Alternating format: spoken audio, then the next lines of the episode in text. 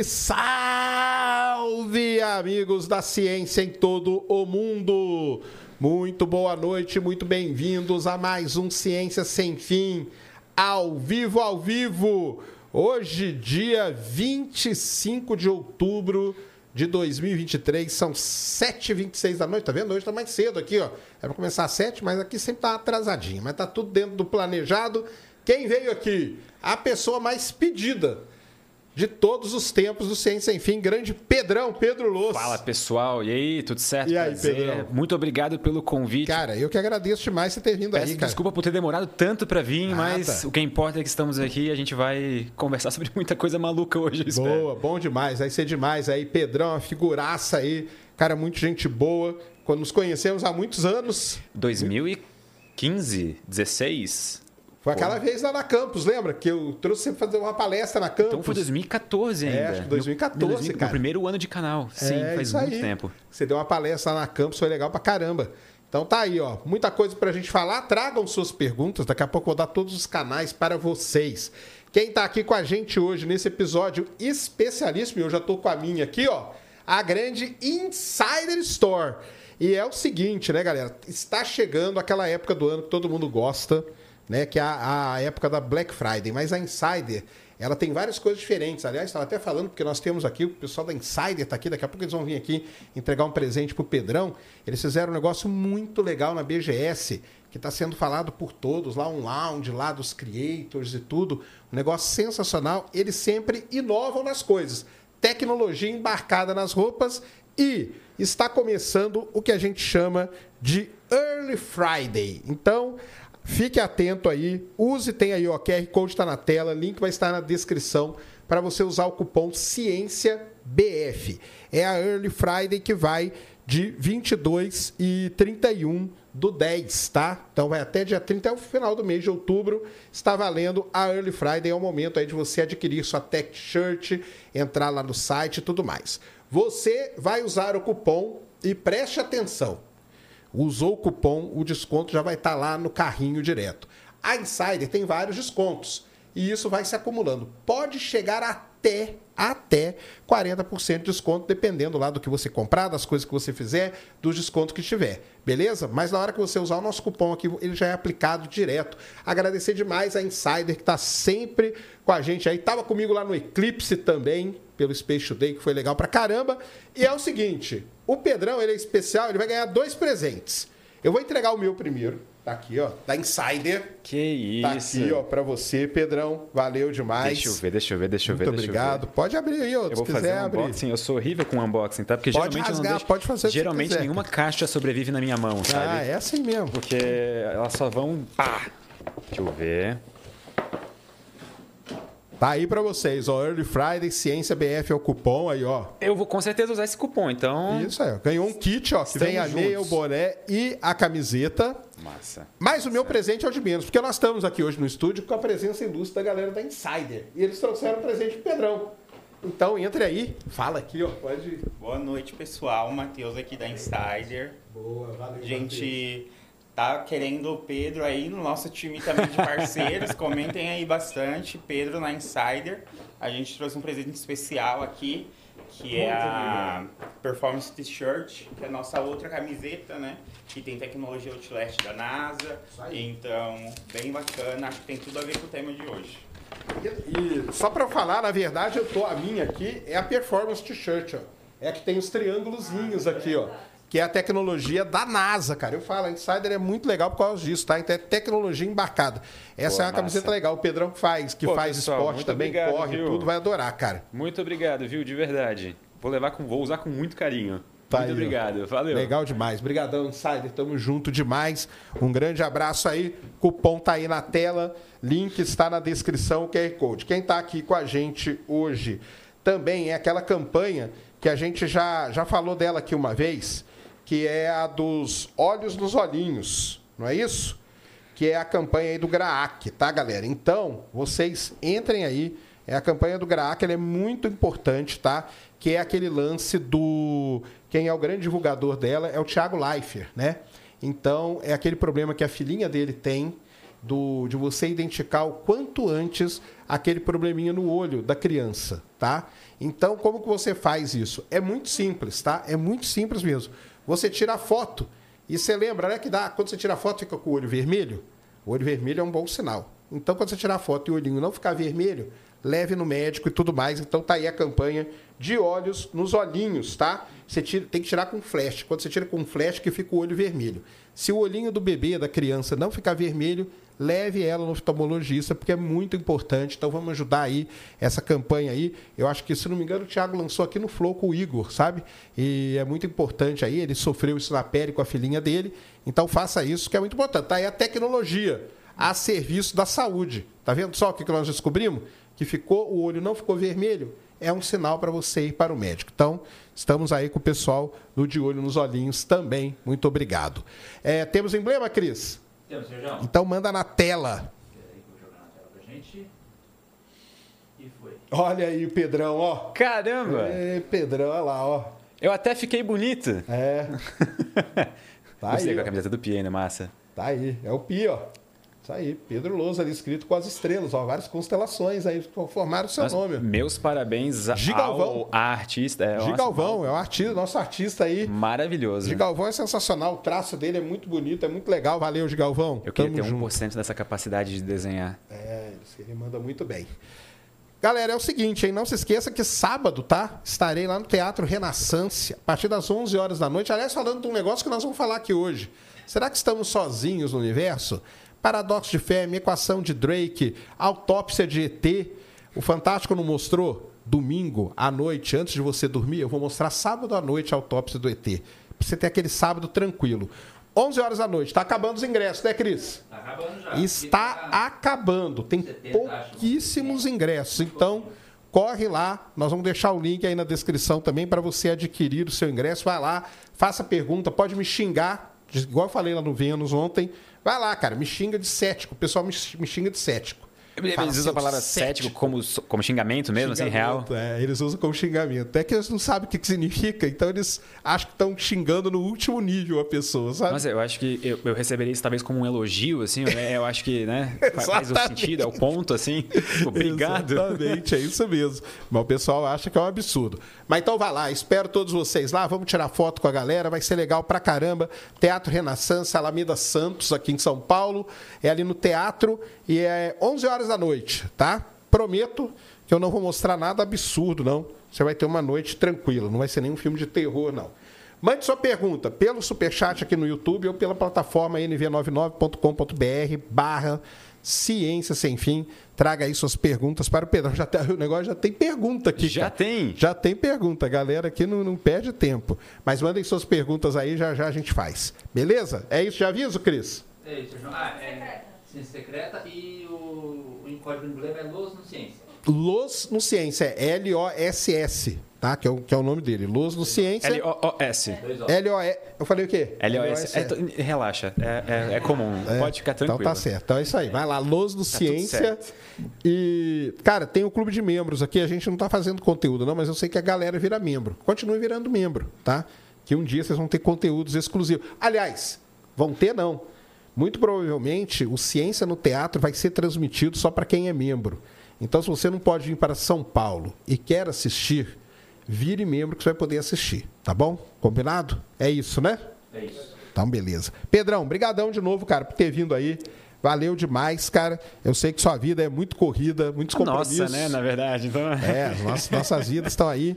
Mas é legal quando dá certo assim e, e, e dá certo a agenda, né, cara? Eu fico muito feliz que deu certo a agenda também de. Porque eu- essa viagem não estava planejada, acabei vindo repentinamente para São Paulo, então acabou de dar certo de também estar com um slot para gravar, para a gente conseguir fazer esse episódio hoje, porque. Olha, cada vez mais fica difícil de todo mundo se ver nessa vida de YouTube e tudo mais, Exato. porque é compromisso atrás de compromisso. Exatamente, não, é muito difícil. Eu tive a, a, a sorte aí, eu consegui levar o Pirula e o Schwarza comigo lá pro Eclipse. Eu acompanhei uma parte do eclipse, porque lá em Santa legal. Catarina, em Balneário especificamente, primeiro que estava tudo nublado. E segundo que Ia ia, ser ser muito só, fraquinho, é, ia né? ser muito fraquinho, ia ser muito parcial. É. E aí acabou, eu tive que ver a live, estava maravilhosa, inclusive. Tá, foi Parabéns legal por toda a produção. caramba. Foi legal demais. Em conseguir levar o, o Schwarza e o Pirula.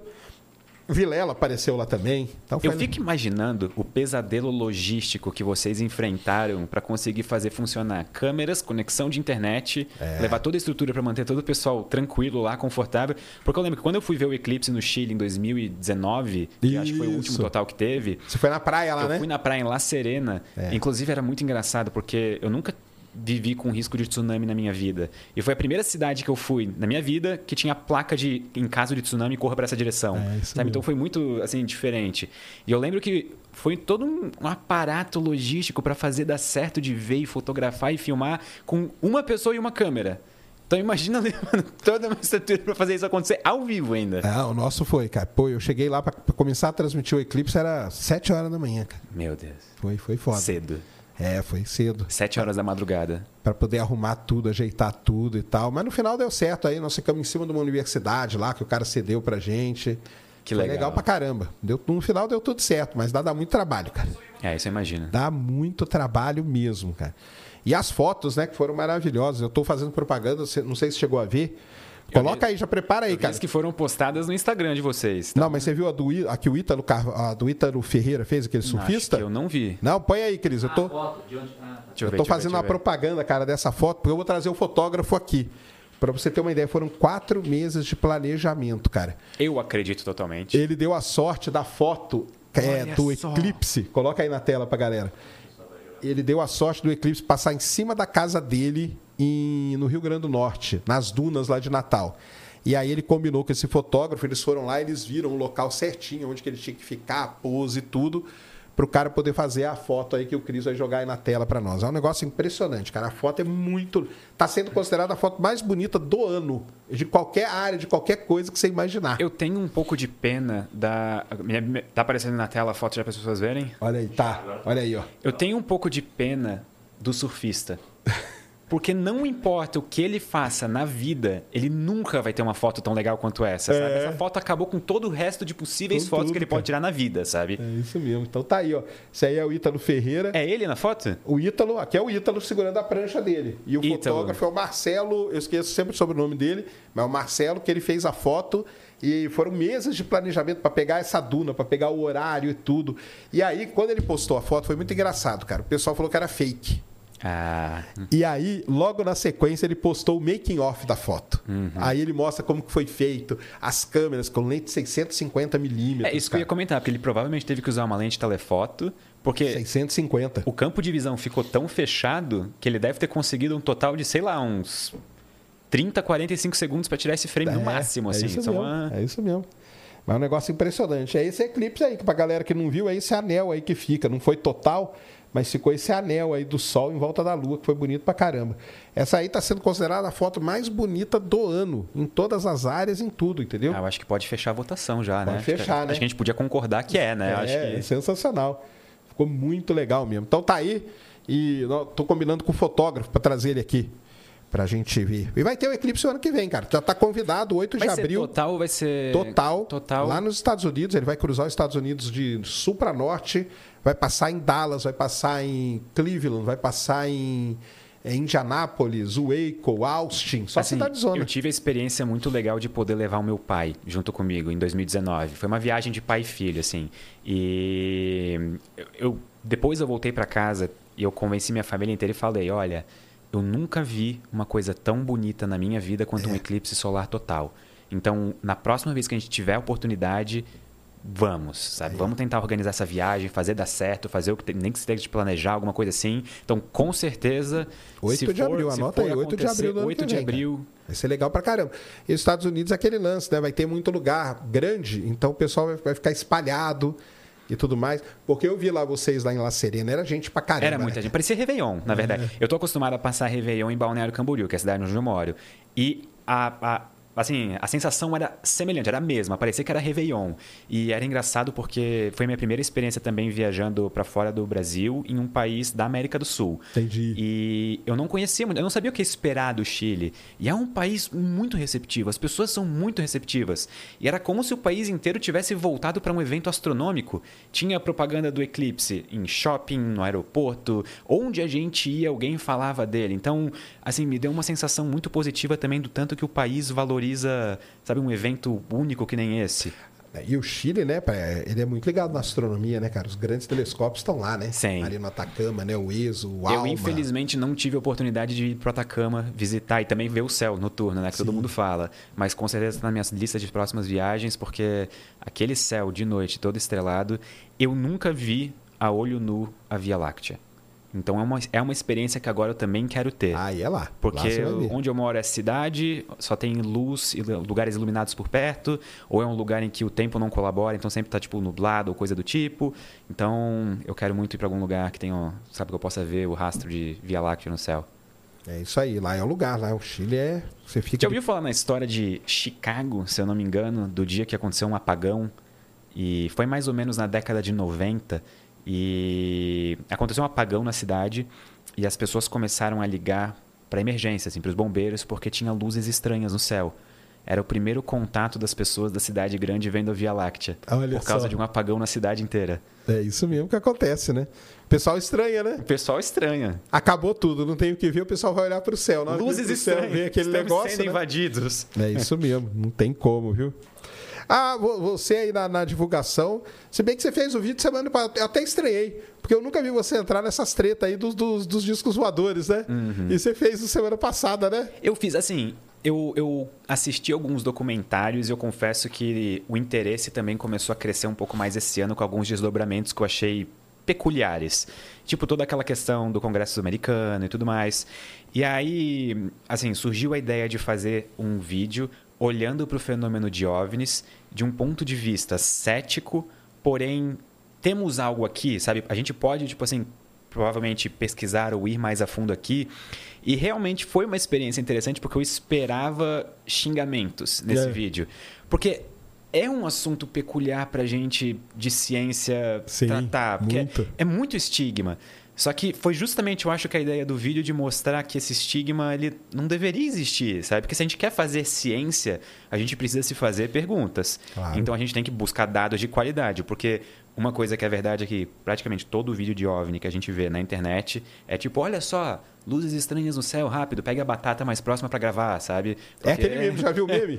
Qual deles? Você não viu o meme? Não, aparece a nave assim bonita e o cara fica olhando e tentando pegar. E tem um iPhone, um Android, não sei o que, aí termina no, no celular de 1990 e ele tremendo. O Aí, na hora Nokia que, vê a- jogava o jogo da cobrinha, Esse sabe? aí, esse aí. Aí na hora que vê um negócio, nada a ver, é isso mesmo. cara. Mas é, cara, porque se a gente quer fazer pesquisa séria com isso e tentar conseguir respostas, a gente precisa de dados de qualidade. Então acho que esse era o apelo que o vídeo mais fez, sabe? Onde, O ponto onde a gente queria tocar com esse vídeo. E surpreendentemente o feedback do pessoal foi bom acerca desse vídeo. Então eu acho que a mensagem talvez conseguiu ser passada de uma maneira interessante.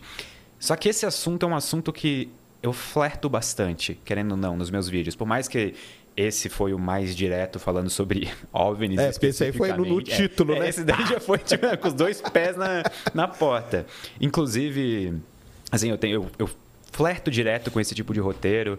De, no começo do ano eu lancei sobre a hipótese da Floresta Negra. Ah, lancei vamos falar disso aí, que é legal pra Sinal caramba. Wow. Então, eu acho que eu sou uma das pessoas no mundo que mais gostaria de saber a resposta de se a gente está sozinho ou não. Então, é um tema que eu poderia debater tranquilamente por horas e horas, porque é um- é assunto fascinante. É, de natureza fascinante. Com certeza. Com certeza é mesmo. Daqui a pouco vamos falar aí, porque esse negócio da, da hipótese da, da Floresta Negra é legal pra caramba. Ficou muito conhecido mais agora por causa daqueles livros, né? Sim. Do, do, do chinês lá, né? É, é, eu sempre esqueço se é Liu Cixin, ou eu posso, provavelmente estou pronunciando errado, ou se é, Sil com, É, com eu não C sei pronunciar também, É. não. Mas é a trilogia, né? Vai do... série, inclusive, né?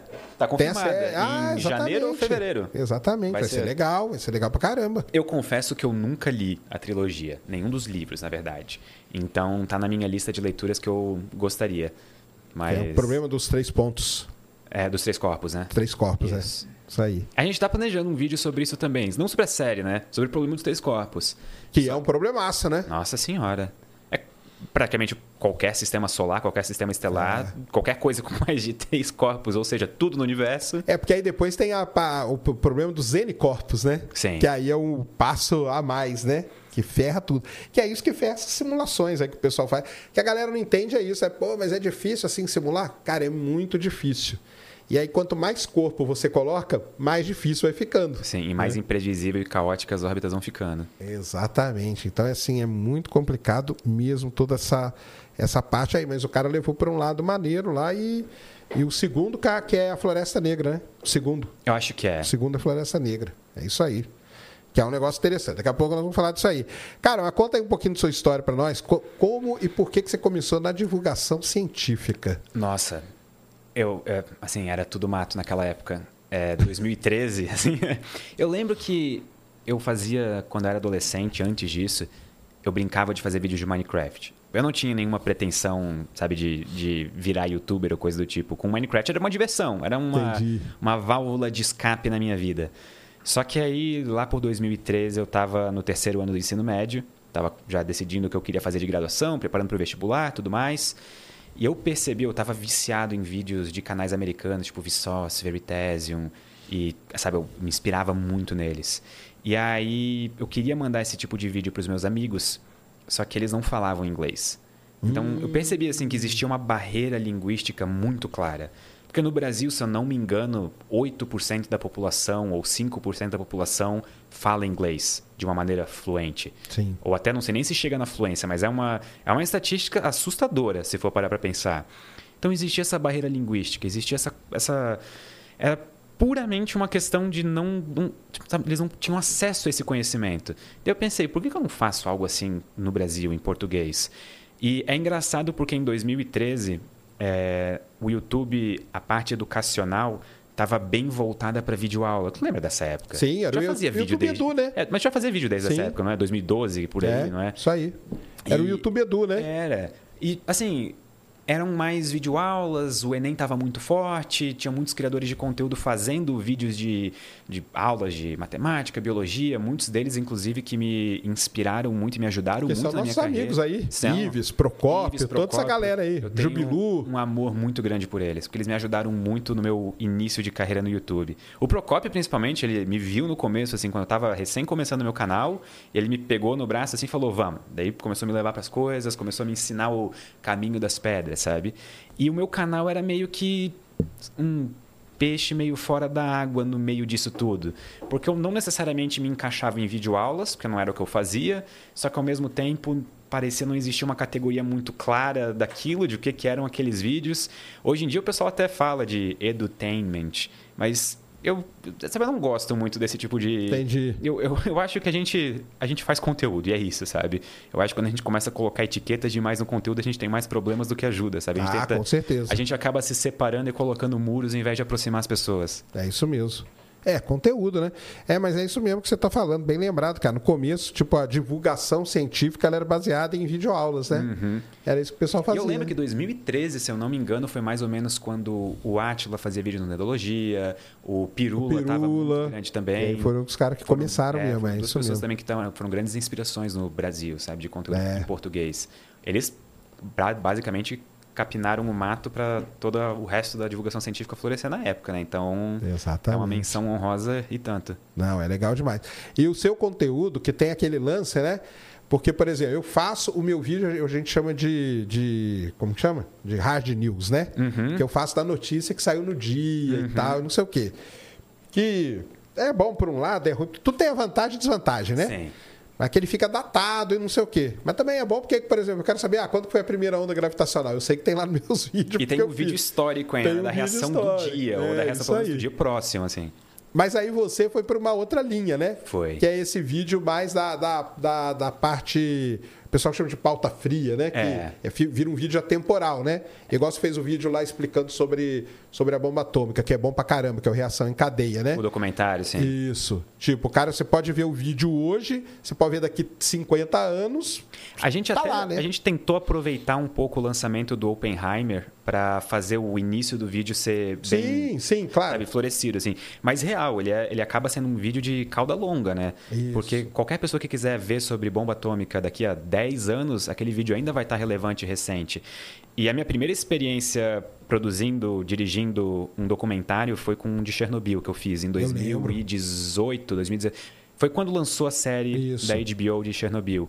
E eu percebi que assim, esse tipo de vídeo, ele é atemporal e até hoje ele é um dos meus vídeos mais vistos todo ano. Então eu vi que existe um público muito grande, porque todo ano pessoas novas vão descobrir que existiu Chernobyl. Todo Certo. ano pessoas novas vão descobrir que, sei lá, eu quero aprender sobre o problema dos três corpos, ou eu quero descobrir quais são as quatro forças da natureza. Isso é uma coisa que todo ano alguém vai pesquisar, todo ano essa dúvida vai surgir, ou todo ano alguém vai estar querendo explicar alguma coisa para alguém e vai querer, peraí, tem um vídeo que explica melhor isso, com imagens, animações e tudo mais. Então foi esse caminho editorial que a gente acabou seguindo no Ciência Todo Dia, de tentar pegar esses vídeos e transformar em coisas que vão ficar para sempre relevantes, ou pelo menos o máximo que der. Sim. Porque existem vídeos que a gente fez em 2013 que hoje em dia já estão outdated, a, a ciência mesmo deles, sabe? É, Mas aí é bom também que você pode pegar e atualizar, né? Exato. Fica até mais fácil, né? Até um, do- um caso que acabou não indo pro ar, eu há muito tempo estava pensando em escrever um vídeo sobre de onde veio a água na Terra. Legal, E- e difícil eu lembro pra que, caramba. É, e eu lembro que eu comecei a pesquisar sobre esse tema e eu comecei a cair em alguns caminhos sem saída.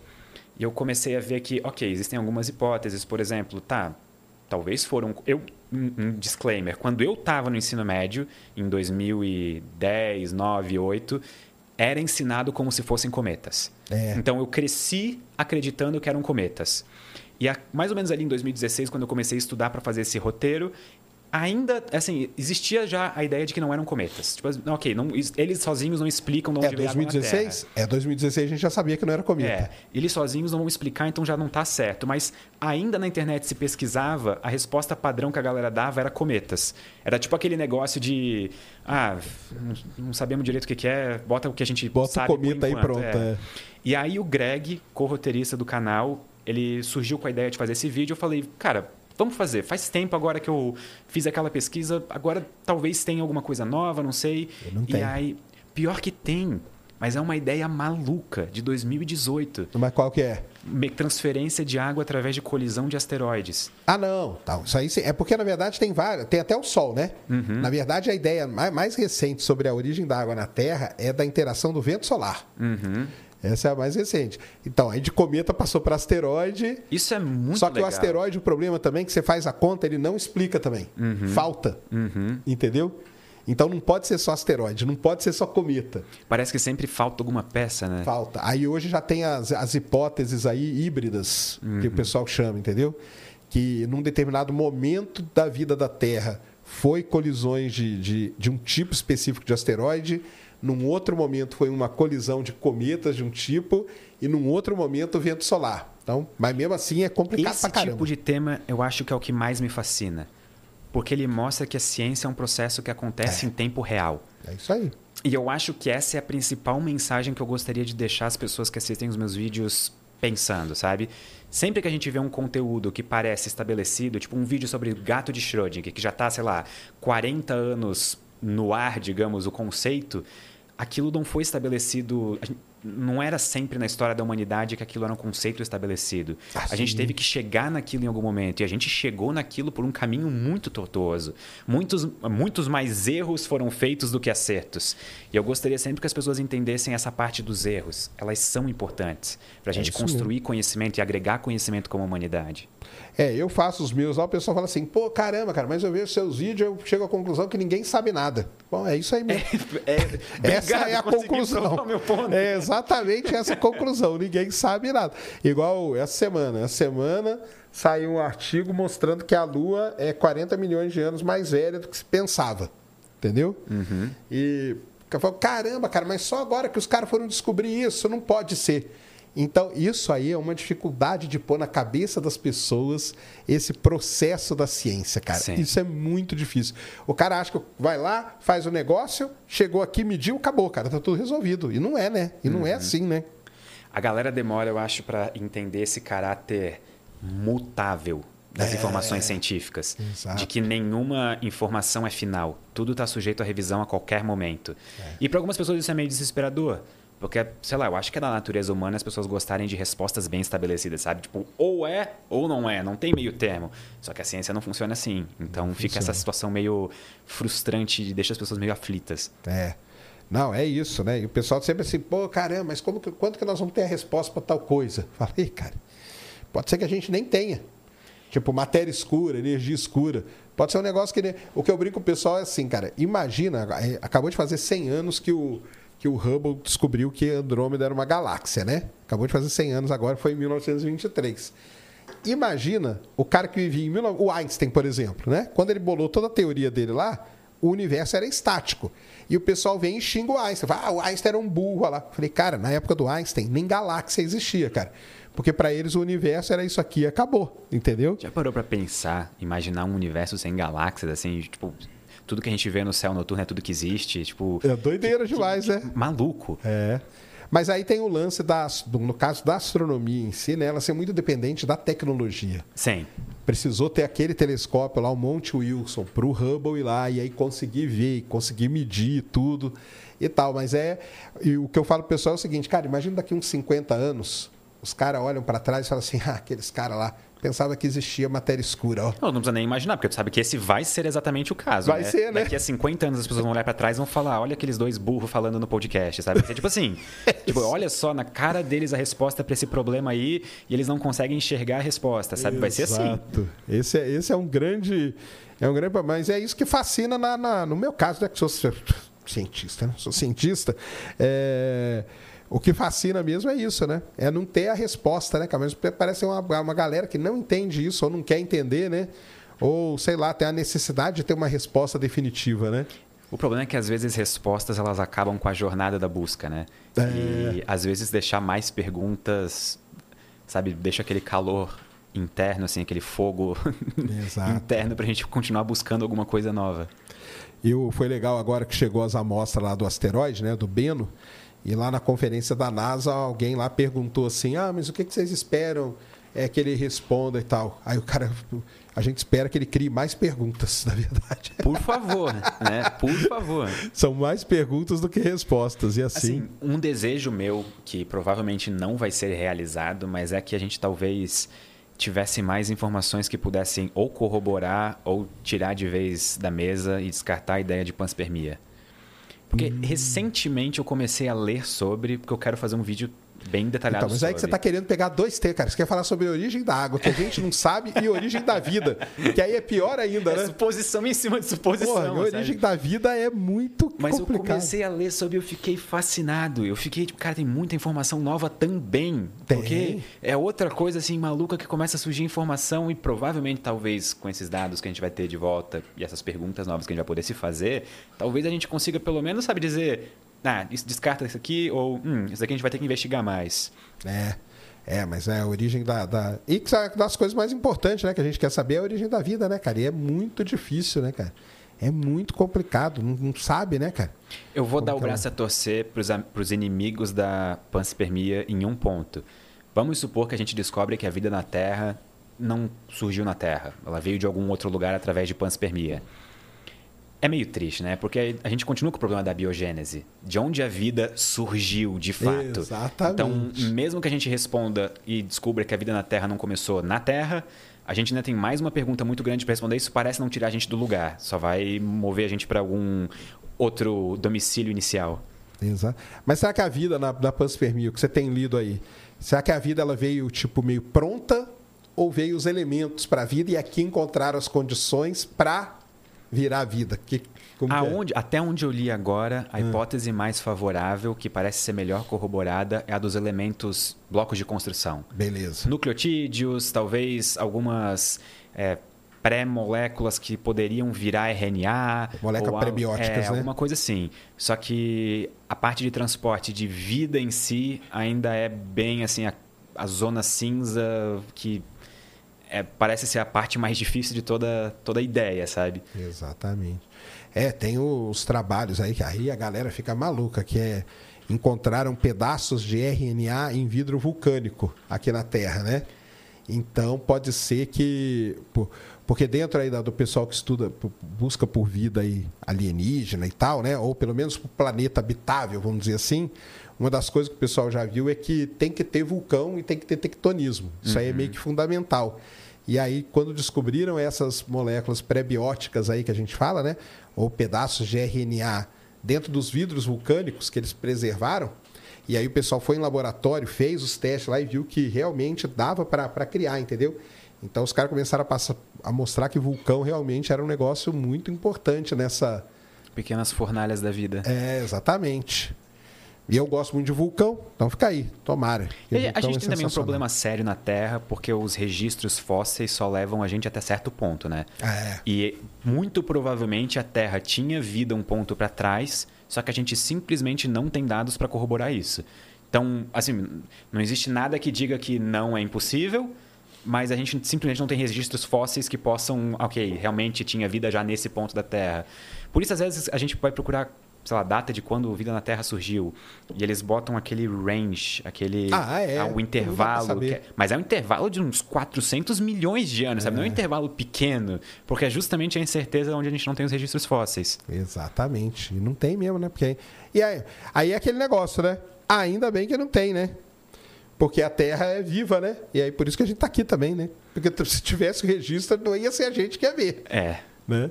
Se é em Marte, por exemplo, o registro está lá registrado, né? A descoberta de vida em Marte, morta ou viva, seria a pior descoberta da humanidade. A pior, você acha? A pior. Por quê? O grande filtro.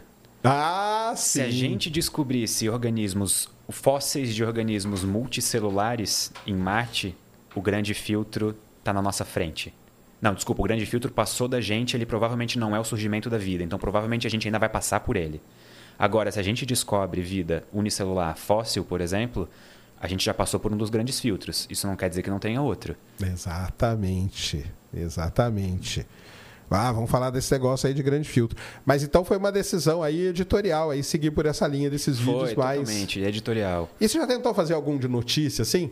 para testar? Porque então, a gente então, testa formato, eu né? Eu cheguei a fazer nas ondas gravitacionais. Ah, eu, sim, é, eu lembro. Eu fiz um vídeo de ondas gravitacionais. É, eu... mas ali o seu vídeo também ele já foi meio diferente, né? Então, do que não foi da notícia em si. É porque pelo meu jeito de, de, explicar e de transmitir conteúdo, eu, eu miro em transmitir uma notícia e acabo acertando um vídeo do Ciência Todo Dia, sabe? É... Então, por exemplo, nas fotos do James Webb, nas primeiras que foram Sim. reveladas, a gente preparou o roteiro, a gente estava só aguardando as fotos e até a Hobbs, inclusive, ela já tinha uma ideia de quais fotos seriam é, divulgadas. É, a gente já sabia, é, já tinha uma meio que anunciado é, isso. Era, era, um boato, um boato escondido, tipo, o grande público não sabia, mas a galera que já era mais interna já sabia. Já. Daí a Hobbs falou, ó, acho que vão ser tais fotos. Vou deixar já pronto escrito como se fossem. Caso não seja, a gente muda depois. Então a gente acabou gravando, editando e pondo no ar o vídeo em um dia. Só que no fim, o vídeo ele explica mais sobre o James Webb do que sobre as fotos em si. Só que a gente usou o fato das fotos terem sido publicadas naquele dia para o vídeo, tipo assim, estourou, né? Foi uma coisa Legal. abismal. Só que eu, eu não consigo fazer notícia. Eu simplesmente não consigo. Entendi. É uma limitação do meu cérebro. Eu gostaria de conseguir, mas eu sempre acabo caindo num vídeo explicativo do Ciência Todo Dia. Não, mas isso aí é legal pra caramba, cara. Eu acho sensacional. Porque, por exemplo, eu sou o contrário, eu não consigo fazer de outro jeito. Saquei. Eu, consigo, eu só consigo pegar a notícia. Mas é porque o meu, a minha linha aí era, era, era mostrar pro pessoal, minha bronca era com, a, com, com o horóscopo. Uhum. Então eu falava assim, cara, se todo dia tem horóscopo no jornal, eu quero mostrar que todo dia tem uma notícia maneira de astronomia que um jornal poderia publicar e não publica, entendeu? Isso é uma ideia excelente. Essa foi minha ideia no começo, entendeu?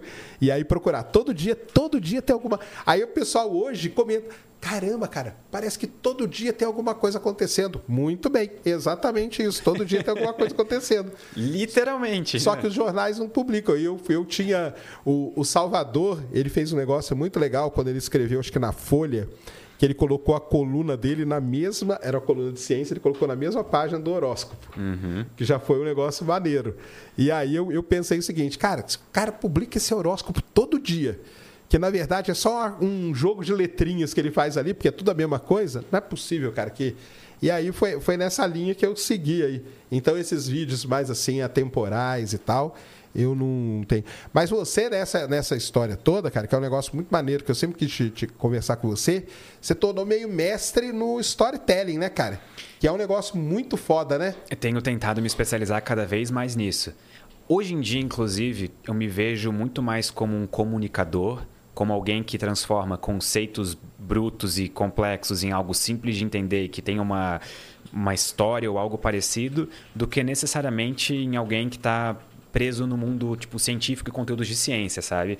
Eu até tenho uma grande vontade de iniciar um projeto novo a parte do Ciência Todo Dia para começar a fazer mais vídeos e poder brincar com mais temas, porque eu me sinto um pouco tipo preso no que eu posso Entendi. atuar, sabe?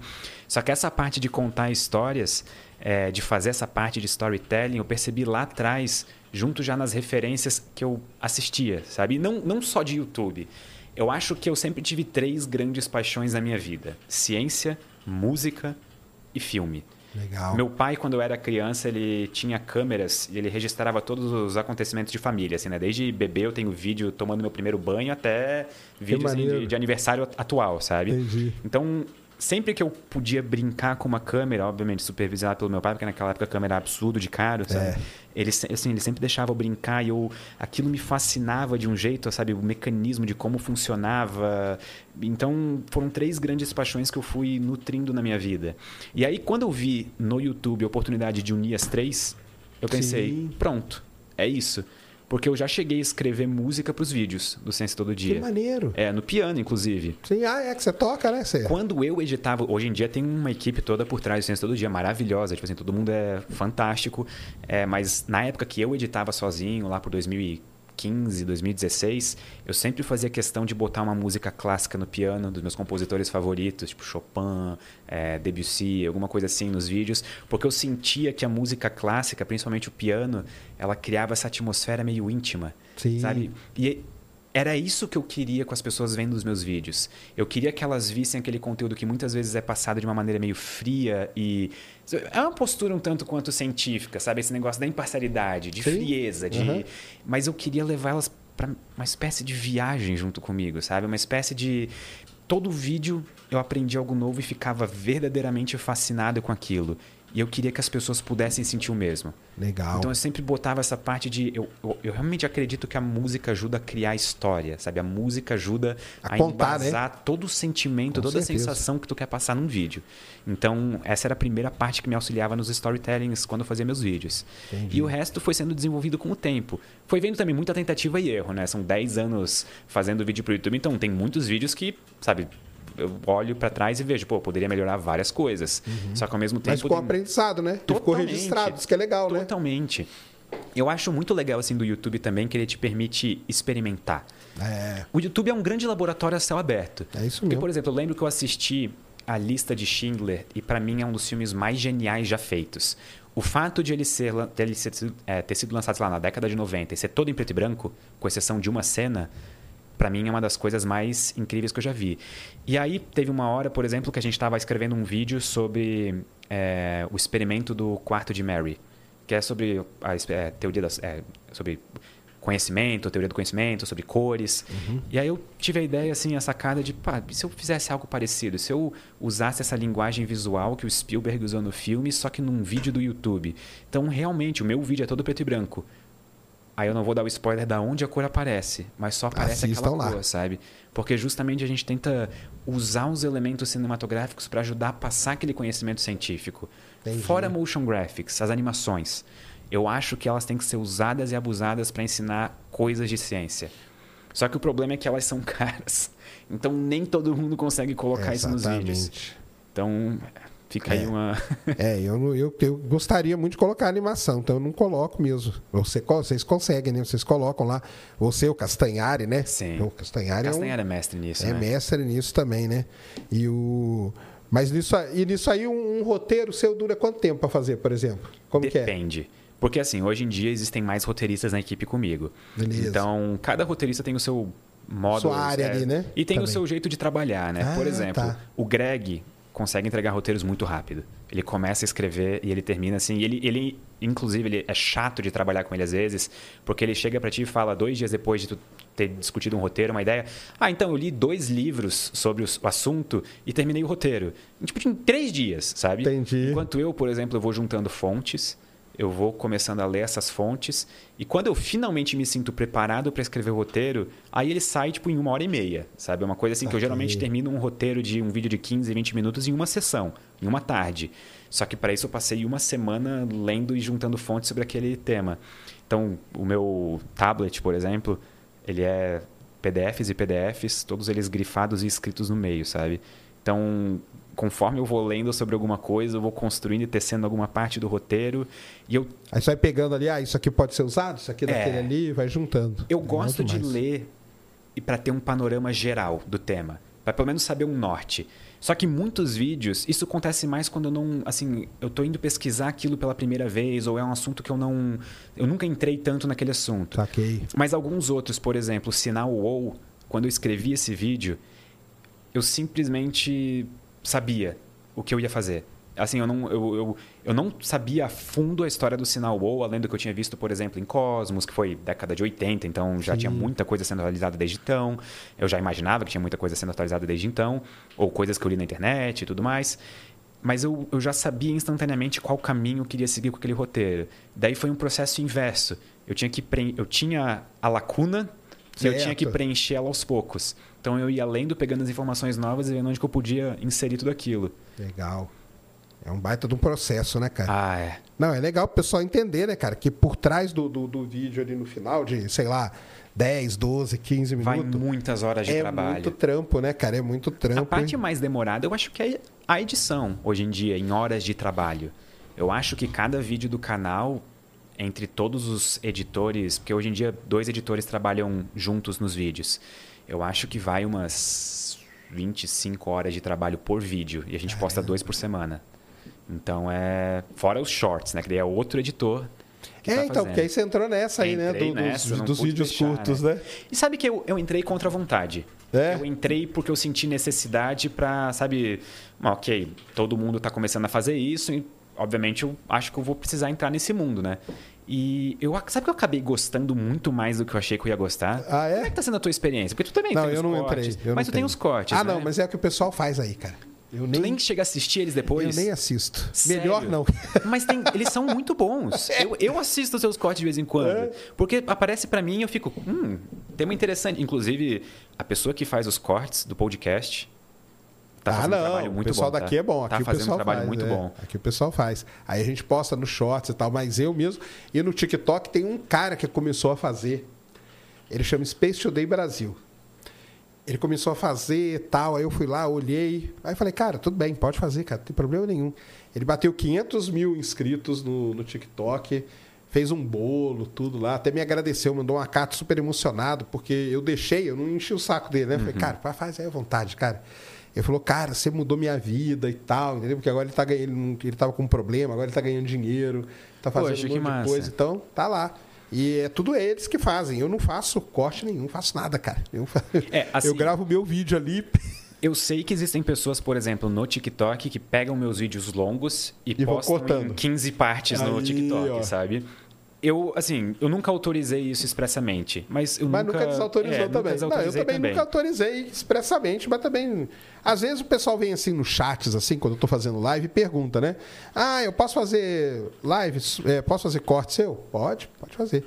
É, tem um, os caras agora juntam meu- meus, meus vídeos. Então tem um Saquei. cara que juntou 12 horas de vídeo. Compilado. Compilado. Aí, tem- aí esse mesmo canal ele fez assim, duas horas só de buraco negro, duas horas só de estrela. Eu falei, puta trabalho de paciência, cara. Porque ele Ah, foi em todos os vídeos, pegou só o que era buraco negro e foi emendando um no Eu outro. sou da seguinte opinião, e óbvio, isso é experiência pessoal, não quer dizer que tem. Tipo, nunca vou achar que isso é uma opinião que deveria ser de todos, mas eu acho que se a pessoa. Assim, se ela gostou tanto do meu conteúdo, que ela se deu ao trabalho de postar em outras redes, às vezes faz uma edição legal, coloca uma música diferente de fundo. Pra mim, como criador de conteúdo, esse é um dos maiores privilégios que eu poderia ter. Eu também sabe? acho. De poder ter tocado alguém num nível tão A profundo. ponto, né? A da ponto disso. pessoa ter o trabalho de, né? Exatamente. É isso mesmo, eu também E acho. O maior problema que a gente, como divulga- divulgação científica, a gente luta todo dia é furar bolha, é, chegar em novas pessoas. É e essas pessoas estão ajudando a gente a fazer isso, querendo Muito. ou não. Então, Ajudando muito. se você faz coisas do Ciência Todo Dia no TikTok, muito obrigado. Mas você tá lá, você tem o oficial, tenho, né? eu tenho, eu você tenho. tem o de Só que os vídeos daí não são os do YouTube. Os vídeos são... Ah, é, porque você faz o conteúdo pra isso, né, Exato. cara? A única coisa que eu peço, se algum de vocês estiver usando meus vídeos no TikTok e ganhando dinheiro com isso, por favor, escolha uma caridade legal pra doar uma parte do dinheiro ou algo do tipo, sabe? A Boa. única coisa que eu peço, só faz isso. Legal, isso mesmo. É, então você tá fazendo esse conteúdo, você tá fazendo conteúdo mesmo pra- especificamente. Pro Especificamente. TikTok, pro Reels do Instagram, pro Shorts do YouTube. E eu, eu descobri que é uma linguagem que eu gosto de brincar, sabe? Eu me divirto. É, é um crime o tanto que eu me divirto fazendo vídeo curto, sabe? Que Porque eu entrei contra, literalmente, contra a vontade. Eu pensei, "Pff, vou fazer esse negócio agora, vou fazer isso daqui, meu Deus. E, e hoje em dia, uma das partes mais gostosas da gravação, até para escrever os roteiros. Porque eu descobri que, para mim, o que funcionava muito bem não era necessariamente tentar replicar um ciência todo dia em um minuto. Sim. E sim partir para uma vertente mais de curiosidades, mais de fatos curiosos ou coisas do tipo. Que é algo que eu quero começar a trabalhar mais. E os vídeos curtos me deram essa oportunidade. Legal. Então eu me sinto refrescado, sabe? Uma nova frente de atuação. É, não, é legal pra caramba, né? Vai. É, e é, as redes sociais aí, todas essas plataformas, elas dão essa oportunidade pra gente, né? Sim. Que é o que a gente tava falando, né? De você ir testando, experimentando. Aí você vê, pô, esse jeito aqui deu errado. Você vai lá e faz o outro, porque não vai, você não vai morrer por causa disso, né? Uhum. E aí você testa um outro formato e vai, até que você chega no lugar que. que ideal aí, né? De, de produção e tudo. Tentativa e erro Tentativa sempre. e erro, né? É isso mesmo. Porque eu acho que muitas pessoas talvez se inspiram na gente, assistem o nosso conteúdo e acham que a gente já começou assim. É. Elas não olham os 10, 11, 12 anos que a gente tá pra trás, sabe? Tipo, batendo a cabeça, tentando. Eu brinco aqui com o pessoal, eu falo, cara, anos e anos falando pra parede, cara. É. Se alguém entra, entra assim e vê, pensa que você é meio maluco, né, cara? Sim. É o Pirula que falou. O Pirula tem, tem uma frase muito legal. Cara, o cara que liga uma câmera e se dispõe a ficar ali falando sozinho, olhando para aquele negócio, já não bate muito bem, né? Já começa Já errado. não bate muito bem da cabeça. E eu ficava, cara, anos, anos olhando pra parede, galera. É anos olhando pra parede. Não tem, não tem essa, né? E é continuando, tem que ir seguindo. É aquele negócio, cara. Você tem que acreditar naquilo que, que você que você faz, né? E que você acha que vai ter um impacto em algum dia, né? E aí vai tendo, né? É isso que, que é que não faz a gente desistir, né? Porque dá às vezes a vontade, né? Sim. É que você também nem entra tanto em treta. Eu Mas evito entra- ao máximo, assim. Você tá porque- certo. É, mas, mas é porque eu acho que não faz nem parte da minha postura, tipo, pessoal. assim. Eu não sou assim como pessoa, sabe? Entendi. Eu evito ao máximo qualquer tipo de intriga, qualquer tipo de briga. Tipo, como pessoa mesmo. Não porque eu não acho que existem brigas que valem a pena ser brigadas. Porque essas eu vou brigar. Essas eu vou estar ali ativamente. Sim. Só que aquele negócio, por exemplo, se a gente fosse brigar em qualquer coisa que hoje em dia aparece como possível foco de briga no Twitter, a gente não vivia mais, né? Ah, sim, nossa. Todo dia, o dia inteiro, em função de algo assim, né? Então. Não é não, Cris? Até o One Piece, né, cara? Os caras arrumaram treta por causa de One Piece, cara. One Piece. Pelo amor de Deus, que, pé, que é isso? O tanto dos meus amigos tentando me convencer a assistir One Piece até É? hoje eu não consegui assistir. Não? Demais. né? Me deram o. o é, o mangá que fala? E eu até hoje não consegui abrir pra começar a ler. E não é porque eu não gosto. Porque, assim, eu já, já tentei assistir outros, gostei, tipo, sei lá, Fullmetal Alchemist, coisa assim, sabe? Já leu outros mangás? Não, é o não, só anime. É. Ah, tá. E eu gostei, sabe? Só que o problema é que o One Piece especificamente. Tu conseguisse Cara. briga por causa de One Piece? A galera aí? Não, eu não. Ah, tá. Eu, eu, eu, nem, eu, nem, eu nem vi. Porque senão, assim, eu ia te dar uns sinceros parabéns. Não, Porque... eu nem- ah, mas tem uma galera aí se matando hoje por causa de One Piece, cara. Pô, Deus. depois eu te conto as tretas. O Twitter, cara, tá inflamado aí.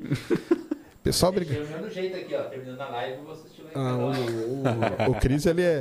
O Cris, 1096 capítulo saiu hoje. Caramba, cara. o Cris é otaku. Agora, isso, isso eu acho que é o que eu acho muito foda no One Piece, no, no Oda, né? Que é o criador lá do negócio. É isso, cara. É ter mil e não sei quantos episódios, cara. Isso, é uma das coisas que me desmotiva de assistir, de começar. Porque eu não sei se é algum problema que eu tenho, alguma coisa assim, mas, sabe, eu olho e- 1089, 1096. 1096 hoje. 96, É, aí eu olho e eu fico, cara, se eu começar hoje, eu preciso assistir três por dia pra em um ano estar em dia com a galera. Só que você não vai estar em dia, Não, porque nesse, ter- nesse tempo ele postou mais uns 300, entendeu? Então, um ano e 100 dias Em um assistindo. ano, cara, em um ano sai uns 30, no máximo. Porque tem muita pausa.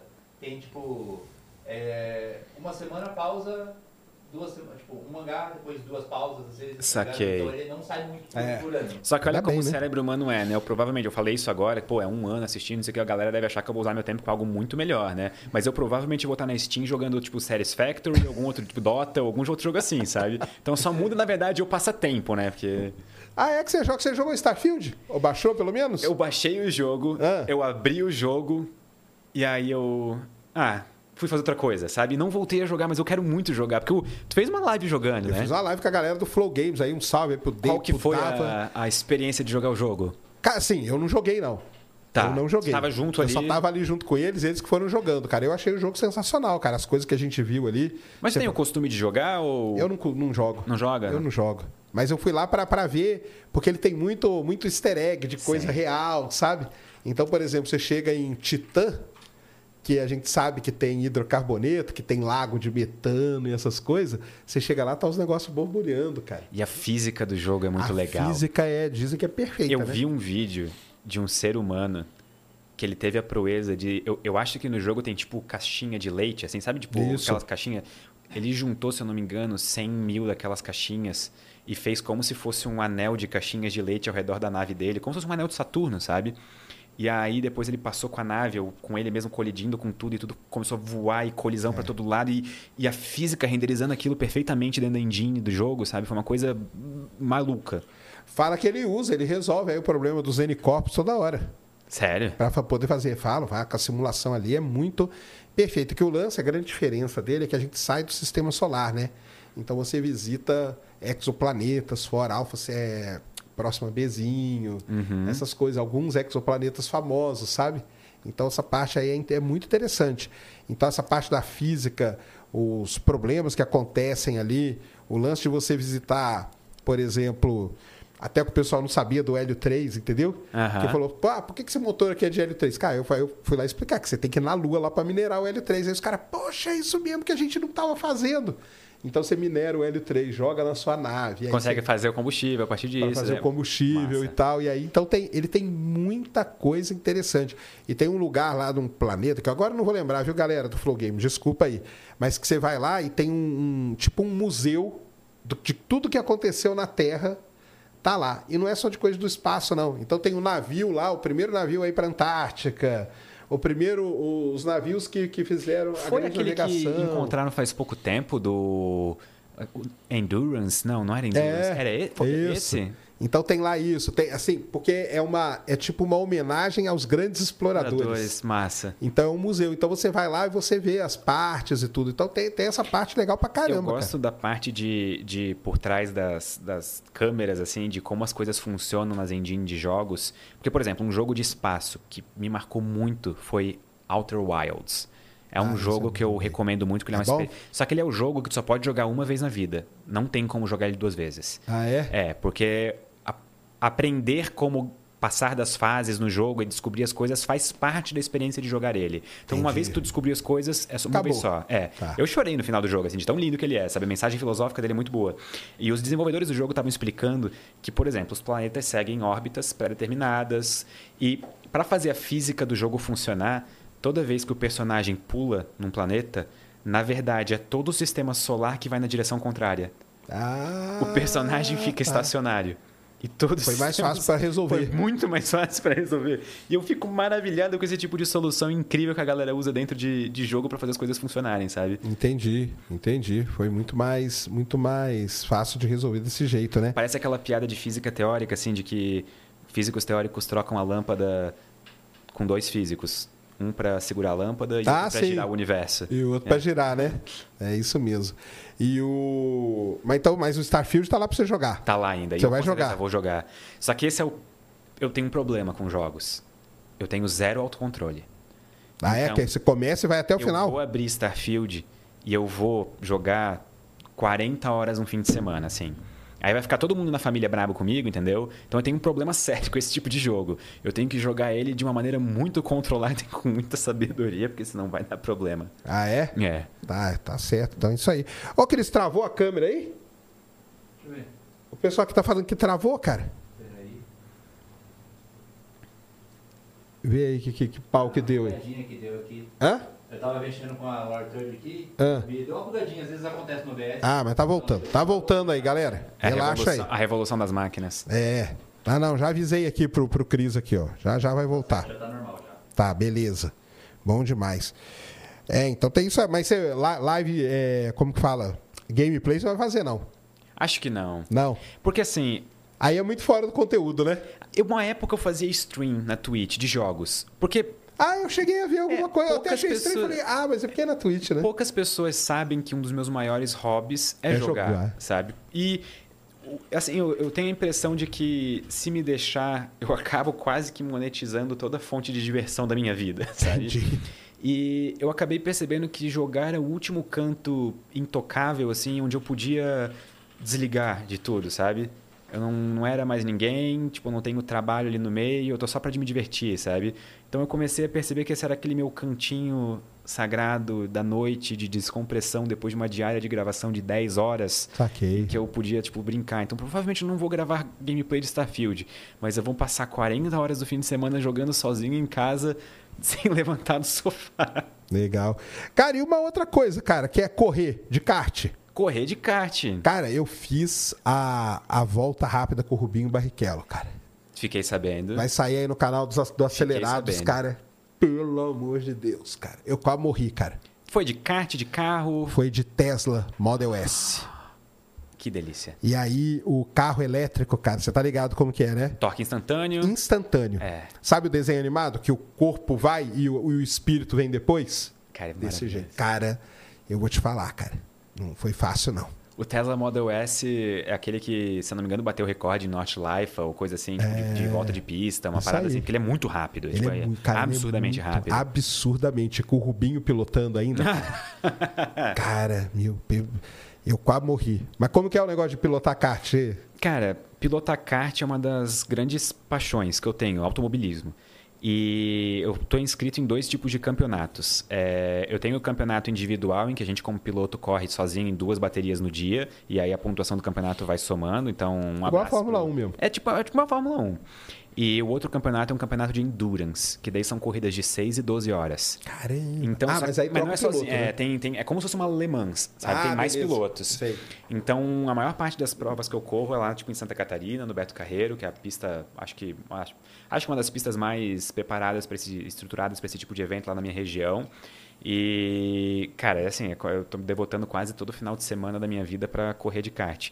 E é muito gostoso, porque é física pura e aplicada. É isso. É isso que eu falei pro Rubinho. O Rubinho vai vir. Aliás, vou até falar pro Matheus, que é o produtor dele, pra ele te chamar pra ir lá, cara, fazer Por a favor, rápida, seria cara. uma honra. Pô, você aí no carro fazendo a volta rápida com o Rubinho ia ser demais. Porque eu sou medroso pra caramba, cara. Eu me agarrei lá. no- Eu tô até com medo do dia que o vídeo sair, Eu porque aí vai ter vou meme. ficar rindo do começo ao fim, sabe? De felicidade, assim, de... Então. Existem poucas sensações tão gostosas na vida quanto, por exemplo, a sensação de aceleração. Tipo no avião. Quando o avião vai decolar, assim, sabe? Você gosta? Nossa, como eu adoro. Caramba, Eu que não gosto de turbulência. Tanto é que Turbulência, cara, são poucos malucos que gostam. Um O lito, lito, e é. mais meia dúzia só. porque eu, eu lembro sempre, assim, no voo de vinda pra cá essa semana, eu peguei muita turbulência, tava um tempo feio. E aí eu, eu pego, me prendo na cadeira, assim, Igualzinho eu. e eu fico imaginando, assim, o Lito falando, turbulência não derruba avião. Eu, eu imagino outras avião." coisas, mas tá, você tá certo, você tá certo. Lito, me acalma, Lito. Obrigado, Lito. e o kart é tipo isso, assim, tipo, é física pura e aplicada. Então, por exemplo, quando tu faz uma curva, se tu tá. E, e é um esporte que requer sensorialmente muita atenção. Porque, por exemplo, quando tu faz uma curva, se tu ouve, e é difícil de ouvir com a balaclava e o capacete, se tu ouve o pneu cantar, geralmente significa que você está indo muito rápido naquela curva. Porque o teu kart está deslizando. Isso não é legal. Entendi. Porque isso faz a troca do atrito, do atrito dinâmico para o atrito, do atrito cinético Ah, sim, pro você vai atrito perder estático. tempo, né? Vai perder tempo de volta. Então isso é, por exemplo, essas propriedades físicas a gente vê pura e aplicada. A aerodinâmica, por exemplo, kart não é um, um carro que tem uma carenagem ou asa. né? Só que sabe o que a gente faz na reta? Ah, você dá uma baixada. Totalmente. Caramba. Ou abaixa assim, ou abaixa assim. Justamente para tentar ter o menor número de arrasto possível. Para, tipo assim, ganhar Saquei. 10, 20, às vezes 30 milésimos numa volta, sabe? Mas que é a vantagem competitiva que a gente precisa, às vezes, para ficar bem no campeonato, sabe? Então, Entendi. é um esporte maravilhoso. Que maneiro. Aqui em São Paulo tem é, kartódromos muito bons. Eu recomendo, quem nunca foi andar de kart, ande. É muito legal. Aí, e o cenário de automobilismo no Brasil é muito massa. É. Então, e lá andando com, com- com os carros elétricos, eu até perguntei pro Rubinho, né? Porque eu sei que o piloto tem esse lance de ouvir. E o carro elétrico não tem barulho nenhum, cara. É só o pneu, né? Só no, no asfalto, assim, né? O bzzz. Mas não tem, porque o motor, né? Quando o cara tá pilotando ali, ele tem o, o barulho do motor. Às vezes dá um barulhinho ali, deu alguma coisa, ou vai acontecer alguma coisa. E o carro elétrico não, cara. É Só- zero barulho, cara. Nem o pneu cantando. Na- Não, aí o pneu canta, mas é. Aí sabe que é o pneu, né? mas é. Vou falar com o Matheus, cara, pra te chamar, aí combinar com você. Quando você vier pro São Paulo. Por vai lá. favor, seria uma honra. Eles andam lá no Velocitar, que é no interior aqui. Eu já vi muitos Sabe? vídeos deles. Então é legal pra caramba. Você vai lá fazer uma volta rápida com o Rubinho, vai ser interessante demais, cara. Tem que ter o kart shifter contra um Tesla. Aí, ó. Ia ser. O kart Aí. shifter. Não, eu não, eu não piloto um desse, eu acho. Porque Não? O kart shifter, ele, se eu não me engano, no, no- na volta rápida ali do deles, se eu não me engano, ele ficou mais rápido do que o Porsche. Ah, é? Então, um kart. Só que é um kart com marcha, muito mais rápido. Assim, eu acho que se eu der três voltas num kart shifter, meu pescoço morre, sabe? Então. Entendi. Isso é uma coisa E ia ser bizarra. legal, porque dentro do carro ali, você vai, você vai conversando. É tipo um podcast. Só que é um podcast andando com o Rubinho alta- acelerando. Só que é foda, né? Altas aventuras e altas emoções. Altas aventuras. Mas aí vai- ia ser legal pra caramba, porque você que manja, né? Que você pilota, pô, ia sair um papo maneiríssimo com o Rubinho, cara. Vou falar com E o não cara. chegasse a pilotar? Não chegasse a ficar curioso pra dar uma volta? Não, assim? eu nem. Tá doido, cara. Sério? Mas ele foi sair do box, cara. Ele já acelerou. Falei, caramba. Ele falou, cara, não fiz nada ainda. Mas também, tipo assim, ele pilotava a Fórmula 1. Então, pra ele dirigir um Tesla, deve ser uma experiência, tipo assim, sabe um passeio de domingo com a família, assim? É, sabe? mais ou Deve menos. ser uma coisa totalmente mundana, né? É. Mas o pessoal lá antes falou, cara, você vai se ferrar, porque o, ca... o carro a combustão, você pisa e ele vai. eh, Né? Vai... Tem, um- tem um. Tem um, um lag entre Isso. o pisar e o torque vir. O elétrico não tem, cara. Eu tive um carro híbrido e ele era- nesse sentido ele era muito engraçado, porque demorou um tempo para me acostumar que o torque era instantâneo. Então aconteceu uma situação engraçada comigo, que eu estava no semáforo na minha cidade e a polícia estava do meu lado. E na hora que o semáforo abriu, eu pisei e o pneu cantou. Justamente porque o torque era instantâneo. Instantâneo. Mas não foi intencional. Certo. Só que na hora eu já, tipo assim, dirigindo já. sabe aquela sensação de vergonha, assim, de tipo, não foi de propósito, sabe? Aham. Mas acontece, isso é. Torque instantâneo é maravilhoso. É, tá louco, é uma loucura. Tem alguma pergunta aí na plataforma, Cris? Tem, Sérgio? Põe algumas aí. Ó, antes de eu começar aqui, o professor César Lenze, grande professor César Lenze, um físico, ele é lá do ITA, ele teve aqui já. Ano que vem ele vai fazer um encontro de física no ITA. E ele tá querendo te levar, cara. Bora! Vou passar seu Será contato aí, honra. professor, ó. Pode mandar. Vamos passar o seu contato, o contato dele pro senhor. Aí você entra em contato com o Pedrão pra gente aí no ITA o ano que vem, no encontro de. Ele, ele que vai ser o coordenador, entendeu? O Jovem Nerd não é o Jovem Nerd, não, viu? É só um cara que usa o. É um cara que usa o nome dele aí, ó. É plano ou esférico? A pessoa que deixa os astrofísicos de cabelo em pé, que a ciência não tem resposta. Mas quero saber de vocês, o que acham sobre a crise cosmológica? Tá se referindo ao formato do planeta ou ao formato do universo? É, Eu acho que, na verdade, ele misturou, porque a crise cosmológica nem está ligada se o universo é plano ou esférico. Porque a crise cosmológica está ligada a outra coisa, né? Que é o lance da constante de Hubble, que a gente mede ela com a radiação cósmica de fundo, dá um valor, a gente mede ela com cefeidas e supernova, dá outro valor. E não podia dar, porque, né? A gente imagina que. O plot dela é linear, né? Deveria ser a É, mesma coisa. A gente imagina, mas aí, o, por que está acontecendo isso? Então, o pessoal não sabe. Talvez você vai ter que usar um parâmetro de Hubble para o início do universo e um para o universo mais recente, entendeu? Então, o pessoal está discutindo. Isso é a crise cosmológica. Agora, plano esférico é um outro problema, que é aí a forma do universo que ele está falando. Não é da Terra, não. Ele está falando do O universo. universo é plano porque eu quero que o fim dele seja a morte térmica. Térmica? É, é mais Você acha legal. melhor? Muito, porque o universo não só vai durar mais, É. como a morte dele a gente, já, a gente não vai mais estar aqui, sabe? Não vai ter mais energia útil para existirem seres vivos. Então, O quê? Big Freeze, então? Você é da turma do Big Freeze. É morte térmica. Tá. Eu espero que isso aconteça. E eu não esteja mais aqui pra ver. Não é problema meu mais, entendeu? Então, É, vamos falar, porque tem, tem quantas hipóteses para o fim do universo? É o Big Freeze, é que Big é essa... Freeze, Big Rip, Big Crunch. Isso. E E, o três- bounce, né? É. E o bounce que o pessoal fala, né? Que não vai Só ter, né? a- o, o Bounce ele é tipo um caso à parte do Crunch, não é? É, porque, aí ele voltaria cíclico. Seria ele um é universo cíclico, isso, é. Só que eu acho que o Big Freeze é o mais. Assim, é o menos dramático, na verdade. Porque imagina se a gente começa a descobrir hoje que o universo está regredindo e voltando tudo e, sei lá, daqui a 13,7 bilhões de anos. Eu ia ficar, mesmo que eu não fosse mais estar aqui de jeito nenhum, mas eu ia ficar um pouco triste pelas futuras gerações humanas. Porque existem muito mais seres humanos que ainda vão existir do que, que existem hoje. A gente é tipo um momento na história da humanidade só. Exatamente. Né? Então, fico triste pelos nossos futuros conterrâneos humanos. É. O Big Rip é que ele vai expandindo até tudo se arrebentar, né? É. O Big Crush é esse que volta, o Big Freeze é o do, do congelamento. Então, morte térmica. Boa. Qual que é a outra lá, Cris? Tem. Ah, não, tem não era só essa. Ah, Aí tem agora no Superchat. Beleza. Ah, você tá falando aí com o Vilela, com o pessoal lá? Então, eu tô com um link aqui, Ah. do Virela. Eles falaram pra gente, ah, tá, é daqui a pouco, é daqui a pouco. A É às nove. A gente vai entrar lá. É... Ah, mas bom, eles vão avisar, né? Já estão avisando você? Hora que for.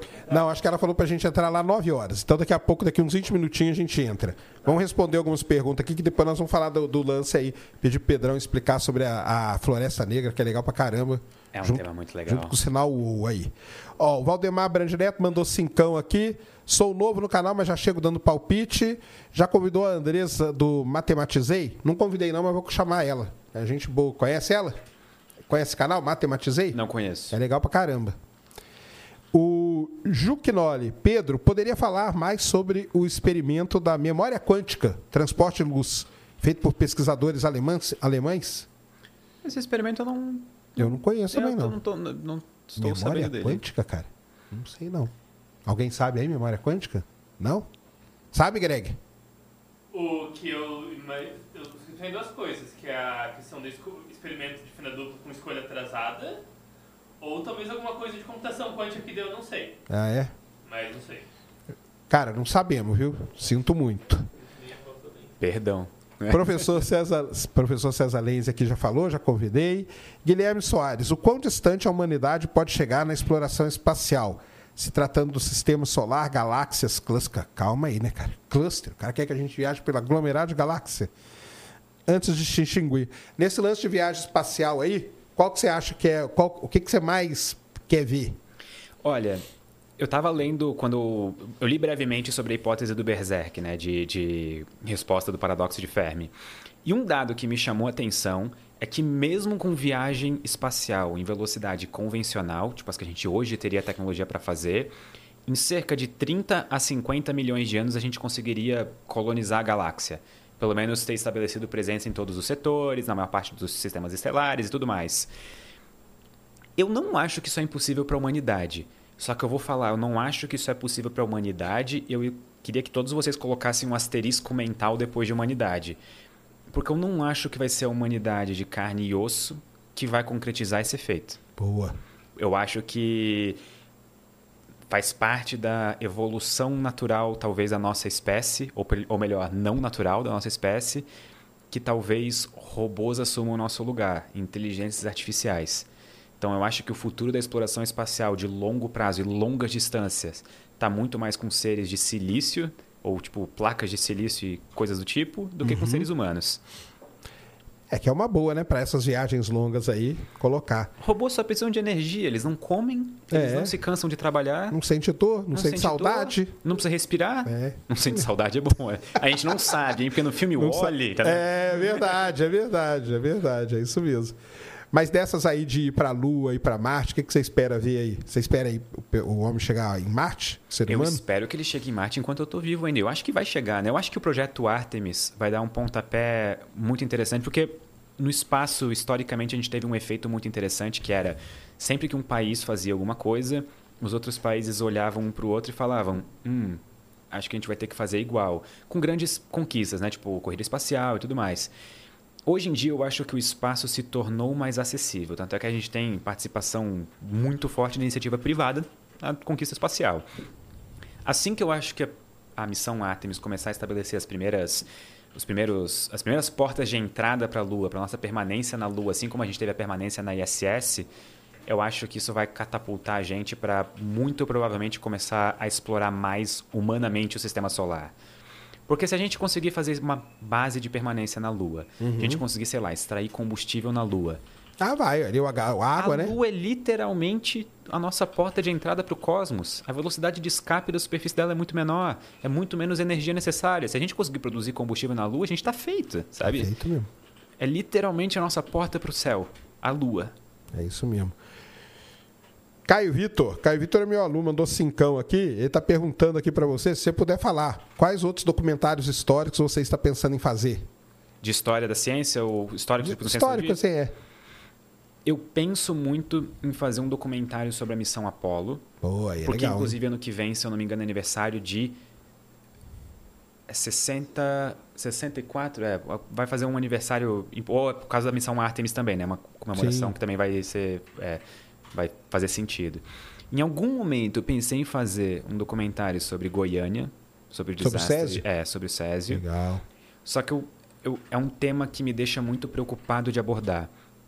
Porque é um tema sério, que teve impactos muito próximos de todos nós. É. E eu, assim, eu não sou um jornalista de profissão, por exemplo.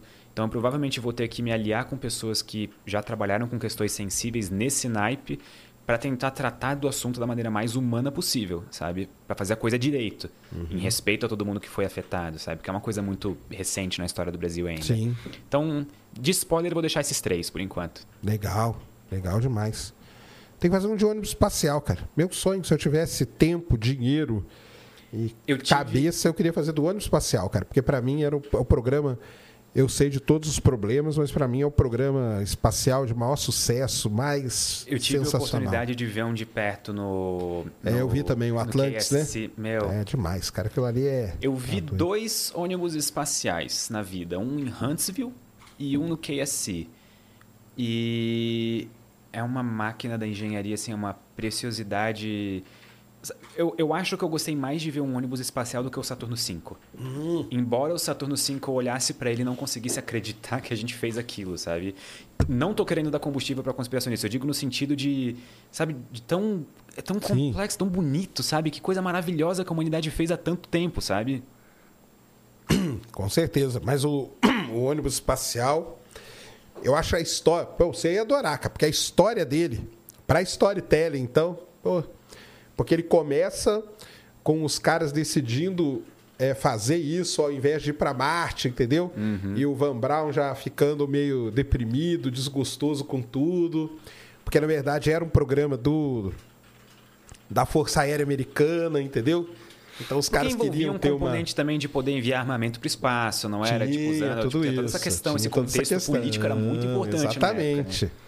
Eu acho que ia ser um documentário de cinco horas, sabe? Tanto Então, que ele foi feito justa, ele foi feito justamente para cumprir o programa Guerra nas Estrelas do Reagan, do governo Reagan, entendeu? Que ele começou em 81 e terminou em 2011. Então o lance mesmo era esse, era para levar os grandes, os grandes satélites meio secretos, né? Uhum. Que estão por aí, a gente nem sabe o que, que eles têm, mas ele foi feito para isso. Então ele foi, ele foi um programa científico, mas com um caráter militar muito forte em cima, sabe? Uhum. E, mas eu acho legal a história do. Essa história do- é triste também, né? Porque tem os dois acidentes e tal. Mas é uma. Legal. Um Pô, deles, isso- inclusive, com uma professora a bordo. Então, aquilo lá é demais, cara. Sabe o... a- Aquele personagem passarinho da... Acho que é Vila César. Vila Sésamo? Sabe, sabe eles, sabia que eles iam colocar ele a bordo do segundo acidente? Sim. Eles- e aí acabaram desistindo. É. cara, que coisa bizarra. É, então, porque o Ronald Reagan, ele, ele criou, ele fez o programa Guerra nas Estrelas, que era justamente colocar satélites militares no espaço para guerrear mesmo. Só que aí ele fez o programa O Espaço para Todos, que aí é onde foi a professora, entendeu? E aí que tudo... Que ele, o lance dele era o seguinte, cara, nós construímos um negócio que chama ônibus espacial, shuttle. E só pode ir pessoa que é altamente especializada? Não, eu quero que qualquer um vá, entendeu? Que na verdade era a origem era essa. Era tipo, você tá aqui, cara, vamos pegar o ônibus espacial ali, entendeu? Então, e aí pegaram a professora, coitado, tá louco, cara. Muito triste aquilo lá. Muito triste mesmo. O. Cara, não vou perguntar essas coisas, pô, porque tem um cara aqui perguntando o seguinte aqui.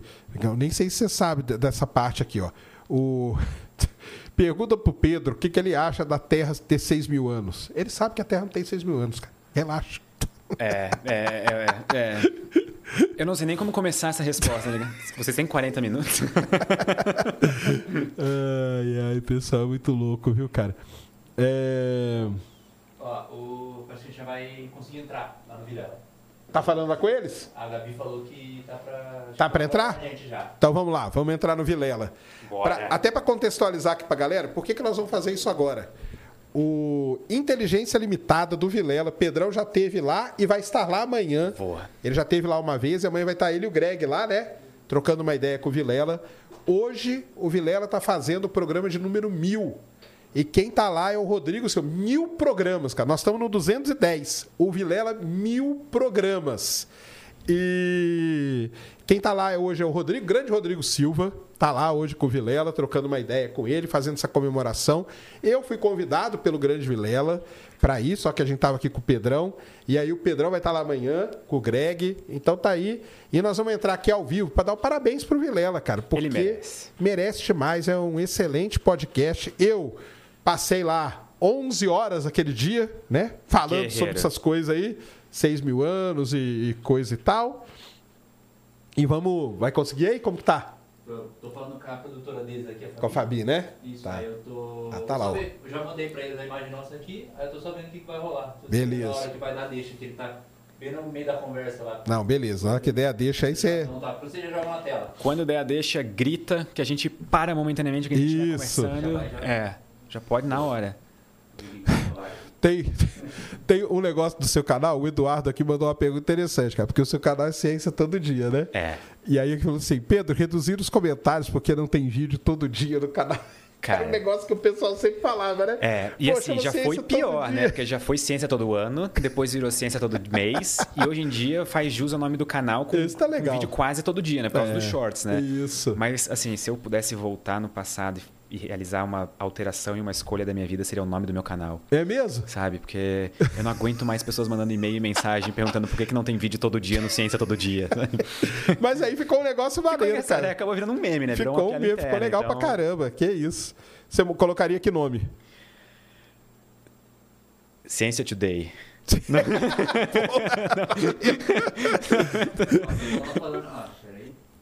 Vamos lá. Aumenta aí. Fala, Vilela! Tá? Ah. Salve, Vilela! Tudo bom, cara? Põe aí o som, que eu não tô ouvindo ele, não. Peraí. Ah, tá, deixa eu colocar na tela. Peraí. Coloca aí. Pera só um pouquinho que nós vamos colocar o áudio aqui pra gente, Vilela. Não Tô- te ouço, Vilela. Agora aí, fala aí. Opa, agora tamo, cara. E aí, Rodrigo, tudo bom, cara? Como que Tudo você tá? jóia. Aproveito para te convidar no ar, porque eu mandei um convite aí pro pessoal falar com você, para dia 12 você ir lá na inauguração do museu, hein? Se você puder, quero contar Legal. com você lá. Doze- Bora, vamos lá. Beleza? Estarei lá também. Aí, ó. Show de bola aí, ó. Legal demais. Vilela, cara, nós estamos entrando aqui, cara. Pedrão tá aqui comigo, ele vai estar aí amanhã com você. Isso. Vilela, parabéns. Mil programas É é, muita isso, coisa. cara. Mil Merece programas. Parabéns. Nós estamos aqui para te parabenizar, cara. Parabéns Obrigado aí demais. por tudo que você faz pra, pelo, pelo podcast no Brasil, pela podosfera, né, que a gente chama, mas agora É, a podosfera é em vídeo também. Parabéns demais, cara, por tudo. Seu trabalho é sensacional. Eu sei o quanto você, você rala aí, faz, você, você dedica pra caramba pra isso.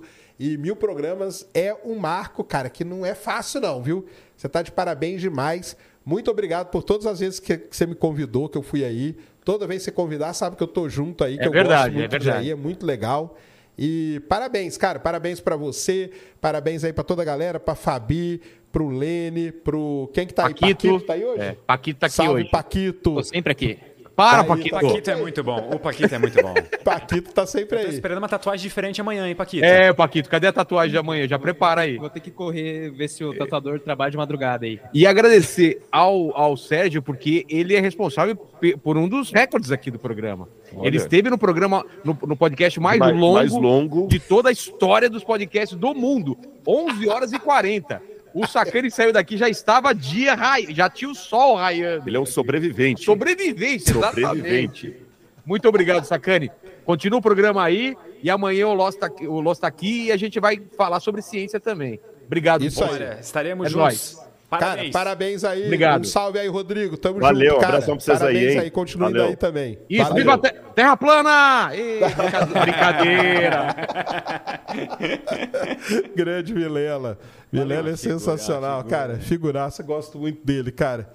Valeu aí, parabéns aí pro Vilela. Então vão lá, cara, vai lá no chat dele, abre aí do, outra aba aí e vai lá e dá um parabéns pra ele lá, cara. Mil programas não é mole, viu? Só quem faz aqui sabe que não é um negócio fácil, não, cara. Não é fácil, não. Cara, é quase mais programas do que episódios de One Piece. É qua... Ó, ele tá quase chegando, hein? Quase lá. O Oda, seja, o Oda que. Vilela, nunca vou assistir todos os teus programas. Ué, se o É um Oda programa lança demais pra 30 mim. por ano, cara, Ixi, o Vilela lança 8 por semana, tá- Então, Só uma semana já passa. vai passar mesmo. Vai passar mesmo. Muito bom. E aí, cara, nós falamos aqui de um monte de coisa desse negócio aí que você falou, que é um tema que você falou que é recorrente, né? E que é um negócio legal pra caramba e que pega várias coisas, né? Que é o lance aí. Vamos começar, por, vamos começar falando do paradoxo, né? Primeiro, é um paradoxo e é de Fermi? Então, pela história original, não é de autoria do Fermi, né? Mas acho que ele foi a pessoa que ficou abismada, né? Eu consigo imaginar a cena, porque dizem, diz a história, pelo menos, que eles estavam almoçando um dia, um monte de físicos, e algum deles soltou na mesa, tipo, cara, onde é que tá todas as civilizações inteligentes? Deveria ter, olha só, tipo, planetas, os planetas do sistema solar, quase todos poderiam abrigar vida, não sei o que, tudo mais.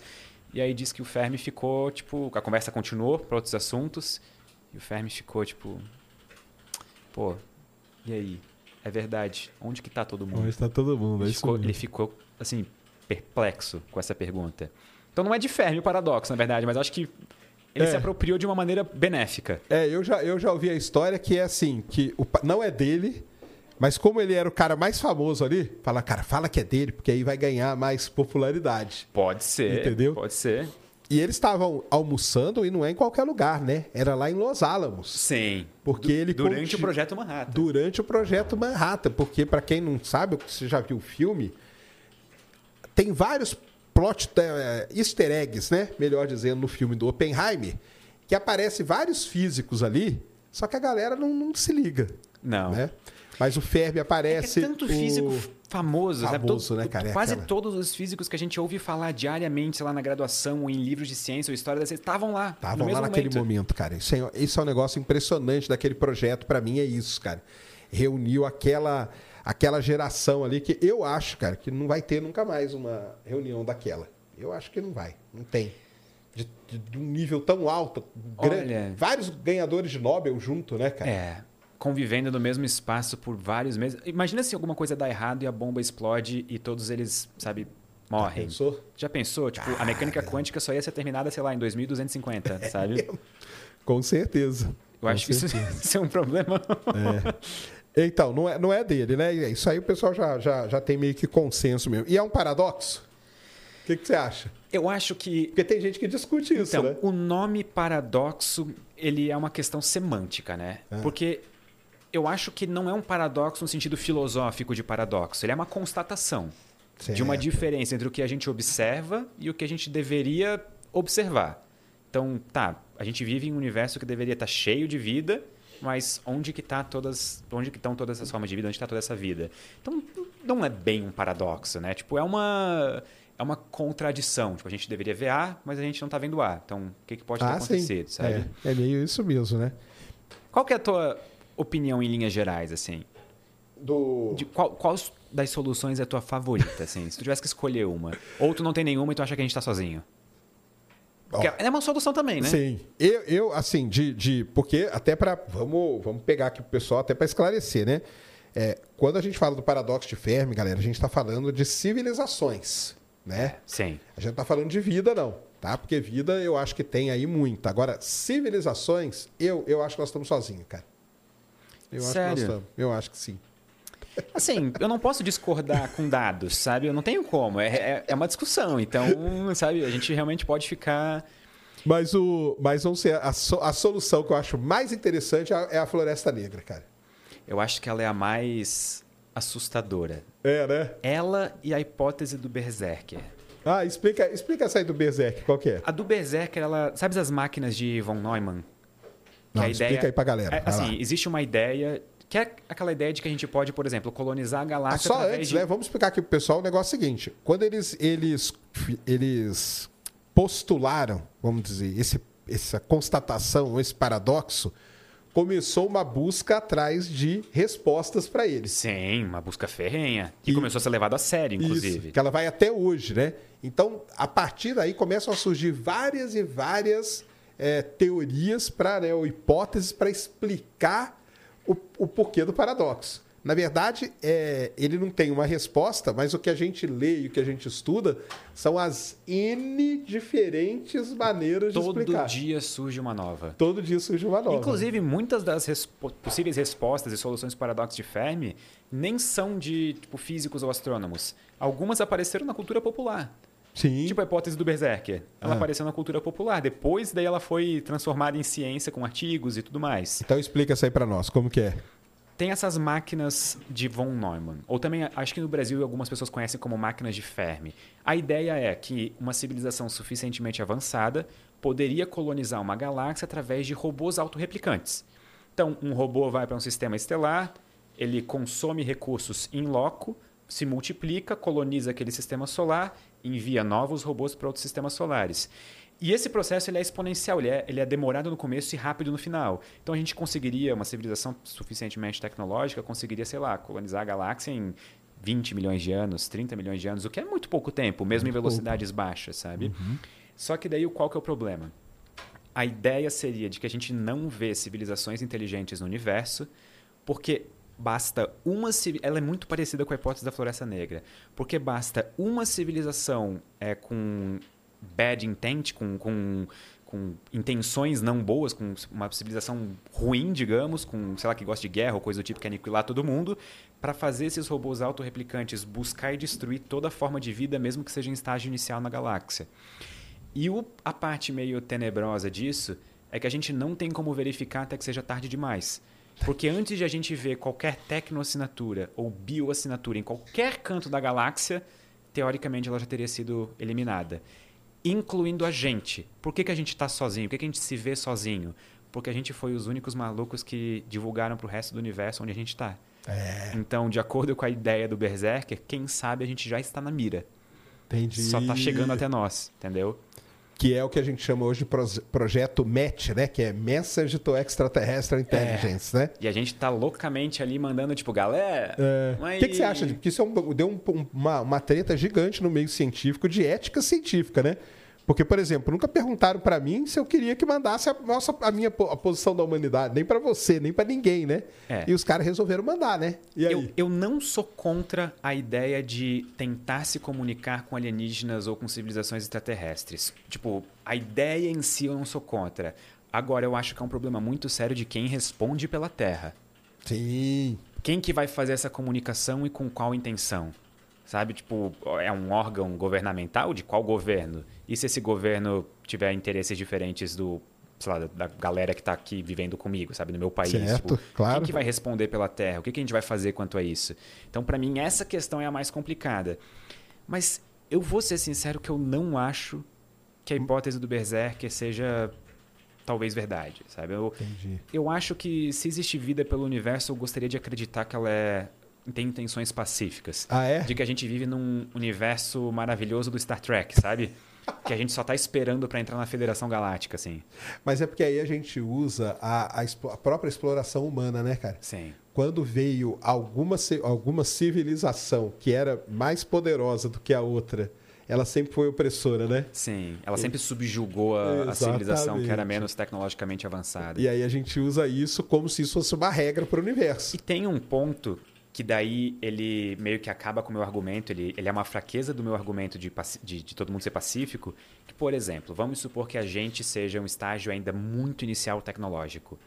Quando tu vai construir uma casa, por exemplo, tu olha no terreno, tu se importa com as formigas? É não, né? Vai lá Só e amassa tudo. Mete a casa em cima, sabe? Da mesma maneira, vai, se a galera quiser, sei lá, destruir a Terra para construir uma rodovia espacial, sabe? Negócio assim, tipo... Exato aí, é passar por cima, né? pode ser que a gente esteja tão inicialmente na, na árvore tecnológica que isso seja simplesmente eles não vejam a gente como vida inteligente que merece ser cuidado ou coisa do tipo. Caso Entendi. exista outra civilização, algo assim, né? Mas essa do Berserk, esse você falou que ela nasceu na cultura pop, porque nasceu no quê? Nos filmes? Nasceu num filme que, se eu não me engano, eu não lembro exatamente o nome da trilogia. Se eu não me engano, é Berserker. Ah, é? Só que não é aquele anime famoso. Tem um Hum. anime famoso chamado Berserk, esse nome. Não é esse. É tipo um livro de ficção científica que foi continuado por tipo 40 anos, uma coisa assim. Caramba. E aí depois isso acabou entrando na, na, na ciência propriamente dita, com cálculos e tudo mais. Entendi. Principalmente quando surgiu a ideia das máquinas de von Neumann, os robôs autorreplicantes Uhum. e a possibilidade de colonizar, sei lá, o universo ou a galáxia, pelo menos, usando robôs. Entendi. Legal demais isso aí. E a da Floresta Negra? A da Floresta Negra... Essa eu acho a mais interessante. Essa eu acho a mais, assim... É, é a que me dá medo genuíno. É? É a que me dá, tipo, me tira o sono de noite, assim. Que eu fico, tipo, ok, se essa parte for verdade, essa solução for a correta, a gente tá muito ferrado. Ou não também, porque a gente não tem como descobrir qual que é a intenção de uma outra civilização. Pode Exatamente. ser que todo mundo Tá todo esteja... mundo com medo. Exatamente, Tá todo sabe? mundo com medo. É um jogo de... de é, como é o dilema do prisioneiro, assim, né? Tá todo mundo ali. Exatamente. Mas a ideia basicamente é que a gente nunca recebeu sinais de, ou mensagens de outras civilizações inteligentes, ou elas nunca deram a cara pela galáxia, porque justamente todas têm medo das intenções de uma das outras. Então, toda a vida pela galáxia é um constante jogo de vou me esconder porque eu não tenho certeza de quais são as suas intenções. Exato. E quem, quem se revelar primeiro corre o risco de ser alvo de uma civilização berserker. Então, Ah, então elas se misturam as duas soluções. elas se misturam nesse ponto. Ah, Uma acaba saquei. virando a, a, a parte, digamos, as civilizações malignas da hipótese da Floresta Negra são geralmente as do Berserker. São Saquei. geralmente as civilizações que querem, tipo, procurar e destruir toda a vida na, na, na galáxia. O que faz sentido em um ponto. Os recursos são escassos. Só que eles são tão grandes, tipo assim, a gente está falando de proporções tão imensas de recursos, tipo o tamanho de uma galáxia, que a gente nunca chegou a conceber isso. E a gente provavelmente vai demorar, se um dia vai chegar nesse ponto da árvore tecnológica, de conceber tudo isso. Mas e se para uma civilização suficientemente avançada, realmente chegou a hora de pensar que nem a gente pensa hoje, ah, os estoques de urânio na Terra vão acabar em 40 anos? E se chegou no ponto que uma civilização pode começar a pensar, hum, os estoques de urânio na Via Láctea vão acabar em 10 milhões de anos. Então acho Entendi. melhor a gente começar a destruir tudo que use isso, sabe? Saquei. É, é uma possibilidade, né? E ela tem, o pessoal entender, ela tem esse nome da Floresta Negra, que é a mesma coisa quando a gente entra numa floresta, né? Você não quer, sabe? Você não sabe que bicho que tá ali escondido, né? Eu odeio a sensação, por exemplo, de estar, sei lá, vai acampar e acender uma fogueira no meio do nada, sabe? No meio do escuro. Porque aí assim. você já deu sua localização. Já deu. É, é, tipo, acende duas fogueiras, entendeu? E fica numa outra, É, sabe? Porque daí pelo menos tem enganar, né? 50% de chance de não ir na tua, sabe? Ou vai Exatamente. nas duas e tá todo mundo ferrado. E aí, nessa ideia da Floresta Negra, entra. Então, ela, então é legal, né? Porque ela tem a ligação com o Berserker, mas ela tem a ligação com o sinal UOL, né? Tem. Porque a gente recebeu esse sinal. Uma vez só. Eu nunca mais. Por que, que nunca mais repetiu? E se foi uma civilização que, Que acabou de chacoalhou um galinho da árvore ali, né? E agora a gente botou a cabeça pra fora dos, dos galhos, assim, e a gente tá tipo, é o próximo, É. sabe? A gente agora tá só esperando. Pode Mas ser, aí, né? mas aí o lance da gente. Então, aí o lance da gente mandar a nossa localização, que começou com o Sagan, né? Sim. Que mandou lá no disco. Filho da mãe, Carl Sagan, você. hein? Só que o dele ainda foi benéfico, tipo, para Ah. pensar, porque não era emissão de rádio, Ah, ou não. emissão eletromagnética. É, o cara era um tinha que disco pegar de o disco, né? É, tipo, alguém vai ter que achar a Voyager. Ela que emite sinais, disco. mas eles são fracos, É. e são direcionados à Terra. Então, é uma dificuldade logística aí. Então, acho que ainda a gente pode fechar o olho assim e fingir que nunca aconteceu. Mas e aquela iniciativa da 2000 e alguma coisa, que a gente mandou uma mensagem para um aglomerado globular? Sim. Sabe, Ah, tu lembra não, qual- mensagem de recibo que você disse? Não, não, não, não. não. Mais Mensagem nova agora. Mais nova. Sabe quais foram as mensagens? Ah. Uma coletânea de tweets. Porque era uma mensagem promocional. Ah, mas de- aí então tá tranquilo, cara. Os É, caras é. falam, pô, esse bando de ignorante. não vamos lá. Deixa, ele- eles mesmos vão se matar um dia. Então, tipo assim, a gente Os faz caras estão brigando por One Piece, cara. Imagina pegar pega a treta do One Piece e manda pra civilização. Na hora que a civilização vem, vai lá, o quê? Os caras estão brigando por One Piece, cara. A gente não precisa ir lá ma- ma- matar esses caras, não. De jeito nenhum, eu vou passar longe, vai que, vai que passa pra todo mundo, sabe? Tipo, longe Exatamente. dele, né? Esses caras eles vão se matar.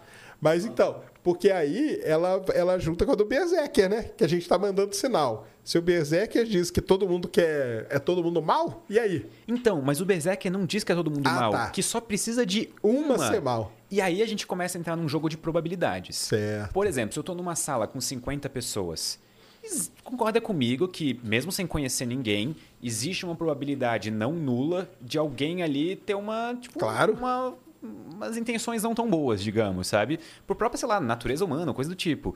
Então já começa, sabe, a ficar. Imagina se a gente tem mil civilizações na galáxia e 999 são boas que nem a gente. Mas talvez basta uma, né? aquela, aquele 1%, sabe? É. Só aquele. aquele... É 1% vagabundo. É, exatamente. Literalmente nesse caso. É. Então, aí é complicado. E a gente mandando, né? E a gente mandando. Eu, eu sou contra esse negócio de mandar, cara. Ou fizesse uma enquete mundial, né? E aí? A gente manda nosso lu- lugar ou só fica ouvindo? Porque também ficar só ouvindo também é meio chato, né? É meio estranho, né? Tipo, é meio. Porque já parou pra pensar que se a gente tá ouvindo ativamente alguma coisa, a gente só não se deu conta ainda? É. Tipo, sei lá, um sinal periódico de frequência extremamente baixa ou alguma coisa do tipo que a gente ainda não se ligou que, ah, tem um padrão aqui, sabe? Sei lá, se Exatamente. os picos da onda se juntam a cada, sei lá, 30 anos, sabe? Uma coisa bizarra assim. Ou se a gente estiver apontando pro lado errado também, né? Tá ouvindo pra lá e tá vindo aqui de trás, alguma coisa assim, né? Essa pra mim vai ser a mai... tipo assim, a, a maior dúvida que a gente pra sempre vai ficar. Como a gente nunca ouviu de volta o sinal WOW, Aham. a- o próprio design do Big Ear daquele telescópio era aquele design que é tipo duas faixas simultâneas sendo visualizadas no céu, né? Porque Isso. daí que vem o nome, é o Big Ear, porque é como se fossem duas, dois duas orelha- é, orelhas, né? orelhas. E pra mim a maior dúvida sempre vai ser essa, de será que o sinal foi um erro, um ruído estatístico, tipo alguma coisa que deu errado, ou sei lá, alguma origem não é, sintética para aquele sinal, ou até mesmo terráquea a origem, ou será que isso foi alguma coisa que realmente veio de fora e durou só aquele tempo, a gente não tem como confirmar de onde que veio?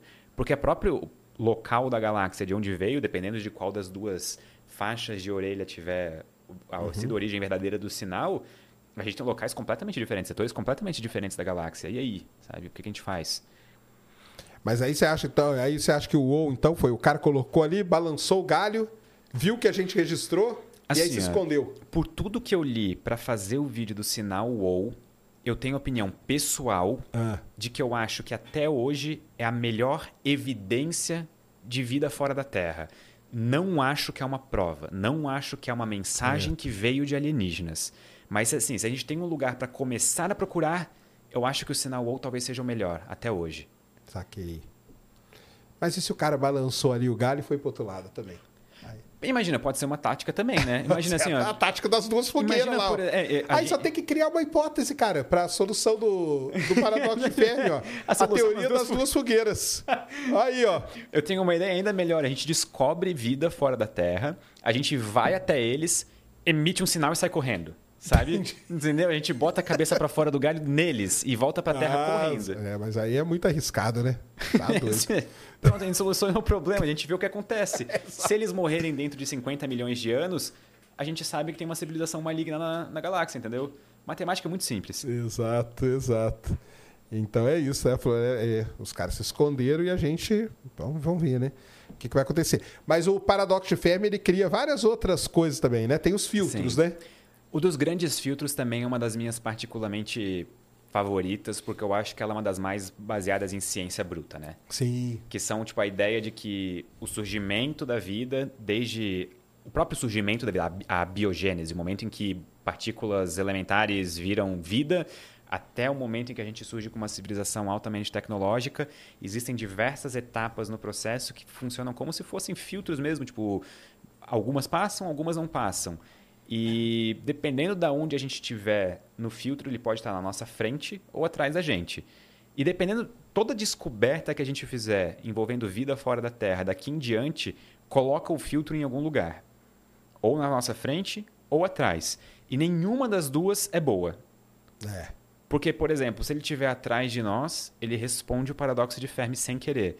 Ele Sim. diz que a gente está né? sozinho porque Tudo, na- ninguém passou pelo ninguém filtro, passou, né? provavelmente só a gente.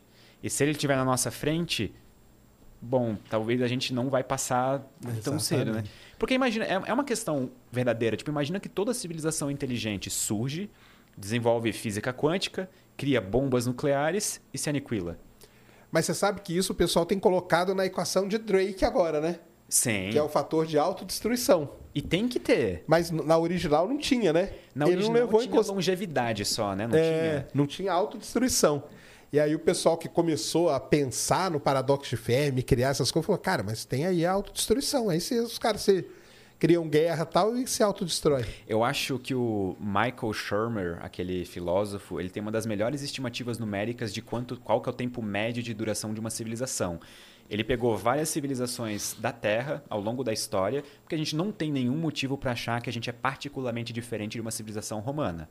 A gente tem tecnologia diferente, tudo mais, a expectativa de vida pode ter Mas, mudado, o mas ser humano é a mesma coisa. ah, é, exato. E a organização de civilização continua praticamente a mesma, sabe? As estruturas por trás.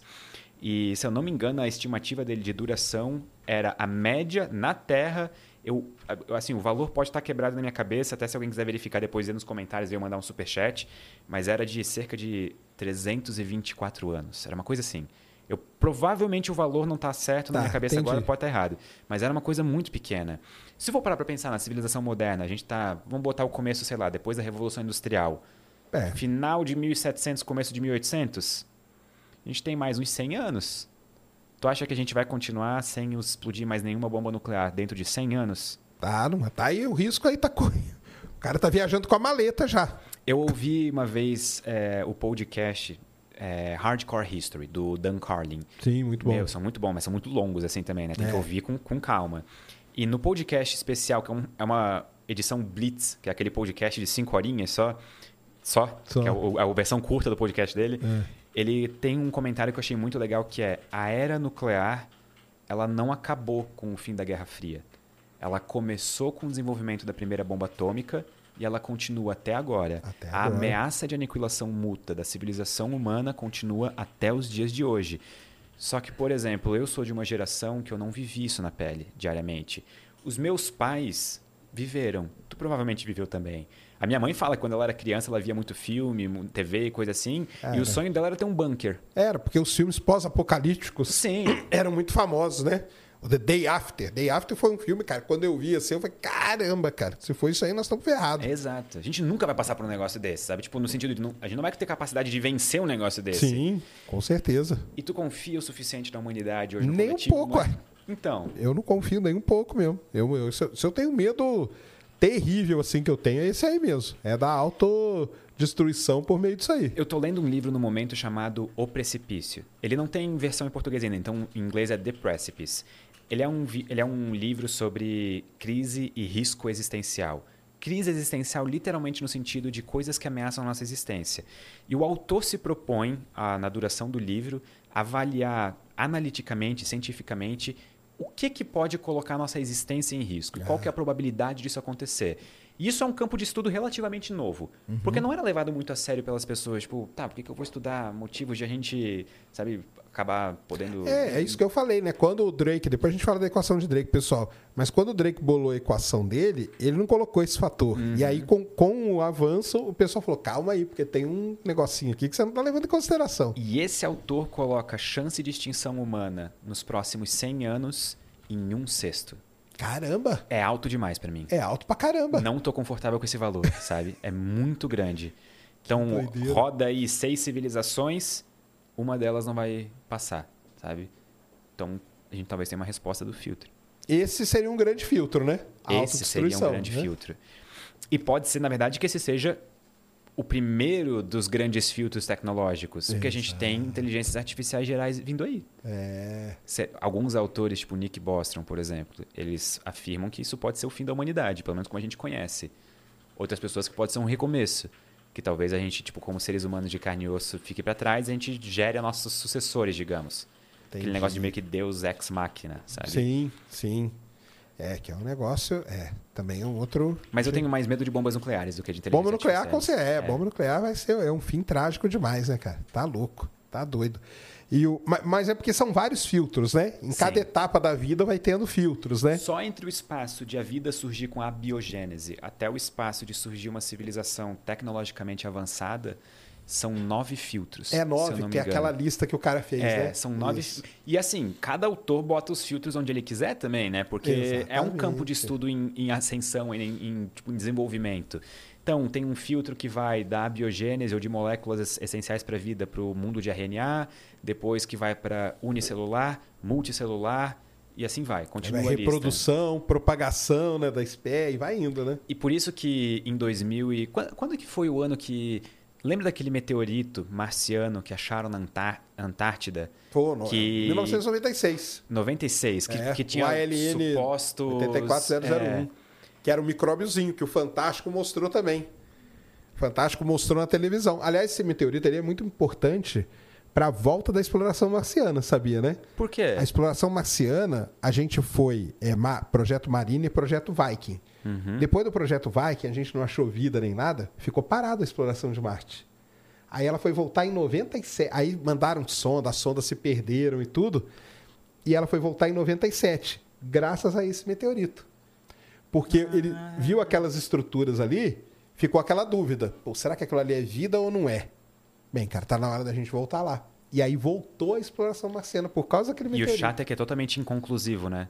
Tipo assim, não tem como tomar conclusões com base Ah, nessa- nesse meteorito, né? Tipo, ele é, É. Tipo, nem pra sim, nem pra não. Ele é simplesmente... Não dá pra fazer, tipo, dados É. com isso aqui. Não tem, é isso mesmo. E aí por isso que resolveram voltar a explorar Marte. Aí começou os rovers e tal, que é essa era que a gente vive hoje. Então foi aquele meteorito lá. E esse meteorito foi importante pra iniciar essa discussão do grande filtro de uma maneira mais desenfreada. Sim. Porque foi ali que começou a galera a perceber, pera, vamos supor então que tá, a gente vá pra Marte e ache vida microbiana fóssil. Cara, isso não é uma boa notícia. Isso significa provavelmente que a gente passou pelo grande filtro e a gente tá sozinho. Agora, vamos supor que a gente encontra vida, sei lá, multicelular.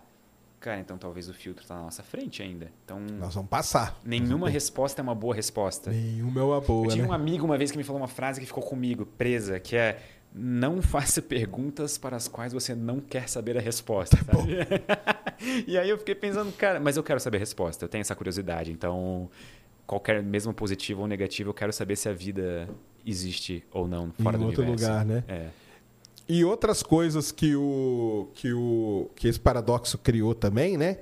Que, que são- a gente pode dizer que é desmembramentos, né? Sim. Porque aí nesses estudos aí das civilizações e tal, surge o, o cara lá na Rússia, o Kardashev, né? Que é um negócio legal pra caramba aquilo lá das civilizações A também, né? sacada dele em 1960 e alguma coisa de categorizar civilizações com base no uso de energia e dividir em três tipos ainda, né? É. São os três tipos, assim, olhando em retrospecto, óbvios, sabe? Sim. Mas, pô, foi uma sacada genial na década de 60. Exato, né? Você vê que lá o cara já estava preocupado com isso, né? Agora, uma coisa que me intriga em tudo isso, cara, é porque que tudo aconteceu na década de 60, né? Foi um momento maravilhoso, né? Porque o Drake é daquela época, o Fermi foi mais ou menos nessa época. É... Ah, o Fermi foi um pouco antes, né? Mas o, o Drake é dessa época da equação, o Kardashev é dessa época também. E aí tudo acontece ali dali que come, explode, né? Eu tenho opinião de que acontece hoje em dia ainda, a gente só não deu tempo suficiente para consolidar o fato. Eu- Ah, eu tava tá. pensando nisso nesse- nesses dias, inclusive, porque, por exemplo, eu acho que Nick Bostrom, ele tem vários artigos relevantes, tipo da hipótese da simulação, essa parte do grande filtro. Eu acho que ele vai ser um cara que daqui a 20 anos a gente vai olhar para trás como esses autores da década de 60. Entendi. Sabe, ele e A alguns gente não outros deu físicos. valor pro cara, né? É porque no momento a gente não tem como ver uma real expressão da relevância científica ou filosófica de alguma coisa. Sim. Demora alguns anos pra gente olhar e falar, cara, peraí, tem alguma coisa aqui, sabe? Acho que a gente vai estudar isso por muito tempo ainda. Eu acho que esse tipo de coisa acontece. Mas realmente a década de 60. Foi, foi. Será que tem algo a ver com o momento cultural da época, assim, a Ah, contracultura? deve ser, né, cara? Alguma ou. coisa. Eu não sei por que, que é. Tem que pesquisar isso aí. Porque o. Então, uma- um dos desmembramentos, um é o Kardashev, né? Sim. Que é com as civilizações lá, que é explorar a energia do planeta, depois do Sol e depois da estrela, depois da galáxia, né? Uhum. Você fez um vídeo disso aí também, Fiz né? um vídeo que é disso legal também. pra caramba, pra... diga-se de passagem, que é sensacional. E o. Você acha que a gente vai chegar em qual nível? Nós. Olha, eu sou um otimista por natureza.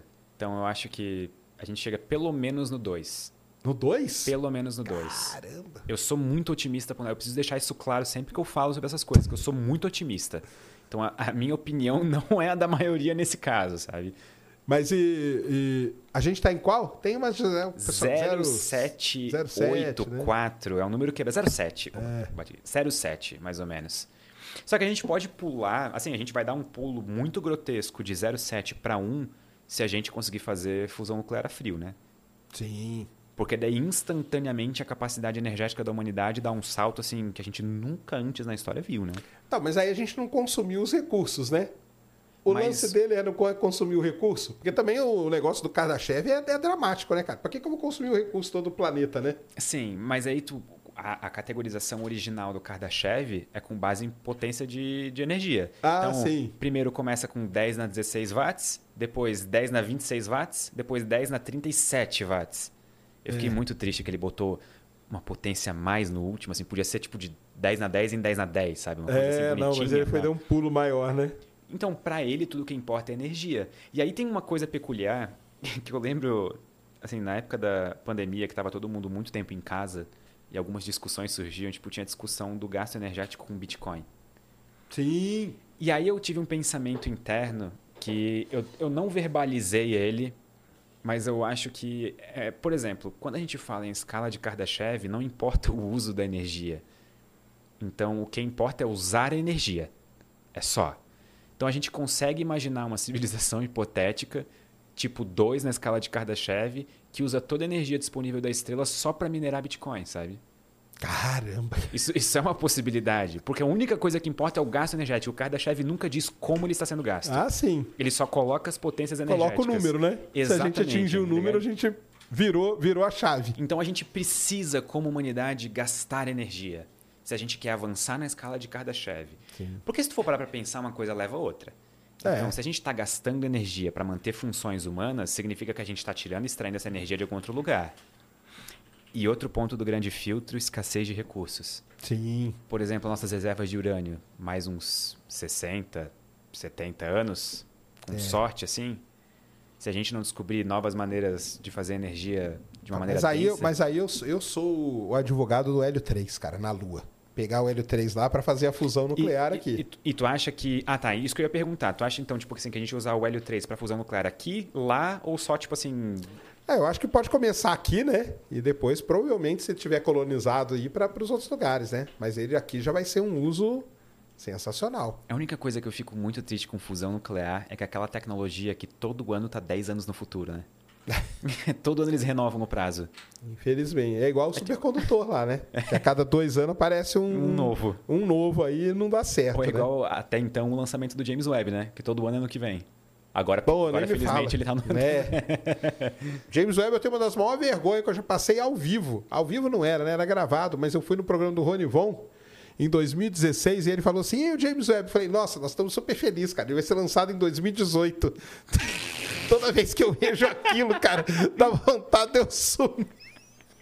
Mas é que era, na época era o que Parecia, falavam, né, cara. É o que falava na época. Mas né? que bom que demorou e deu tudo certo. Deu, e Porque agora se, tá ó. se fosse rápido e desse errado, a gente ia estar muito triste. Claro. Então, todo dia a gente descobre algo novo graças ao James Webb. Obrigado, James Webb. É isso mesmo. Falando em James Webb, cara, temos uma surpresa pra você. Pra mim. Pra você. Não é não, Cris? Vou avisar aqui. Avisa aí. Temos uma surpresa pra você. Porque eu sei que tem uma pessoa que trabalha pra você. Que é muito minha amiga também. E que eu, pelo que eu sei, vocês nunca se encontraram. Nunca nos encontramos. Então chegou o dia.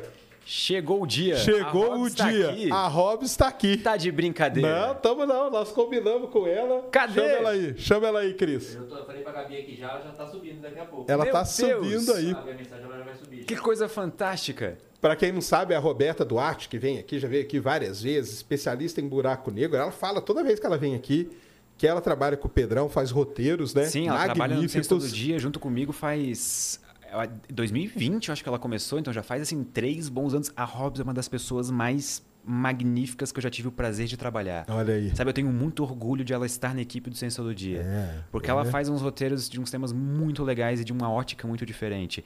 E realmente, eu nunca tive a oportunidade de conhecê-la pessoalmente. Aí, ó. Porque a maior parte do trabalho que a gente faz é remoto. É remoto, É né, sempre cara? remoto. É remoto. E eu não não, e às vezes você vem e tal, mas aí não bate o horário, né? Exato. Porque ela tá fazendo as coisas dela também, eu, até- não? eu fiz uma festa de quando eu atingi 4 milhões de inscritos para as pessoas do Ciência Todo Dia e convidei todo mundo da equipe. Só que era lá em Santa Catarina e não deu para ela ir, por exemplo. Ia ser a primeira oportunidade assim de a gente se ver Se- se pessoalmente. ver. É. Só que o problema é que daí todo mundo que trabalha comigo ou é de São Paulo ou existe um núcleo muito específico em Floripa e Brusque assim, né? Que é, tipo, Entendi minhas ali da cidades, galera é. ali, claro. Então, Pô, que massa que ela tá aqui. Tá aí, chamou? Tá, tá subindo agora. Tá subindo aí, ó. Vai conhecer aí. Vocês conhecem ela?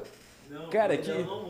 É? Conhece ela, Greg? que- Não? Então aí vai todo mundo conhecer. ela. Falando em James Roberta- Webb. Falando em James Webb, tá aí a Roberta Duarte, tá vindo aí, ó.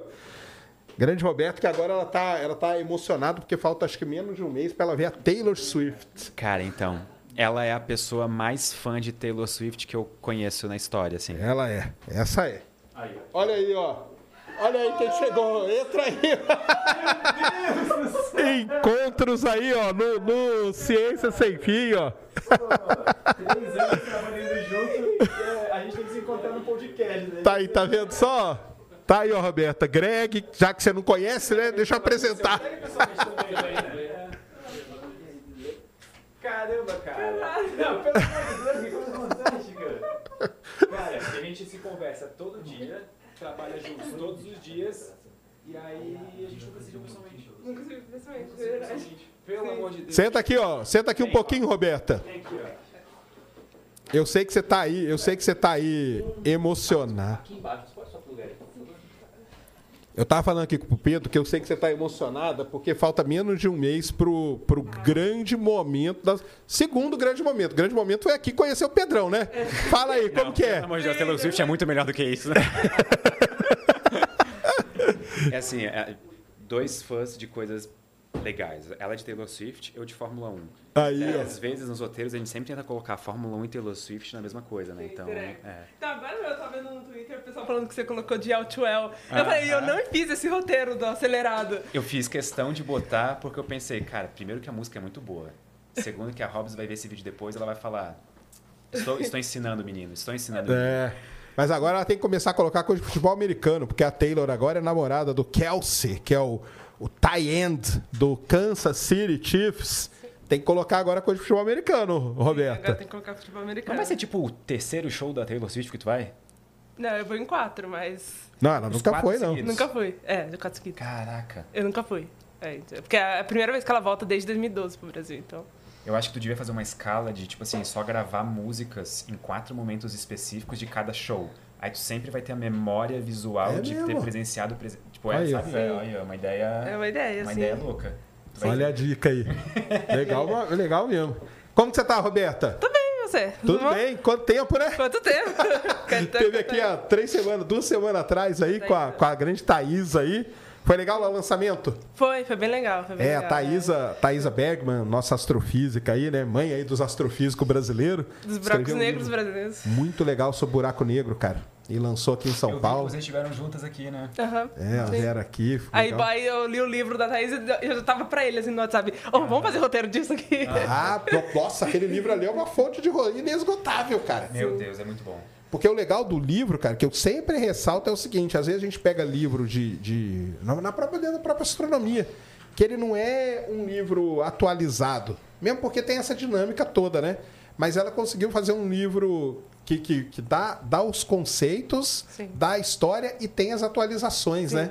E Isso é que é muito legal no livro dela. Sim, fácil de ler pra caramba, cara. Muito bem escrito, bem fácil de ler. Isso aí foi sensacional, viu? E em português, o que é raro. Principalmente isso em português, que a gente estava falando do problema da língua aqui. Agora Sempre a gente é um tem um- uma referência em buracos negros em português, Em né? português, sim. Que é Que- basicamente a mãe dos buracos negros brasileiros. Então. Fala o nome do livro de novo, pra quem não pesquisa. Não, ninguém Chama. Buracos Negros. Buracos Negros. É, Thaisa Stock, Thaisa Bergman, Thaís, é, como que é o segundo nome? Stock Berman. Stock Bergman, que é daquela coleção da My News. My News Explica. Da hora. Vão ser três livros. Vai ser um dela, que já lançou, vai ser um do Salvador Nogueira, sobre exoplanetas, e um do Cássio, do Cássio Barbosa, que é um jornalista científico daqui, que escreve no Estado na Folha também, no, no G1 também, se não me engano. O dele eu não sei do que, que é, sabe? Acho que é astronomia. Astronomia Ele geral, né? sobre astronomia. Ah, porque ele é professor de astronomia, né? É. Ele é professor de astronomia. E aí, como que é conhecer ele pessoalmente? Essa, depois sim. Finalmente, depois de três Finalmente. anos trabalhando junto, Falando todo dia. tu é muito mais alto do que eu imaginava. Sério? Sério. É que Ah, no é? vídeo. Aí, impressões, como que é? Não, Ela é muito mais alta? Muito mais alto do que eu Pensou Essa que ela era mais baixinha? alta. Porque a gente só se vê sentado, na verdade. Quando a gente faz as reuniões de roteiros ou vai conversar sobre essas coisas. Entendi. Sim. E, por exemplo, participação de podcast que tu teve, shorts, coisa assim, tudo sentado. Eu tô sentado. Então eu nunca te vi em pé. Então, tu é, tu é tipo o que eu imagino que a galera deve falar que a Taylor Swift é quando conhece ela pela primeira vez. Assim, É. sabe, tem 1,84, É, assim, sabe? Tipo, Sim, sim. é, tem uma foto dela no lado do Bruno Mars que é icônica. É, que ela. Mas agora o Tra- Travis é alto, então assim, ela tem que ficar nas Tá. pontas do pé pra. O namorado dela agora colocou ela no devido lugar. É, O baixinha. cara desse médio, 2 e 10, Por aí. Por aí, assim. É, cara é, cara é altão, cara é altão. o cara não cabe num kart. Mas É. você, também é, você também é mais alto do que eu pensava. Eu achava que você era mais baixo. A galera sempre comenta isso. É, é sempre o comenta. Daí eu chego e, tipo assim, tenho 1,86m e a galera fica, caramba, ele parece muito mais alto pessoalmente, sabe? Sim. É, É, sim. É Legal. porque a gente só vê em vídeo, né? Só vê no vídeo, né? Tá Eu falo, pessoal, eu sou completamente diferente, cara. Compre- Não é só esse aqui. Então, eles aqui de prova, né? Sou completamente diferente, viu? O dia que vocês me verem ao vivo, sábado lá no teatro. Vão lá que vocês vão me ver. Tá convidado, aliás, dicas de passagem, hein? Obrigada. Pra ir lá. Só tem mais 70 ingressos disponíveis. É, tem pouquinho. Caralho. Mas que legal, meu, que você veio aí, viu, Roberta? A gente Ah, queria obrigado proporcionar esse, esse encontro aí, ó. Poxa, que massa. Icônico aí, ó. Ao vivo, eu falei pro Sacane, o Sacane, não, tipo, tem que ser ao vivo. É, Poxa, cara, eu não fazia ideia. Vocês, É, não, a gente não falou vocês mesmo. mantiveram um, um, em muito bom segredo. Sim, Parabéns. É, ainda bem que você não falou, que Não, não falei, não falei. Vocês guardam um segredo muito melhor do que todo o projeto Manhattan junto, tá ligado? Então, meus parabéns, é. Conseguimos guardar esse segredo aí, ó. Legal pra caramba aí. É muito bom, viu? Tá. E qual que é o próximo roteiro aí que você pode dar um spoiler? O de amanhã já está pronto, tá? Depois eu posso até te mostrar pela primeira vez pessoalmente. Ah, ok. O que, que você veria na velocidade da luz. Ah, aquele lá. Ah, você, você que fez? Foi, foi. Ah, é? Posso dar um spoiler Manda. de algo que a gente tá fazendo? Eu tenho já.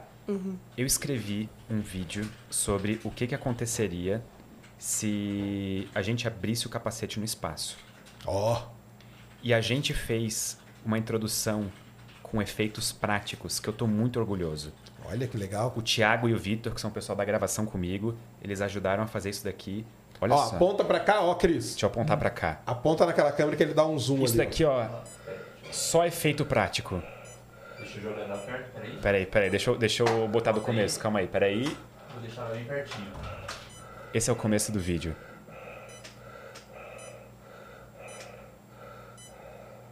Esse sou eu, respirando no capacete. Isso não é efeito especial. Caramba, que maneiro, cara. Cara, a gente tá melhorando nos efeitos Aí especiais. você usou o quê? Seu capacete kart. Não. Não? Melhor. Ah, é? O Vitor e o Thiago são Harleiro, sabe? Harley Davidson. Sei. E aí eles têm aquele capacete meio vintage, que é aquele capacete abertão tô aqui ligado. com uma bolha.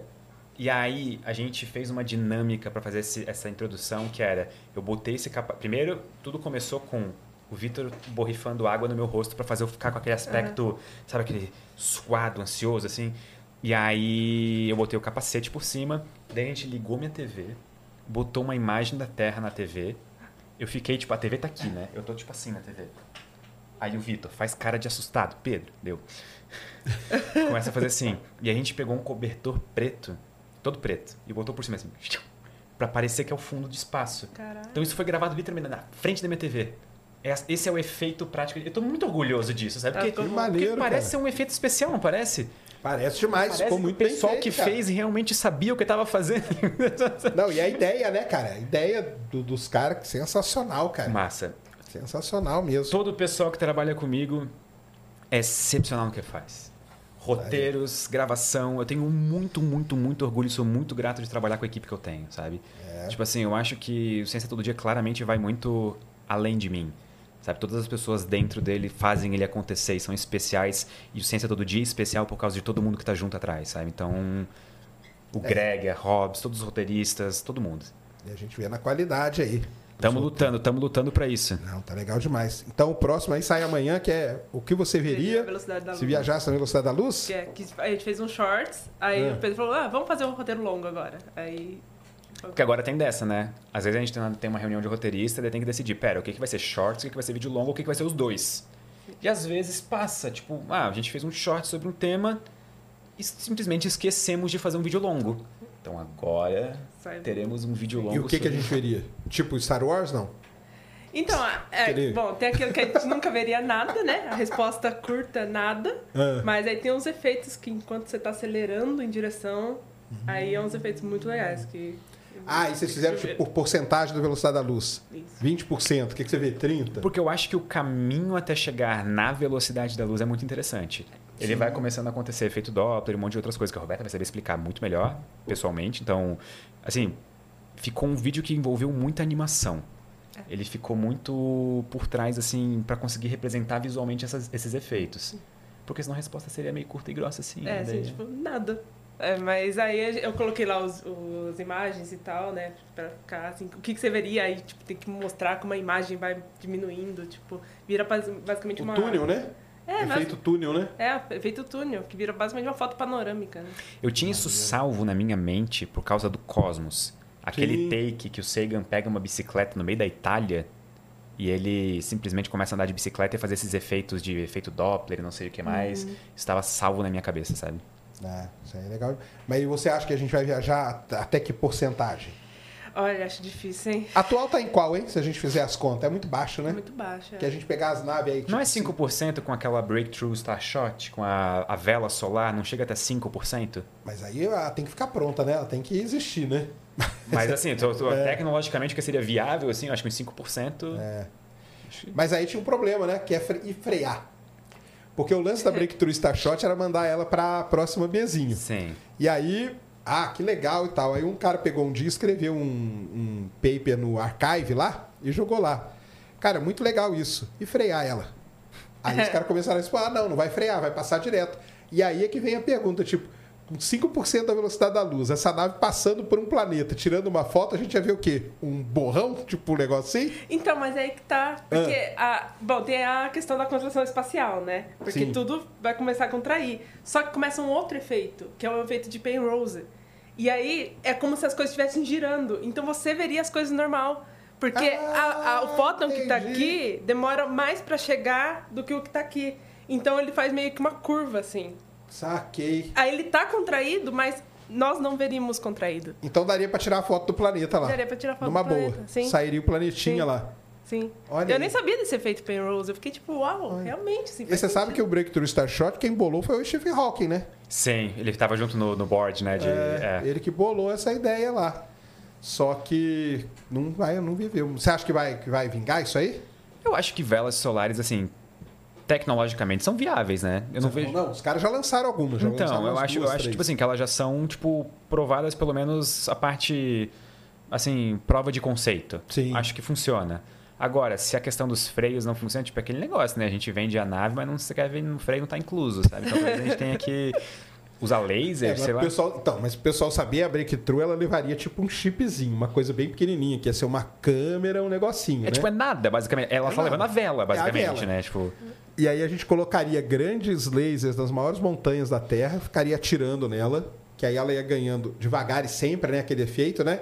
Ela ia ganhar aceleração até chegar nos, nos 5%. quantos anos seria de aceleração até Ah, eu não 5%? faço ideia. Aí a Roberto vai responder.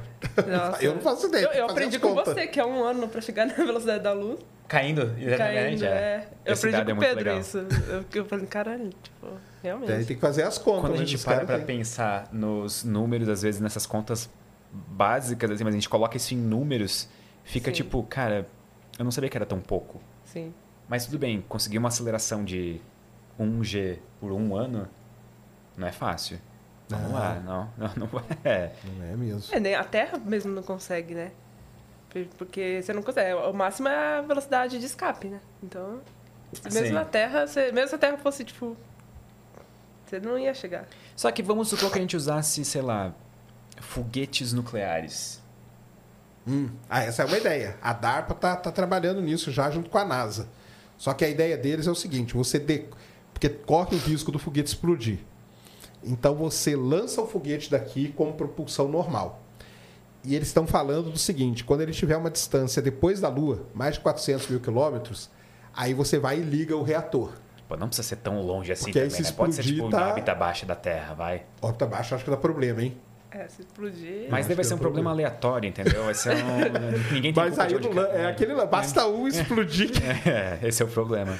Mas eles estão eles estão trabalhando nessa ideia aí, mas Esse não era um, sair da era Terra. um medo da mídia na época da- do lançamento das Voyagers, não era? Que elas tinham um reator de plutônio dentro. Ela pilha, né, cara? A, pi- É. a pilha nuclear, ela sempre foi um problemaço. Porque, primeiro, quando você vai lançar uma nave que ela vai usar a tal da pilha, que é o RTG que a gente chama, né? Que é o gerador térmico eh, de radioisótopo, né? Que ele gera eh, calor pelo decaimento radioativo. É, você tem que fazer a pilha lá em Los Alamos. Ela é feita lá. Aí ela é transportada para o, vamos dizer, para o Kennedy Space Center. Ela é, coloca... ela é uma pilha nuclear. Ela é colocada num foguete. E um foguete, literalmente, é uma bomba. Então, na verdade, o que você tem ali na plataforma durante dias é uma bomba nuclear. Entendeu? É uma ogiva nuclear, só que exposta para o mundo inteiro ver. E o protocolo de segurança, cara, são uns calhamaços desse tamanho, assim. O Alan Stern, que é o cara da, da New Horizons, que é que foi para Plutão, ela usou pilha nuclear. E ele conta no livro dele, cara, o trabalho que é para fazer aquilo, cara. E o, o protocolo, acho que era mil e- 1.300 páginas. Tipo, um trabalho, só eu entender, tipo assim, não é, não é um trabalho tecnológico, é um trabalho burocrático político, burocrático político. assim. Saquei. Porque você põe ela num foguete. O foguete ele tem chance de explodir. Sim. Se aquilo lá explode com uma bateria nuclear junto, É uma bomba suja. é uma bomba, entendeu? Vai ali metade da Flórida pro saco, entendeu? Num negócio desse. Então, os rovers, né? O Perseverance foi. Também foi uma baita burocracia para isso, entendeu? Tanto que quando eles lançam uma nave, isso o Alan Stern que conta, né? Quando eles lançam a nave e ela já está no ponto seguro, eles fazem todo um ritual de queimar esses calhamaços de coisa de segurança. Nossa. Eles põem tudo numa fogueira, dançam em volta, fazem um ritual lá maluco, é.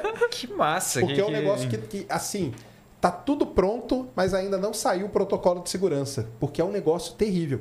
A Cassini foi assim também, e o da Cassini tem a história das- da, da bateria dela chegando no Kennedy Space Center, que era tipo três pessoas só que estavam habilitadas a mexer com aquilo, cara. Ninguém mais podia pôr a mão naquilo. Porque os caras com aquele maior cuidado, porque é uma bomba nuclear, né? Basicamente é, uma A bomba. diferença entre um foguete e uma bomba nuclear é o destino, né? Sim, é um pra cima, outro pra baixo. É, É só- isso só muda mesmo. a trajetória. Mas é é um negócio muito complicado, tanto que eles tentam ao máximo não usar.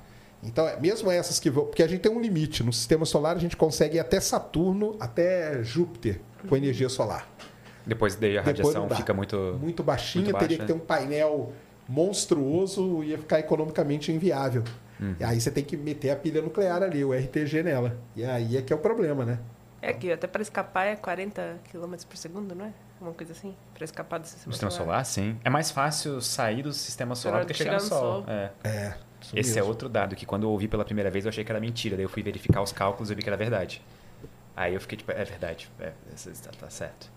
Eu aprendi isso quando ele escreveu sobre a esfera de Dyson. Como construir uma esfera de Dyson. Ah, então, e falando nisso da esfera de Dyson, que a gente estava falando justamente nos desmembramentos do, paradoxo de Fermi, né? A gente até começou a pincelar a equação de Drake, eu acho. A gente É. chegou a. Um deles é o lance das civilizações usar a estrela. Sim. E para usar a estrela é a esfera de Dyson, né? Esfera de Dyson. Que é um outro cara da década de 60 também aí, ó. Dyson. Não, e é muito curioso isso da, da esfera de Dyson, porque eu não sabia que você, para conseguir fazer, você tinha que minerar é, mercúrio, por exemplo. Não, não, tu tá sendo muito generosa, né? Porque não é, É. ideia, é tipo, destruir mercúrio, no processo, assim, é, né? destruir mercúrio. Minerar seria... Mais de 50%. Mas, é... É a ideia que eles têm, né? Que era usar mercúrio como um, um É. posto, né? É, primeiro vai, faz um umas, É. aí vai lá, constrói em mercúrio, aí vira lá uma base de lançamento. Assim, recebe energia, a energia é só para construir as placas. Vai virar uma disso. estação, né? Uma Eu não tenho opiniões tão fortes acerca de mercúrio que fossem me impedir de cogitar essa ideia, sabe? Então... de destruir mercúrio. Gente, vamos ser sinceros. Pelo a bem gente- da humanidade? Então, se a gente chega num ponto em que a gente tem essa capacidade, tá? Que a gente tem essa capacidade, a gente pode construir uma mega estrutura ao redor do Sol para fazer a gente subir na escala de Kardashev e, sei lá, começar a colonizar outros sistemas estelares. É Mercúrio que vai impedir a gente? Não vai. Não Mercúrio que é o vai. primeiro que vai te arrasta pra cima. É, é só o primeiro, né? É o primeiro que vai. Ô Lua, fica olhando. né? É, mas o, o- mas é, é porque a esfera de Dyson ela não precisa ser completa também, né? Não. É, Tem É. um número X de painéis que você pode pôr, né? É, tanto que aquela ideia, né, de uma esfera, uma casca esférica nem dá certo. Ela, Porque qualquer é, in- coisinha. ela é instável, né, ela é gravitacionalmente? estável, é. Tipo, qualquer coisinha, um massadinho, pronto, já era. É. Acabou. E aí, no lance da esfera de Dyson, lá em 2015, a, a, a TEB, lembra da TEB, né? Tabata Boyajian descobriu aquela estrela Lembra da estrela A dela? estrela de Teb, a sim. estrela de Teb. Eu lembro do número dela até hoje. KC 8462852. Uhum. Eu fiz tanto vídeo dela que eu lembro até hoje. Foi ali que a esfera de Dyson voltou à tona. Sabe por quê, né? No artigo científico, ela lista todas as hipóteses. Pode ser cometa, pode ser um planeta que foi destruído, pode ser uma nuvem de gás da, da estrela, pode ser não sei o quê. E ela coloca como última coisa, ela colocou isso no artigo. Esfera de Dyson. Ela colocou. Porque aí a gente via uma grande queda de. Para quem não sabe, a estrela ela tem um comportamento que a queda de brilho dela é muito grande comparada à queda de brilho quando passa um exoplaneta. E outra, né? Não é periódico. Sim. Então caía, depois não caía, e o pessoal chegou até a desenhar como que seria a esfera de Dyson ao redor da estrela para ela ter aquele comportamento dela. Sabe, fizeram uma modelagem inversa ali. E a modelagem bate, assim? Ela é pelo menos. Faz, faz sentido, assim? Ou é. Fazia, fazia sentido. Fazia meio sentido. Ia ter, ter- ia ter um, um lado dela que ia ter muito mais desses painéis, um outro muito menos e tal. Os caras fizeram Porque lá. eu lembro que eu li o artigo do, do, do Dyson original para tipo, fazer o roteiro tanto do sinal WoW quanto na época da escala de Kardashev. E eu lembro que ele falava que um dos problemas da esfera de Dyson completa, a que envolve completamente a estrela, é que na visão dele na época isso tornaria a estrela invisível para nós. Só que depois novos cálculos são feitos, é impossível esconder calor no universo. Tu vai ter algum tipo de emissão eletromagnética. Mas aí a gente teria que observar ela tipo com infravermelho. Infravermelho, exato. Isso. E nessa, es- por exemplo, na estrela de Teb, a gente não deveria ver infravermelho também por essa condição? Isso aí, então. Mas eles fizeram, cara, eles viram ela de todos os jeitos. Mas é que depois no final, já vou contar aqui o spoiler final para vocês, meio que descobriram o que, que é. Que é um- um- uma grande nuvem de poeira e tal. ela passa ali de, de tempos em tempos. Só como ela é uma nuvem, então ela não tampa totalmente. Por isso que tem aqueles picos todo esquisito dela. Mas é, seria essa, essa a ideia aí. É, A ideia deles é, ah, observa agora no infravermelho, observa em outros comprimentos de onda para a gente ver o que, que a gente pega, né? Até com o Beetlejuice, né? Ah, em 2021, quando rolou Quando ela lá. começou a diminuir. Mas aí o, a- o Aí medo era que ela explodir, né? É, mas tinha um pessoal que falava, não, acho que talvez seja uma esfera de Dyson ali Já também. pensou em ser de Dyson em Betelgeuse? É, é, Essa ia ser lado. grande, hein? Porque a É, Betelgeuse é, é uma uma super gigante vermelha. vermelha, É, ia ser uma baita E eu, ia- eu ia ficar meio triste por quem gastou recursos também fazendo isso, assim, né? Tipo, porque fazer ao redor de Beetlejuice ela já vai de arrasta pra baixo também, né? Eu que eu ia ficar com um pouco de pena de quem construiu a estrutura.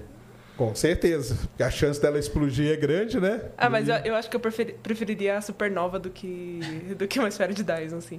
Da Beetlejuice. Eu acho que eu também. Eu vou Ah, concordar. sim. Ia ser bonito aqui Ia no ser céu. né? bonito, é. Ia Ia ser ficar, pra tipo, caramba. daria Não, pra vir. vai ser bonito. Vai, né? Não percam as esperanças. Só que como todo bom, como toda boa previsão do tempo, a astronômica é ainda melhor, né? Porque ela pode entrar em supernova daqui a um a um milhão de anos. Então, Igual diz um amigo meu, nunca é amanhã, cara. Isso aqui é uma sacanagem. É. Nunca é assim, vai acontecer tal coisa. É amanhã, se prepare. Não, é 20 mil anos. É 30. Ele fala, eu sei, cara, que isso não é nada no universo. Mas, pô, podia ser amanhã, né, cara? Não, pelo menos uma coisa, É. né? Uma, uma bad vibe que eu tive foi quando eu tava escrevendo do Imortal. Aí uma das partes é quando a, a Beetlejuice finalmente explode. E aí é tipo 70 mil anos daqui pra frente, assim, eu fico tipo, meu pô, Deus, que- velho, que triste. Eu queria ter visto. Assim. Eu queria ver isso também, cara. Porque imagina, tu olha pro céu e tem tipo uma coisa tão brilhante quanto a lua cheia de noite, assim, e é uma estrela, sabe? Sim. Não, De dia também dá pra ver. É, de daria, dia, de daria noite. pra ver de dia ela, é. Ia ser um espetáculo, mas aí ela- tem aquele tempo, né? Tem aquela É. duração Ela também, ia né? fazer sombra visível, porque Vênus também faz sombra. Dá pra tirar a Sim. foto, por exemplo, e mostrar a linha de sombra de Vênus, mas ela ia fazer uma sombra tão visível quanto a da Lua.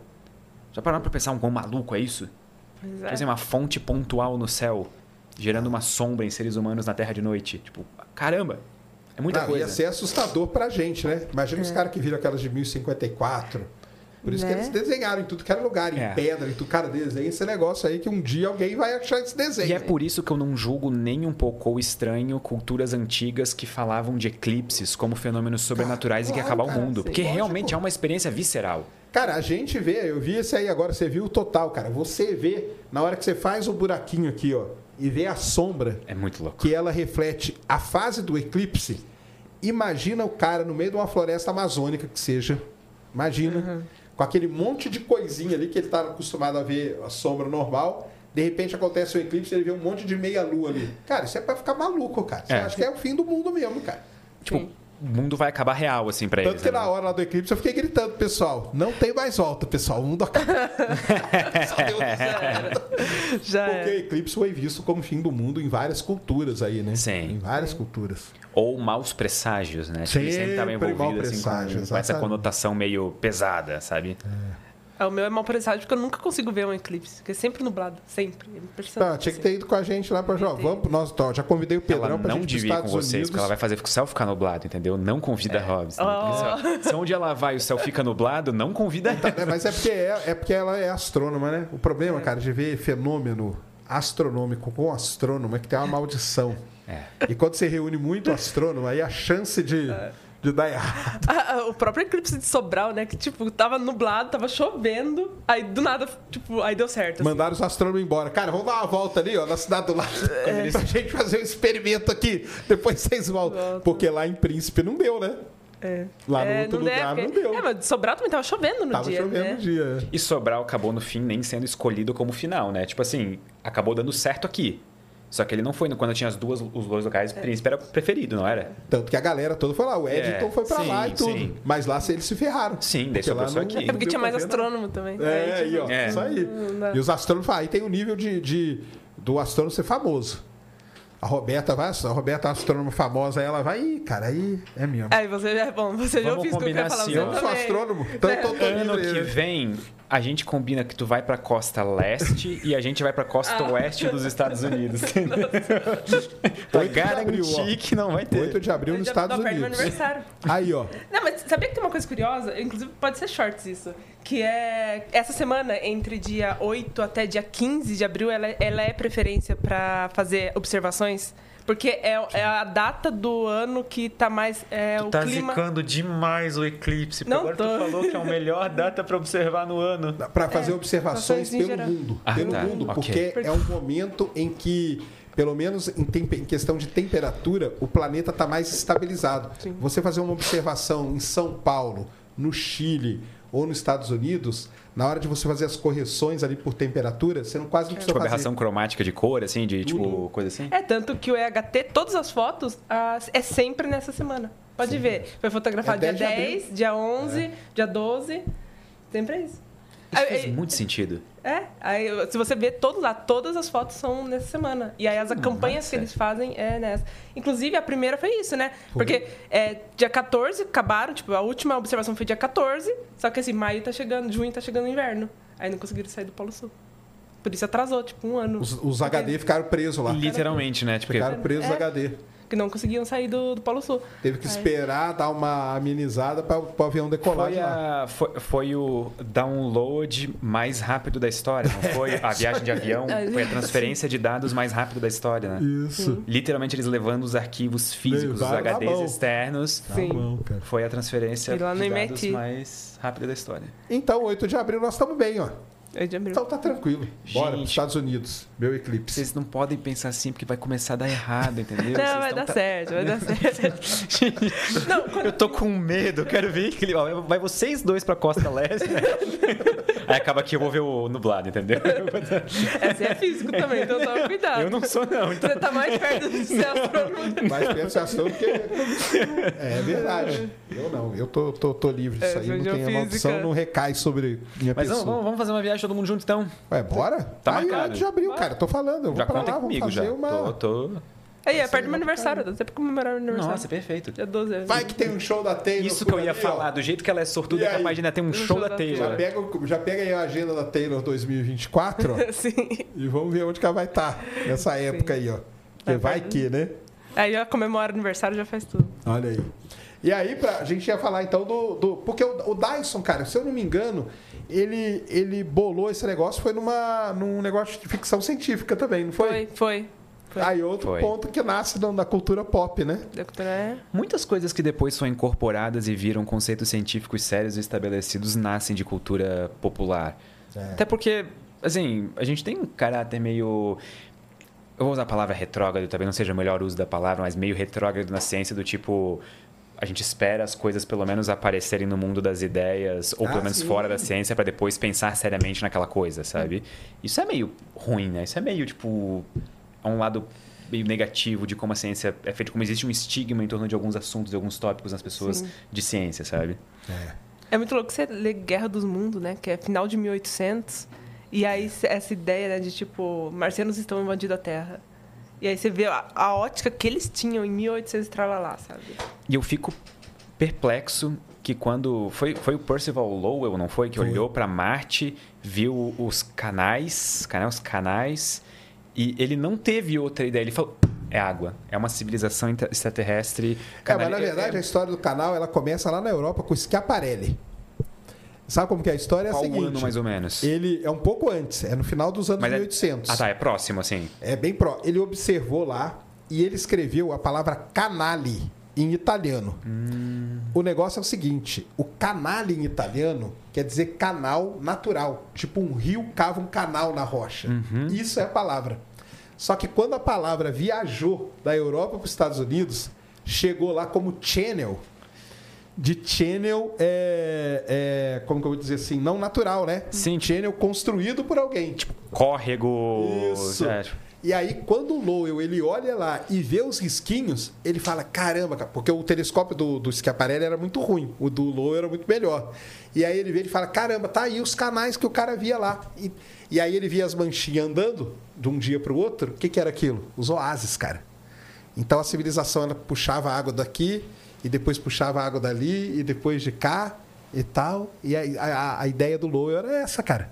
E ele passou meses e meses desenhando Marte todo dia, todo dia. Eu tenho o livro dele, é legal pra caramba, cara.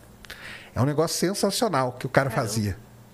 E ele não era astrônomo, não era, ele é era empresário. É, ele era só um entusiasta, assim, né? Ele, ó, Ele era empresário, construiu lá para observar Marte e depois para achar o tombo ou achar Plutão. Porque a outra fissura dele era com o planeta X. Que para ele existia um outro planeta. A gente tem que observar até achar. Que é quando ele contrata o Clyde Tombaugh para ir lá observar. Mas ele era o cara da grana, entendeu? Eu lembro, em- em- a gente estava fazendo um roteiro sobre descoberta de planetas, gravitacionalmente e tudo mais. Eu lembro do nome do Clyde Tombaugh, só que eu não lembro exatamente qual planeta que era. Que ele estava em busca, ele tem uma chapa fotográfica. É Plutão, é. É Plutão? Plutão. Ele conseguiu fotografar Plutão. só que ele conseguiu. não se deu conta. É, na verdade, Então- foi, ele fotografou num, num- num determinado período, mas eles só foram descobrir meses depois. Então, em retrospecto, analisaram a chapa fotográfica e viram, ah, tipo, Plutão está na foto. Ele só não soube no momento. Tipo, ele demorou alguns anos para perceber que aquilo tava ali o tempo todo. É isso aí. Que história maluca. Já pensou a sensação disso? Tipo, E sabe por que, que Plutão tem esse nome? Você sabe que Plutão foi o pr- primeiro que era. Agora não é mais planeta, né? Pra mim é. Pra mim, no meu galera, coração, não. ele é também. Pra mim é, sempre vai ser. é só eu que não gosto dele como planeta, pô. É, então. Porque Fala, Plutão foi o único planeta descoberto nos Estados Unidos. Já começa por aí. Sim. Nenhum outro, Urano e Netuno foram descobertos na Europa, não foi nos Estados Unidos. E aí eles fizeram um concurso, o americano adora isso, né? Pra ver quem dava o nome. Só que era obrigatório ter P e L, por causa do Percival Lowell. Hum, legal. legal. Porque era uma homenagem que eles iam fazer, qualquer nome, você podia mandar qualquer nome, mas tinha que ter P e L, porque era uma homenagem pro cara que bancou o telescópio que descobriu Plutão. E aí ganha lá o da menininha, né? A menininha inglesa lá, 13 aninhos, que mandou o nome e tal. Poxa, que massa. Plutão. É legal pra caramba. Fica aí uma dica de um vídeo, cara. Eu já fiz. Só que meu vídeo é bem, bem ruim. Mas façam. Conta a história do nome de Plutão. Plutão. Cara, é uma das histórias mais legais que tem, cara. É, tô fazendo, Tem um é livro famoso do, do Neil deGrasse Tyson, né? Que é o Pluto Files, não é? Que ele faz Pluto uma investigação, uma investigação totalmente É. aprofundada sobre Plutão, o nome do planeta e tudo mais. Então, cara, da hora. É, é legal pra caramba. A história do nome de Plutão, porque tem tudo isso. Aí tem a lista dos nomes, porque aí começou a chegar milhares e milhares de cartas lá no observatório.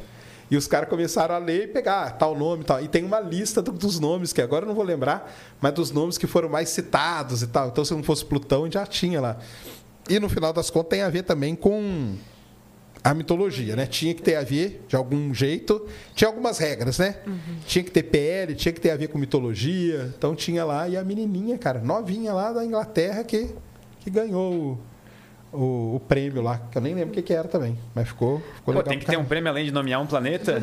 Ah, ganha, ganha alguma carta, alguma coisa, acho que ganhou. Vai colocar um troféuzinho. É, É. tipo, pô, dei um nome pra um planeta, sabe? Tipo, esse é meu prêmio já. E aí depois vem o Mike Brown, anos depois, e mata, né? Aí ele escreveu um livro, How I Kill Pluto. Como eu matei Plutão. Que é quando... só de Mas é curioso esse negócio de planeta X, né? Porque antes era Plutão, agora é o planeta X, o É o real né? oficial, né? É, agora. Que inclusive tem um pessoal que acha que é buraco negro, assim, né? Tipo, tem até um artigo, que é muito curioso o artigo. Que E ele foi- até desenha o buraco Ele negro na desenha, folha, o é. tamanho que ia ser. É, vai ser desse tamanho aqui, ó. Esse é o tamanho do buraco negro. Eu acho muito curioso aquele artigo, né? Boa Mas você viu, até achar. falando nisso, já que você tocou no assunto, que saiu acho que hoje ou ontem, que na verdade o planeta 9 não deve existir. E tem um pessoal aí da física mostrando que na verdade aquele alinhamento todo que acontece seria uma das provas de uma monde, de uma, de uma teoria modificada da gravidade. Isso voltou agora? Bom, não, isso aí nunca morre, né? Isso aí É, nunca tipo, morre e volta, né? tipo. Hã? Morre e volta sempre, né? Porque eu É, ouço mas falar tem de a mundos... galera é, que, tipo, que continua estudando os mondes, né? É, inclusive a- os artigos de buracos negros, uma das sessões é eles analisando se serve pra ser monde. É tipo, aí eles chegam à conclusão que não, que não é, mas tem, tipo, eles analisam, vão a fundo nisso, assim. É. Depois eu te mando aí, saiu acho que ontem Legal. ou hoje, que o planeta 9 aí, a Monde pode ter, matar o planeta 9. Então é um negócio assim que os caras Eu escrevem. não consigo dormir muito tranquilo com a ideia de um buraco negro no sistema solar, sabe? Tipo, Ia ser bem petitiquinho. pior ainda. É, pior ainda. Eles são os piores. Eles são os piores. Mas será que tem? Não, né? Não vai ser um, um Ah, buraco acho que negro, não, né? acho que não. É, É, porque aquele negócio do Mike Brown também, eu acho muita forçação de barra. Pra ser bem sincero, quem sou eu, né? Quem sou eu para falar com o Mike Brown?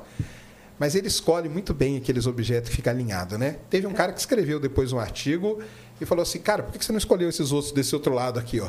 Aí é meio também, é o viés, né? Que o pessoal fala que ele tem um viés de observação muito grande. Que se ele olhasse dos outros lados, não teria nada daquilo e tá tudo bem. sim. Mas aí ele olhou só para um lado, né? Então, sei lá, acho meio forçado. Quem seria, quem sou eu, né, para isso? E o e para terminar do, do, do, do- do paradoxo de Fermi, tem a, a equação do Drake, né? Que também é nessa época aí, né? 1960 e poucos, né? É tudo na mesma, A né? gente fixou na década de 60 hoje, sabe? A gente tá na, né, É, todo- todos os Porque eu tava desenvolvimentos falando com o Pedro, por que, que é tudo na década de 60 essas coisas, né? O Dyson é da década de 60, o Drake é da década de 60, o Kardashev é da década de Ah, 60. o- o- é o Wheeler, é da década de 60. O Wheeler também, né? Que é o cara do buraco negro, né? Nomeou buracos negros, nomeou buracos de minhoca.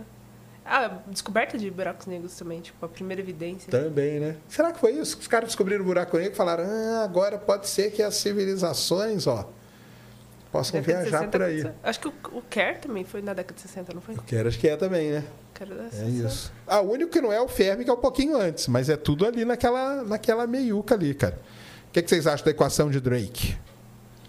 Eu gosto do jeito como ela. Porque ela não é uma equação que se propõe a. a, ter um sentido. Ela não é uma equação no sentido físico, no sentido matemático, né? No sentido, Sim. tipo assim, de, de representar alguma grandeza que ocorre naturalmente, alguma coisa. Mas ela serve muito bem para tipo, exemplificar numa linha só, abreviadamente, tudo que a gente precisa mais ou menos para estimar a chance de vida em algum lugar. Porque, no, no fundo, assim, tipo, ela se propõe a responder quantas civilizações inteligentes, pelo menos não, não responder, mas pelo menos dar uma ideia, Tem uma, uma base. probabilidade, eu acho, né, que seria, É né? que o número final, o N é um número, é um mesmo. número mesmo, é um é, número. seria um número mesmo. Só que ela se propõe a isso de uma maneira, assim, tanto quanto lúdica. E eu gosto particularmente da história dela, de ela ter sido desenvolvida pelo Frank Drake, porque eles iam fazer, a, acho que era a primeira reunião do série, Isso. e eles precisavam de uma. Eles usam a palavra agenda em inglês, que fica de. Eles, eles precisam de um. Por onde a gente começa? Vamos criar essa organização que busca a vida extraterrestre. Por onde que a gente começa? Aí o cara foi lá e fez a equação. Começa por aqui. Vamos procurar esses termos. Isso é demais, né? Vezes é muito fazer correria, né? Tipo, a reunião é amanhã, precisa de alguma coisa e o resultado agora, assim. É, então, é porque eu, eu, ele fala que ele começou a pensar em tudo que precisava de vida, né? E aí ele monta e aí ele chama um cara de cada área. Inclusive, na época, ele falou: a gente precisa de tecnologia. Você não, não lembro qual a empresa agora, que ele chamou um representante de uma da- da empresa nos Estados Unidos muito grande, não era a IBM, não, era uma outra, de computação, porque falou: cara, se a gente vai fazer tudo isso aqui, a gente vai precisar de um computador bom para processar. A gente não tem. Então, o Carl Sagan foi chamado, Foram vários caras ali importantes e um cara de uma empresa lá que eu esqueci também, que depois cedeu até o equipamento lá do primeiro que ele usou no projeto 7, né? Uhum. Pra poder ver se ouvia alguma coisa por aí, né? Mas é um negócio legal pra caramba. Agora, o mais interessante é os caras é, resolver, né? Porque boa parte daqueles números ali é chute, né? Sim. Metade, pelo menos, é chute. Boa parte, né? Mas, tá, chute educado, assim, né? Tipo aquele educated guess, assim, tipo... É um chute, mas pelo menos é um chute, tipo assim, tentando se aproximar de uma... De uma, sabe... Vou chutar, mas não vou chutar feio. Vou chutar bonito, sabe? Eu vou chutar, tentar acertar. É isso mesmo. Tipo a estimativa de planetas em que a vida surge, por exemplo. Ou... Não, mas o legal da, da equação, cara, é que ela é numa época que faltava aí pelo menos uns 30 anos pra gente descobrir o primeiro exoplaneta, né? Sim. Os caras fizeram tudo sem nem ter ideia que, cara, e se a gente não descobre? Porque podia nunca descobriu, né? Ou sei lá, descobriu daqui 300 anos, né? Mas, assim, será que na época alguém duvidava da existência de exoplanetas? Não, já não dava mais. Então, porque eu acho que, tipo assim, depois que a gente descobriu que, sei lá, as outras estrelas são, tipo, estrelas que nem o Sol, só que estão longe, eu acho que dali pra frente foi só ladeira abaixo, assim, né? Foi só, tipo, o pessoal indo Porque cada na mais- história eles, eles conseguem observar pela primeira vez, é um disco protoplanetário. É. No caso, Em Vegas, o sistema visto, tipo assim, tipo, de É. cima, digamos, ou de baixo. que é Vega, que é uma estrela brilhante próxima, eles apontam um radiotelescópio para lá e eles veem aquele disco. Eles falam, ah, então deve ter o. Aí, meio, eles devem ter pensado na hora, né? Deve ser só uma questão tecnológica, né? Tipo, um dia nós vamos ter a tecnologia para poder detectar isso. Mas o interessante é isso, é o cara bolar uma equação onde no começo é tudo chute mesmo, né? Mas eu, eu acho até curioso, né? Que na astronomia tem muito disso, né? Tudo chute. Igual, agora mesmo, eu tava vendo o tweet da Thaisa falando assim do chute de quantos buracos negros tem na Via Láctea. É um porque chute- saiu um, um artigo saiu aí, um né? artigo, é, saiu um artigo aí. Sempre sai isso, né? Os caras vão É lá. tudo chute, é tudo.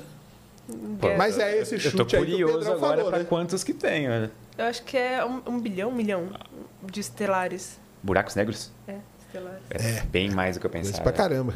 O, mas eu acho que esse chute aí que o Pedrão falou aí, ó. Esse chute aí co- Bonito, embasado, chute né? bonito, é. Vamos dizer. Não, é um chute que tenta se propor a ser correto, assim, né? Mas qual que é o termo favorito da equação pra vocês? Ai, não sei.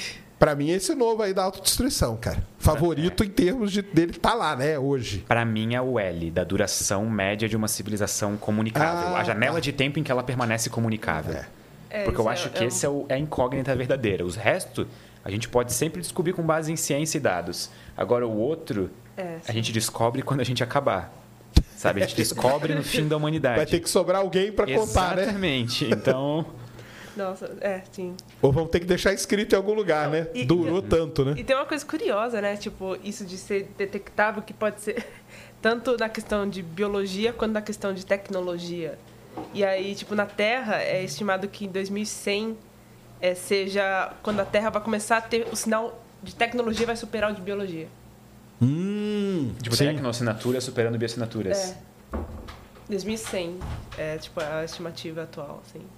Tipo, que atualmente a informação da biosfera é muito maior do que da tecnosfera. Quando a gente fala em informação da biosfera, por exemplo, a gente está falando, tipo assim, sei lá, de é, bioassinaturas na atmosfera, por exemplo, lá, é, gás carbônico, coisa do tipo, ou a gente tá Não, eles de- usam. é, aque- como que é o nome? Tipo, que biomassa do. É de, daquelas bactérias que só tem uma célula. Cianobactéria, né? É, Oceanos. É, dos oceanos, é. Que, tipo, que só tem uma célula, sabe? Sim. Que aquilo lá domina. Segundo o artigo, é isso que domina a Terra. Então, se você consegue estimar daquilo, é só, tipo, Unicelulares, assim. é unicelulares. Tá. é. E aí, então, aí eles fizeram a estimativa de quanta informação tem nelas, assim, porque é o que domina a biosfera. É segundo o artigo, né? E aí eles calcularam e compararam com o que a gente tem na internet. E assim, eles, tipo, trilhões de vezes, assim, muito mais na biosfera do que na internet.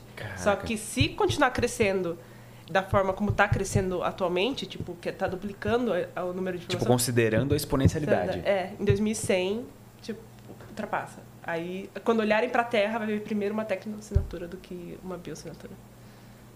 Isso aí. Olha, aqui o Mauro mandou uma legal aqui, ó. Se tem bilhões e bilhões de estrelas, por que não é comum, esse é um grande problema da astronomia, vermos supernovas a olho nu? É aquele problema que a gente tem, né? Que não tem a quantidade de supernova para explicar muita coisa, né? É, sim. Sim.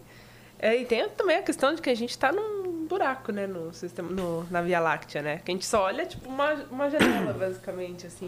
E supernova, para ele entender, é um fenômeno que a gente chama transiente, cara. Ela acontece e apaga. Então, ou você está olhando para na hora certa que vai acontecer, ou você não vai conseguir ver. Por isso que hoje tem aqueles grandes projetos, né? O Zwick lá do Monte Palomar é um deles, que ele fica rastreando o céu sem parar, não sei quantas vezes, para ver se ele acha. E o Vera Rubin aqui vai ser isso para É. eles também. É. Porque o difícil, cara, é isso. É você estar olhando para o lugar certo na hora certa, né? E, e tem, eu acho que tem outro problema também, porque assim, o, o Sol, né? Tudo que a gente está vendo ao redor aqui é, são estrelas que nasceram muito próximas do Sol, né? Elas nasceram Também. basicamente juntas. E as estrelas que entram em supernova, elas só vivem milhões de anos. Então, assim, a maioria já morreu, assim, quando o Sol era muito novo. É isso A mesmo. gente nem tava aqui. Tem isso mesmo. Ó, o Egon Chute aqui falou assim, ó, eu fiquei abismado com o vídeo sobre o sinal WoW. E é Pô, legal pra caramba. obrigado. Sinal é Obrigado, legal demais. obrigado. Ele tá perguntando se tem novos estudos para explicar o sinal. Lá na sua pesquisa, lá, o que, que você achou de explicação pra galera? Eu lembro que tu postou um vídeo uma vez sobre os cometas. Sobre cometa, né? É. isso. E eu lembro que depois surgiu outra discussão. Depois Falando do- que não era. É, depois do vídeo, inclusive. Foi tipo, porque o vídeo, se não me engano, teu é de 2018, É 2017. uma coisa assim, é. Ali por 2020, 2019, saiu outro artigo mostrando que os cometas, tipo assim, eras, eles provavelmente não estavam nas regiões do céu de detecção Isso. do Big Ear. Então eles tentaram, tipo assim, eles tiraram quase todas as explicações é, humanas, terrestres ou aqui da vizinhança e, assim, sobrou não ter uma explicação plausível terrestre.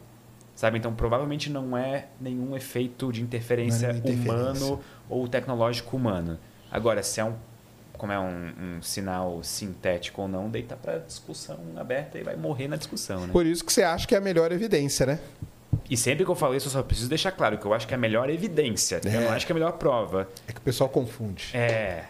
Mas provavelmente se quiserem botar na- nesse, nesse corte do shorts escrito a melhor prova, não, a prova de pronto, vai vai, vai dar clique as Coloca o Pedrão entender a assim, ó. diferença. Uou! Mas daí pelo menos as pessoas vão entender a diferença, entendeu? Pronto, é pra, é pra uma justa causa. E só para explicar uma coisa, que tem muita gente que acha que nós recebemos um sinal escrito UOL. Não foi não, isso, galera. de jeito nenhum. É um código que o astrônomo resolveu circular e escreveu o UOL do lado, né? Assustado. Mas que, que sinal UOL? O pessoal fala, ué, nós recebemos um sinal escrito UOL? Mandaram um UOL para cá? Não, não é isso. É um código. Porque tem gente que pensa que é isso. Tem pergunta aí na plataforma, Cris? Tem, tem bastante. Põe aí. Mário, Serjão, falando do carro elétrico, estou fazendo graduação em engenharia elétrica na FEEC. Traz o professor Hudson Zanin da Unicamp, entende muito de manufatura de supercapacitores e bateria boa. Vou ver. Tem que trazer uma galera de carro elétrico aí. É uma boa. O que vocês acham de carro elétrico? Vai ajudar muito? Ah, eu acho que eles são claramente o futuro, né? Claramente né? para onde a humanidade vai progredir. Mas é a, a infra no Brasil ainda não é aquela, Esse né? é o grande problema. É, a né? infraestrutura tem que acompanhar bastante o, o processo. Tipo, assim, mas viajar de elétrico daqui para sua terra lá, não dá, não né? dá, não dá. Fica no caminho. Hoje, hoje em dia, eu acho que a gente está bastante limitado pela estrutura do nosso país, sabe? Mas eu acho que as coisas vão melhorar, tipo assim, em cinco anos, por exemplo. Porque, pelo menos onde eu moro, na, na região lá litorânea, cada vez mais a gente tem pontos de recarga em quase todos os lugares, sabe? Então, para quem mora naquela região específica, naquele, digamos, raio de 75 quilômetros ou 100 quilômetros, não vai ficar Tá na mão de beleza. carregador, tá tranquilo. Bom. Põe a próxima aí, Cris. Júlio César, vocês poderiam combinar de jogar o jogo de tabuleiro Terraform Mars? Eu já joguei, eu tenho ele. Eu também tenho, mas eu nunca aprendi a Tem jogar. boa me base ensina. científica. É legal pra caramba. O Terraform? Me ensina a jogar, porque eu Me tenho ele. Eu ainda não aprendi a jogar. Tem ele agora, ele tem ele digital já. Sim, isso eu vi na Steam. É, tem eu- ele digital e, é, e você vai comprando os, os adendos dele, né? Porque ele tem o básico Sim. e depois ele tem os pedaços lá, né? Mas o objetivo do jogo é você terraformar um dia Marte, né? O que, que você acha? Que um dia nós vamos terraformar? Acho que não. Acho que a gente parte para algum outro grande projeto, né? É. E Eu acho- você? Eu não sei, eu, eu- eu- quando escreveu lá o roteiro do Imortal, eu, tem lá pra terraformar os planetas, assim, pelo menos as luas de, de Júpiter, assim, vai começando com Marte, né? Sei lá, acho que. É? Eu Você acha que vai? talvez. Não, não terraformar, mas eu acho que talvez tornar um pouquinho habitável, assim. Ah, sim. Beleza. Põe a próxima aí, Cris. Construir túneis. O Mar, Mar, de novo, adoro seu conteúdo. Estou inspirado com seu projeto 120 dias. Boa, garoto, isso aí. Bora lá. Todo mundo inspirado aí. Gupom, é isso? Vocês não sabem a felicidade de ver esse crossover. Ah, eu também estou muito feliz. Acompanho o Pedro Sacani já faz três anos. Ver juntos é muito satisfatório e gratificante para toda a comunidade. Continuem. Apenas isso. Um beijo pro Greg. Aí, ó. Façam mais episódios de Sinapse. Aí, ó. Boa. Aliás, eu tô. Olha como que eu sou legal, hein? Eu tô aqui com o Pedrão, que é meu adversário no IBEST, que é eu, você e o Iberê, né? Na final, cara. Eu, Pedrão e o Iberê na final. E ele é meu adversário no- nos podcasts também. O Sinapse hoje tá na frente do Ciência Sem Fim, ó. Espero que você. Eu fui lá no Wesley, eu fui lá no podcast do Wesley, lá em Floripa. E eu falei pra ele, pô, cara, tô vindo aqui, você vai passar na minha frente. Passou. Aí ele passou. Agora você tá vindo aqui, ó. Tomara que o Ciência Sem Fim passe o sinapse aí no, no, no, E eu no não vou ficar nem Spotify. triste. O Greg, eu já não sei, entendeu? Porque ele vai ser diretamente, né? Mas é legal, essa- é, tipo, ser adversário, mas ser. É, que é isso, É tem muito isso não. positivo, porque isso é uma coisa que eu acho que o pessoal que está de fora do ramo não entende, talvez, mas competição no nosso ramo faz todo mundo melhorar o conteúdo Claro. como um Então, a gente quer melhorar, sabe? A gente vê, por exemplo, o nosso, vamos supor, você como meu adversário, entre aspas. Se eu te vejo fazendo um negócio legal, bem feito, um trabalho positivo, eu vou querer, eu vou querer também fazer, melhorar meu claro. trabalho, eu vou querer fazer uma coisa melhor, sabe? Então todo mundo ganha, sabe? É uma coisa fantástica. Ah, mas o pessoal acho que é todo mundo tretado, né não, Roberto? Sim, Isso é é. foda. Diz aí, a Roberta é que sabe aí do, do- do- dos babados aí, ó. Não, é- Ela que a gente aqui fica lá. Ela sabe de cada coisa do arco da velha, cara. Toda treta que eu vejo, eu vou perguntar pra ela. Ela, Ela sabe. Ela sabe. Não, Porque. Ela, ela tá sabe. infiltrada aí, cara. Ela tá, ela tá infiltrada em vários grupos Duas aí, da ó. manhã, eu mandando mensagem pra Rob de vez em quando. Ô, amiga, o que, é essa treta aí? Me fala aí, sabe alguma coisa? É. Sim. É, não, às vezes eu, eu- eu abro o Twitter, aí eu vejo a treta tá acontecendo, aí eu abro, tipo, aí tem uma mensagem do- dele falando assim, o que, que tá acontecendo? E da Stephanie. E da Stephanie, tipo, o que que tá acontecendo? É, que ela tá longe, já tá, A tá desinformada, Stephanie. Não, mas tretas. então, aí vocês, tipo, tem essa coisa de ser adversário, né? E tem eu e a Stephanie também, porque a gente fica, né? Ela passa, aí eu passo, ela passa, eu passo. Mas ela é uma das, ela é minha melhor amiga praticamente, então assim, é uma coisa muito curiosa assim, né? Que ela é minha adversária, mas ela é minha melhor amiga, então É, assim. o pessoal acha que é todo mundo tretado, todo mundo. E que é isso, cara? Para com isso. AG Cortes. Ao longo da evolução do universo, através das explosões de estrelas, foram sendo formados elementos químicos naturais. Isso significa que no futuro possa ser que sejam formados outros tipos de elementos desconhecidos. Essa, aliás, é uma grande pergunta que todo mundo faz, Uhum. né? Será que tem elemento que não tem na tabela periódica? Inclusive, eu tô fazendo ele pra gente escrever roteiro sobre isso. assim. Ah, é? Tô enchendo Aí, o ó. saco dele. Então fica aí, ó. A porque dica aparentemente tem um- Faça, cara, porque eu vou te falar. Todo dia aqui perguntam isso, entendeu? Tem um outro elemento que não tem na tabela? Diz aí, pessoal. Então, não, porque encontrar aquele asteroide, que ele é muito mais denso Isso. do que, é, do que qualquer coisa, do que qualquer elemento. E aí existe esse vale da estabilidade, que foi o que eu te falei. Que é um vale da estabilidade que talvez tenha elementos que é com o número atômico 146. Que Tipo assim, tem um grande nada, e daí do nada, 140 e poucos estável É, lá, tipo. talvez tenha nesses que sejam muito instáveis, assim, que a gente não consiga nem detectar. Mas 146 começa a ser estável. Tipo assim, a tabela periódica já é tão feia que tiveram que tirar os dois grupos e botar embaixo pra ela ficar assim. Então agora ela vai ter que ser ainda mais espichada pra botar o Vale da É. Estabilidade lá no 140 e pouco. Caramba, eu gosto desse mundo. É, então, é, eu tô, tô enchendo o saco dele pra escrever o roteiro do Vale Já aprova aí, Tema cara. aprovado. Tema Aprova aí, aprovado. porque, Tema aprovado. cara, eu vou, aí Tema vocês vão lá, ó. Tema aprovado. Porque é todo dia pergunta isso aí. Ah, me mas... convencesse, me convencesse. Ainda mais agora com a descoberta desse meteorito aí. É. Isso aí abriu aí. Todo mundo já veio perguntar. Aí, ó, tem elemento diferente. Calma, cara. Não é assim também. Tem que ver lá direito. Então, Os caras têm. É aquele negócio. A ciência tem que estudar, tem que ver o que, que é direitinho e tal. Aí agora a ideia é que eles querem mandar uma sonda lá pra estudar esse, É. esse, meteo- esse asteroide pra ver se realmente é elementos que a gente não conhece. É Já pensou aí. se for, cara? Porque naturalmente acontecer assim é. Da hora. Tipo, é diferente, inusitado. Não, mas a ideia é que seria, tipo, por eles serem instáveis, eles, Eles, devem ocorrem acontecer. naturalmente. É. Talvez em menor proporção, Isso, algo assim. É. Vão ser traço, né? Mas, aí, mas vai existir, né? É, vai existir. Falando nisso, o James Webb hoje observou uma, uma quilonova, né? É, nossa, quilonovas é assim. Legal demais. O pessoal lá do Rio, que eu falei pra você no CBPF, eles são apaixonados por quilonovas. assim. Quilonova é sensacional. Quilonova é o que gera o ouro, platina, todos os elementos mais pesados que o ferro é na quilonova, galera. Boa, G Cortes aí, ó. Deu aí o, o roteiro aí pra eles aí, ó. Aí, próximo ó. vídeo deles. O Wesley. Cheguei 20 minutos atrasado e coloquei no 2x para chegar no ao vivo. Mas percebi que mesmo passando os 10 minutos que eu vou demorar para assistir vídeo. Nossa senhora, cara. Que- meio confuso aí. Bem com... Aí é só para eles que entendem esse negócio de viagem do tempo Esse aí. não é o paradoxo de Zenão? não é? É? É, Não é aquele tipo assim de, de. Tipo, por exemplo, se eu percorrer.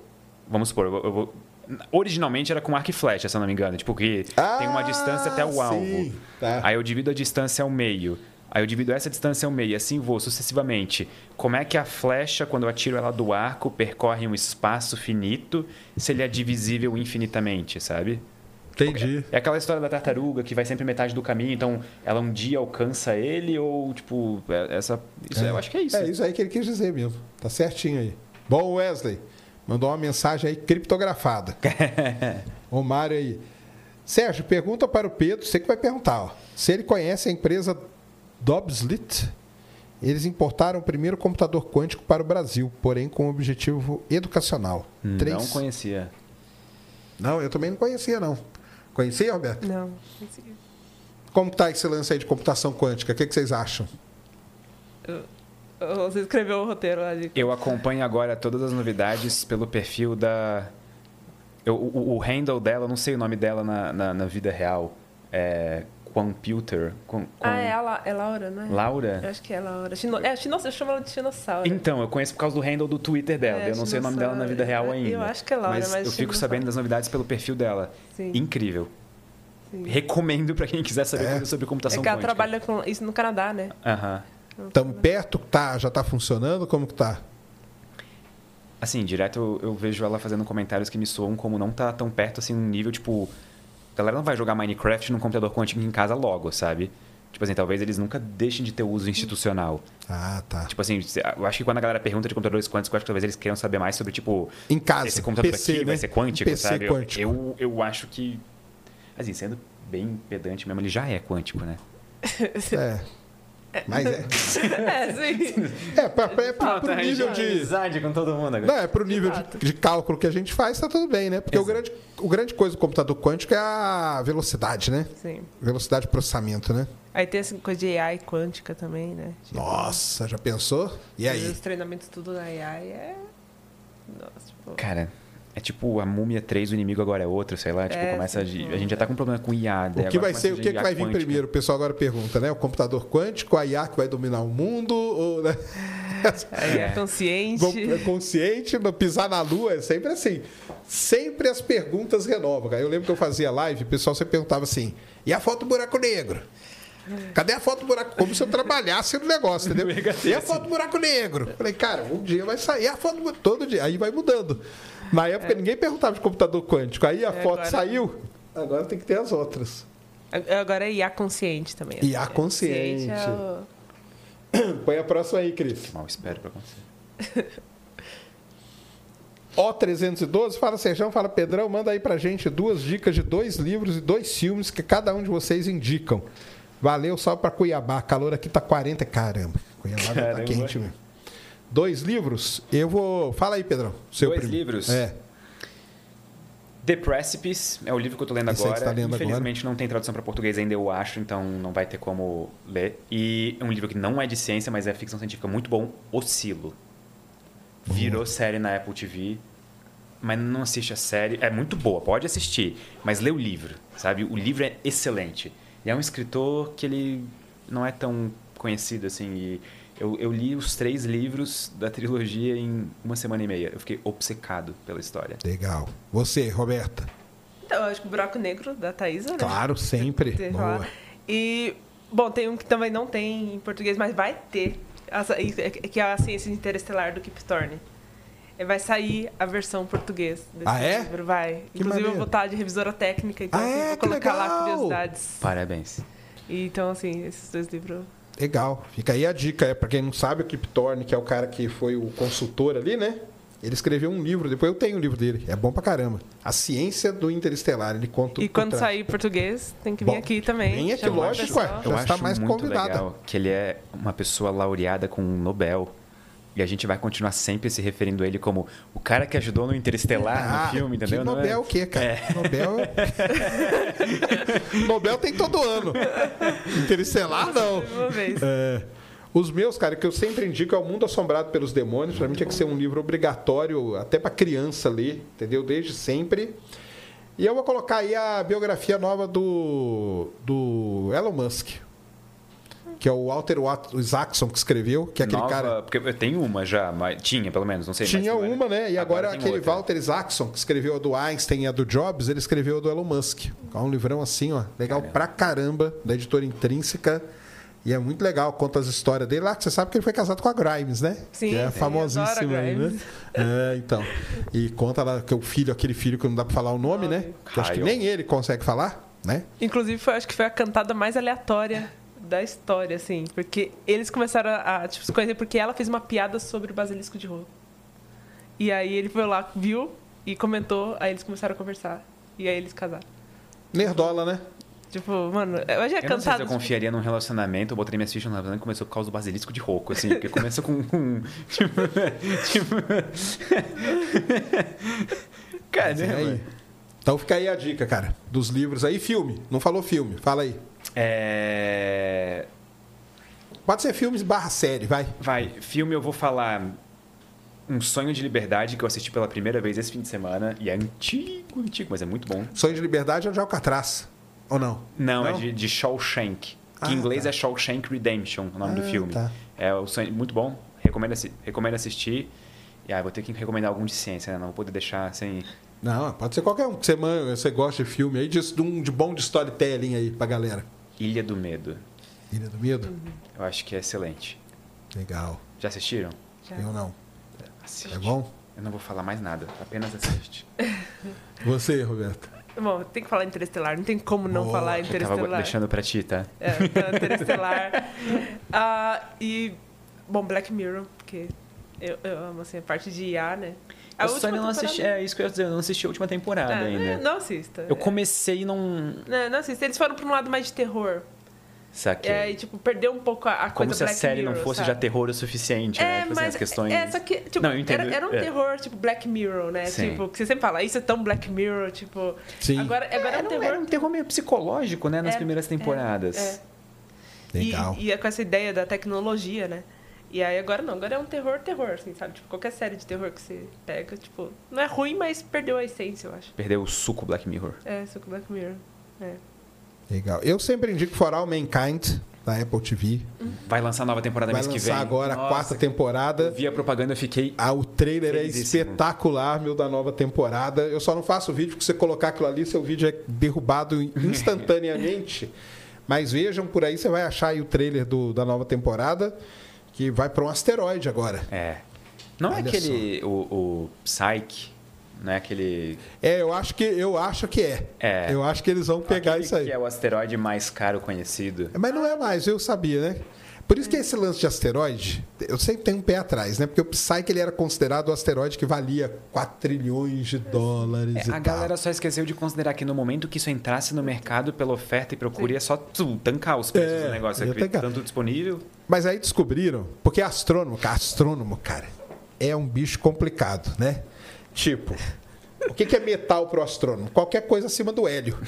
Sim. Qualquer coisa acima do hélio é metal. Oxigênio é metal. É, oxigênio é metal, pro astrônomo é. E aí, quando o astrônomo fala que o asteroide é metálico, cara, você pensa o quê na sua cabeça? Que ele é inteiro de metal. Não, cara. Ele pode ter tipo 51% de metal. Isso aí já se torna um asteroide metálico, porque ele é mais metálico do que rochoso, entendeu? E aí depois descobriram que ele não é tão metálico assim. Quando fizeram lá, E- olharam com alma para ele. Saiu a sonda semana passada, não foi? Semana retrasada. No dia, um dia antes do eclipse. É. A isso Psyche, eu transmiti lá o lançamento dela, só que ela chega lá em 2029 só. É. Porque ela atrasou um ano, só que esse um ano de atraso vai custar anos aí É, viajando. né, órbita. É. E aí vamos ver. Porque ele pode ser um núcleo de algo que, de um planeta que não se formou, ou se ele tiver mais rocha, ele pode ser um núcleo misturado com um manto, que eu acho mais legal ainda do que ser só um núcleo. Mas o, o Foral Mankind, os caras vão atrás do asteroide, que eu acho que eles Eu vão usar acho isso aí. que é esse, porque eles vão atrás de daquela empresa privada, não é? Que, ele, que vai Isso. que talvez fazer exploração econômica do, do- Eu acho muito legal. Essa série é muito inteligente. É sério demais, cara. É. Sério, Foral Ela demais. me ganhou na primeira temporada já. É. Os primeiros episódios, né?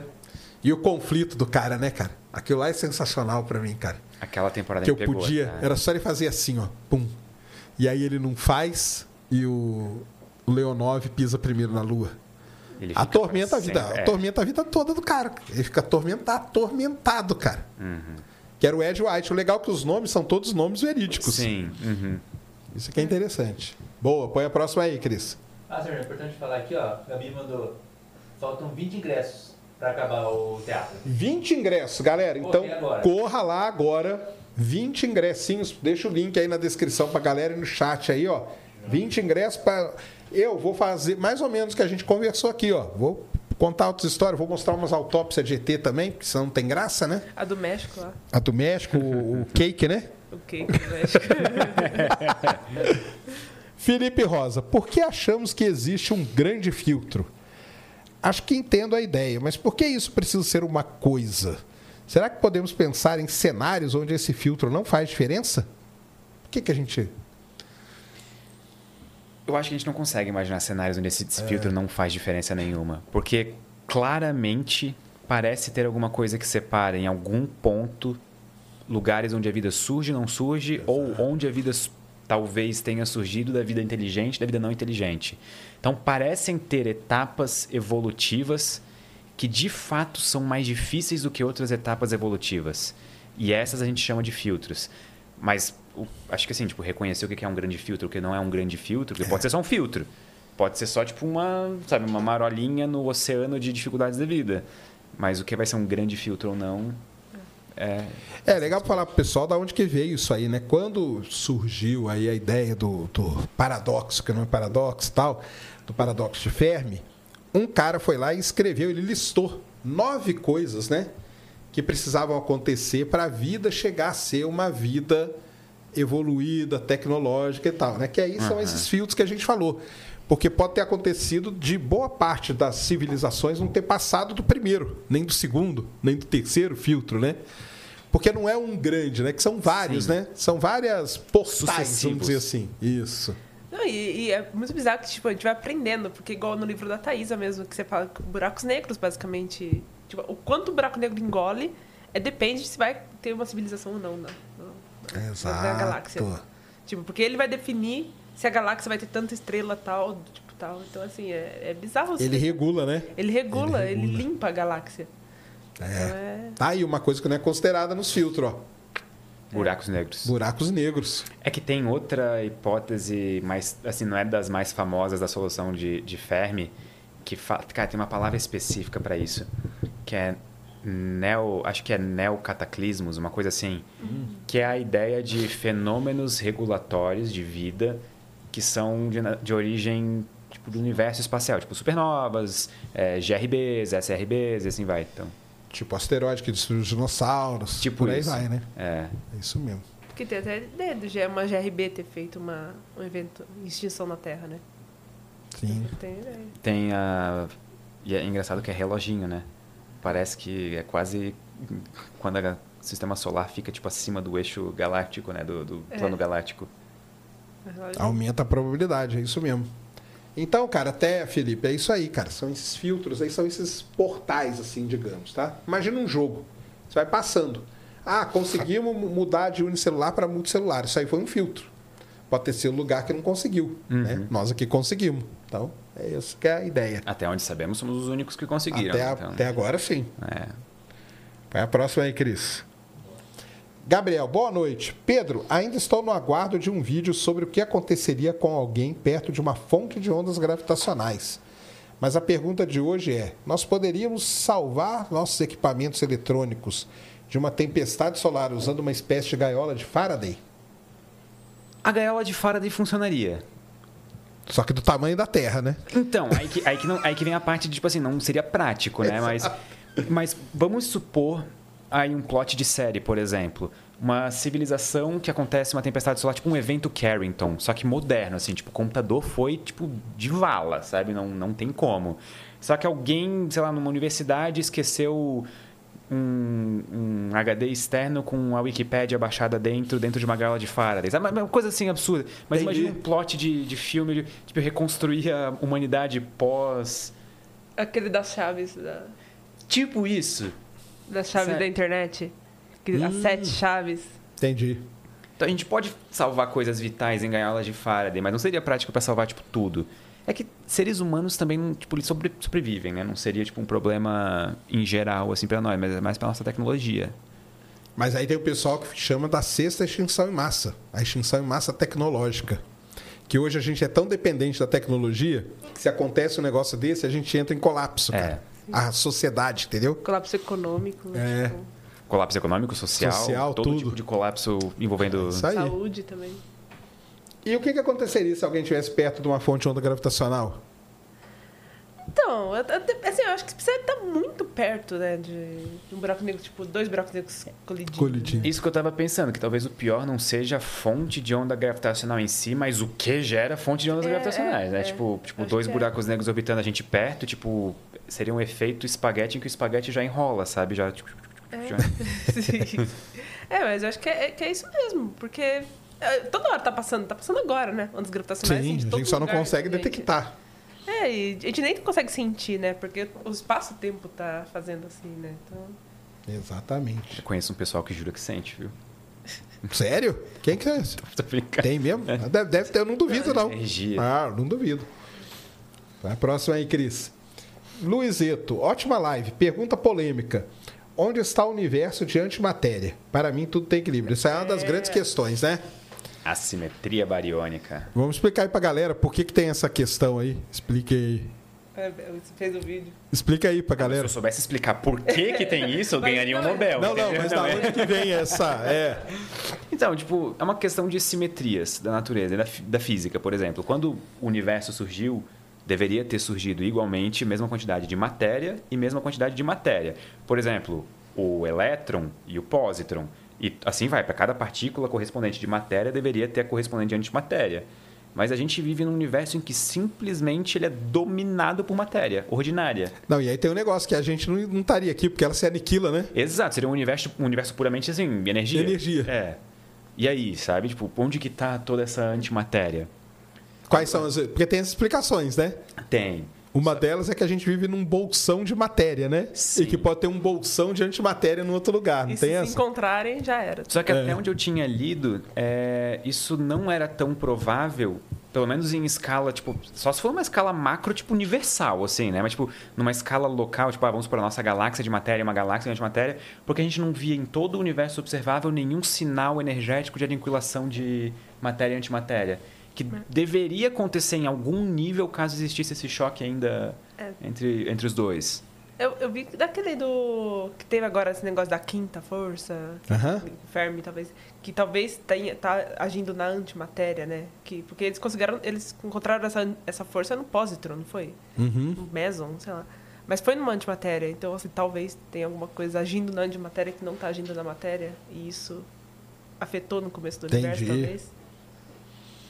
Mas aí tem, tem as candidatas à antimatéria também, né? Tem aquele telescópio integral, né? Que ele tá aí para tentar achar aí fontes de antimatéria. Mas essa aí, cara, essa é a grande pergunta aí, né? Quem descobrir isso é Nobel na hora também, né? Sim. Foi na hora, sim. sim. Já pode levar o cara para lá. Não, e curiosamente tem um projeto que o Brasil tá, que é o CTA, né? Que, que é justamente essas partículas que estão invadindo a Terra, assim, tipo, se tiver uma antimatéria, alguma coisa assim, diferente da física. É, se encontrarem também é outro Nobel. E o Brasil tá no projeto, assim, basicamente. Pô, massa. É. É o filme, é o livro também, Anjos e Demônios, é isso, né? Da Né? antimatéria. Da antimatéria lá produzida no CERN e tal, né? É o verdade, CERN é o verdade. grande mal da humanidade. O Buracos Negros tá lá também. Buracos negros, por isso tem a deusa indiana lá na porta, pra proteger os caras. Não tem? Põe aí a próxima, Cris. A próxima agora, deixa eu chamar lá, é um vídeo. beleza? Vídeo? Opa! Aí sim. Johnny. Vai lá. Aumenta aí pra nós. Boa, deixa eu pegar o- Fala Serjão, Pedro, Roberta. Apenas dizer que vocês são uma referência para mim e incentivaram é, através dos vídeos a voltar a estudar. Eu quero terminar meu bacharelado em física e partir para astrofísica. É um, um sonho aí de muito tempo e espero agora poder concluir ele. Um abraço. cara. Demais, valeu, junto. obrigado, viu, Valeu. Johnny? Legal. Isso aí. Eu vi uma aqui no, no chat aqui da plataforma aqui, o cara perguntou sobre IA, ele falou: o que que vocês acham do Bing? Tem usado a IA no Bing? Tenho. Do... Tem? Tá boa? Olha, Da Microsoft, né? aquelas de imagem tá sensacional, né? Nossa, é, uma coisa assim absurda. Absurda. Tipo, eu, eu fico lá no fandom da Taylor, né? Eles ficam criando imagem da Taylor em clipes que não existem. Mas, não, é uma coisa que você olha e você fala, não, é real isso aqui. Isso aqui é real. Tipo, na moral, assim. Eu, eu caí num- numa toca de coelho esses dias de ouvir, tipo, Chris Cornell cantando músicas da Taylor Swift, sabe? Sim. É, é- é muito bom. Não, isso da IA também de, de voz De também voz, tá uma né? coisa absurda. Tá. Não, é, Fizeram eu cantando aí. Seu Jorge. Eu vi, foi recomendado pra mim, foi muito bom. A pessoa que É. fez tá de parabéns. Tem vários aí. Tem eu cantando Seu Jorge, eu cantando Welcome to the Mato também. né? Qual é a outra, cara? Tem uma outra. Umas quatro já aí. O pessoal tá fazendo aí. É o que eu falo, cara. Você deve ter um monte também. Eu não tenho nenhuma. Porque a nossa voz, É. imagina, cara, a base de treinamento que a gente não tem pra IA. Quantos vídeos você tem? Mas eu acho que de é- é- eu cantando não tem nenhuma. Será que não? Pô, se tiver, vai ser uma surpresa pra mim. Caramba, Sérgio, tem até tu cantando Pericles. Cara, então é Péricles. É Péricles, Welcome to the Mato e. Caramba, Sérgio. Essa aqui também, ó. Diz.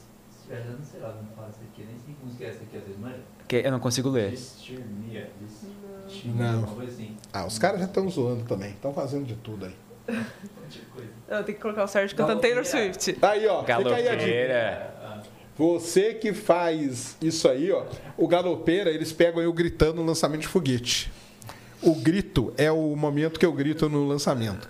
Você aí que faz aí essas coisas, ó, faça eu cantando Taylor. Qual a música da Taylor você acha que ia ficar boa na minha voz? Blank Space. É, não, eu ia falar essa mesmo. Sério? Eu ia falar essa, sério mesmo. Não, não, teve uma vez que o Pedro tava numa live na, na Twitch, que era pandemia, assim, todo mundo em casa. Nossa, ficou eu e mais um monte de gente spamando a Twitch dele, só tipo, toca Black Space, toca Black Space, toca Black Space. Aí ele tocou, aí tipo, é. Eu acho que é a única. Eu conheço essa e mais uma da Taylor. São as músicas que eu conheço, assim. Ah, Eu devo ter ouvido várias outras, né? Mas acho que, tipo assim, de conhecer mesmo. E amanhã vai ser o álbum que tem Black Space. Amanhã? Amanhã. Sempre que você vem aqui, sai um álbum. Sempre, né? Olha aí, ó. Não, tem que Não marcar. é um evento astronômico. mas toda vez que ela vem aqui, ela fala: ah, amanhã vai sair um álbum da Taylor. Podia ser amanhã, tem uma supernova, né? Pô. Se amanhã tiver uma supernova, eu quero os números da Mega Sena na minha mesa até. Não, mas, é, mas amanhã vai sair, porque ela tá regravando e vai ter Black Space nesse álbum. Eu achei muito massa que ela tava regravando todos os. Eu sem querer acompanho muito da vida dela, primeiro por causa de ti, segundo porque no Reddit. É todo mundo falando sobre ela. Ah, Taylor é um Não, e agora o Sérgio também com o futebol americano vai estar acompanhando ela também. Claro. de É verdade. Todo final de semana. Fico procurando ela. Cadê ela aí na torcida? Os caras estão só passando o jogo do Kansas City. Agora com o time, cara, tudo bem que ele é campeão também, né? Mas antigamente não passava. Passava do Tom Brady, né? Não, mas é engraçado que o... colocaram na imagem do Travis Kelce, aí sempre coloca, né, o jogador e o número, né? Aí colocaram, tipo, You Belong With Me, Taylor Swift, tipo, Taylor Aí, ó. Boyfriend, tipo, o namorado da Taylor Swift. Caramba. Os caras estão nesse nível, assim, velho. A camisa do cara, cara, explodiu de venda. Não existe mais pra comprar em lugar nenhum. Porque os fãs da Taylor estão comprando a camisa do cara, entendeu? Gente. É é. um fenômeno. Põe a próxima aí, Cris. Júlio César, no caso de encontrarem vida microbi- microbiana extraterrestre, como evitar que astronautas sejam contaminados ou de trazerem uma epidemia desconhecida para a Terra? Pô, mas aí é aquele filme lá, né? Como que chama aquele filme que o- Vida. Vida, né? Acho que, acho que se for É, acho que é mesmo. Que, eu, tá... Que é aquele que o bicho da vem. Estação Espacial Internacional. É. Tem um ponto interessante que, por mais que a gente cuide, isso ainda é um risco. Independente, porque a gente não tem como levar uma sala limpa para uma missão espacial. Tipo, é inviável. Não tem. Ou, tipo, aquela, aquelas câmaras de descontaminação que tem em laboratórios biológicos, coisa assim. Só que tem uma história interessante da missão Apollo envolvendo poeira lunar. Porque ela cola em tudo. Sim, e ela é tem um problemão, porque ela também é. Ela é eletricamente carregada. Então, por estática, ela cola em tudo e ela é altamente. E ela é afiada. É. Ela dá aquela doença do pulmão Isso. do Meu vulcão. filho sabe falar o nome, que é a maior Pneu- palavra do. Pneumo ultra Ultratratamento microscópica, alguma coisa assim, é, enfim. a maior palavra da língua portuguesa. Então, tipo assim, a gente não consegue nem necessariamente cuidar com isso, de poeira na lua. Então, micro-organismos, sabe, torce. É tipo uma bactéria que não tem antibiótico. Exatamente. Só um próprio natural do nosso corpo. Talvez se a gente der sorte, assim. É, né? mas Então- assim, a, a nova- nossa evolução nunca lidou com isso, né? Se você for para pensar. Nossa, isso é verdade. Ó, tá vendo? Mas o grande problema hoje é a gente contaminar prováveis fontes de vida. Porque a gente não tem o protocolo máximo, assim, entendeu? Então lá em Marte tem aquela ideia de ter aqueles. aquele momento em que a água fica líquida. Não tem nada que pode chegar lá perto hoje. Porque a nave mais limpa, limpa que tem, a gente não está no protocolo máximo, ou seja, pode ainda contaminar. E aí você pegar a vida, você não sabe se é a vida de lá ou é o que foi mandado daqui. Aham. Que é o que aconteceu na Viking, né? Até hoje o pessoal discute se a gente achou vida ou não, entendeu? Se era contaminação ou não, ou se a gente achou e pulverizou, porque pode ter acontecido isso ainda. A gente achou a vida, só que o equipamento era construído de um modo que você meio torrava a amostra para liberar os gases, entendeu? E numa dessas a gente torrou a vida junto, entendeu? Ah, Então o, tem. o último micróbio O marciano. último foi torrado pela Viking lá. Isso aí é um storytelling. Aí, ó, tá vendo? O último micróbio de... Põe a outra lá, Cris. Caramba, esse Júlio César mandou vários, né, cara? Agora que eu tô vendo aqui. Engajado, pô. É. Curioso. Messosan. Existem chances de algum meteorito vir. Mesma coisa, ó. Vir para a Terra com alguma bactéria ou vírus congelado que seja letal ao ser humano, provocando a extinção da humanidade? Existe hoje algum tipo de controle a esse respeito? Aí o Petrão pode responder que está lendo sobre Se panspermia. ó. parar pra pensar, essa pergunta é o outro lado da moeda da pergunta anterior. É isso mesmo. É, por exemplo, vida microbiana perguntando: será que um dia humanos vão chegar aqui e vão contaminar a gente, sabe, com os micróbios dele? Porque, tipo, basicamente isso. Assim, pela panspermia, pelo que a gente vê até hoje, isso é uma possibilidade. Só que, cara, a gente nunca comprovou vida, existência de vida em nenhum outro lugar que não seja a Terra. Então, quem dirá dentro de um asteroide, por exemplo? Só que uma coisa interessante, eu sempre achei que a radiação espacial fosse, tipo assim, esterilizar qualquer asteroide ou qualquer coisa assim, né? A gente só precisa de um asteroide com 1,2 metros de diâmetro para ele ser é, Protegido, né? protegido Tem o suficiente, proteção. o interior dele, para poder carregar vida é, bacteriana e é, sobreviver à reentrada na atmosfera da Terra. Então as condições não são tão especiais assim para carregar a vida microbiana. Agora, se tem ou não, aí entra na questão do grande filtro, da biogênese e de tudo mais. Isso aí. É, o último por enquanto. No caso de aumentarem as viagens para a Lua e para Marte, por exemplo, quais seriam os impactos ambientais da exploração mineral da Terra? Ué, mineral, cara? E no que diz respeito à poluição da atmosfera? Cara, assim, para foguete chegar a poluir a atmosfera a ponto de ter um. Os caras estão trabalhando aí, né? O meu. A nave, a nave nova do Elon Musk, que é metano, né? Metalox, que a gente fala, né? Que é metano com oxigênio líquido, ela já polui muito menos. As outras é oxigênio líquido, né? Tudo bem, mas é- é porque é muito pouco. ah, Tem muito lançamento, mas é muito pouco, é muito específico também, né? Numa posição ali só e tal. Então, a poluir. Mas será que esse do impacto da exploração mineral não seja por causa do combustível que ele esteja falando, talvez? Então, mas o combustível hoje, que é o oxigênio líquido, ele é produzido, né? Você tem a, a, uma negócio para fazer, né? É pegar o oxigênio e diminuir ele a temperatura e aumentar a pressão. Sim. Aí ele fica líquido, né? Então, acho que não.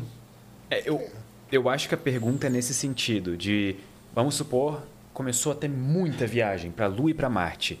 A gente vai precisar de combustível de algum lugar e vai precisar fazer as naves a partir de materiais de algum lugar. Então, como que isso impactaria a Terra e o ecossistema?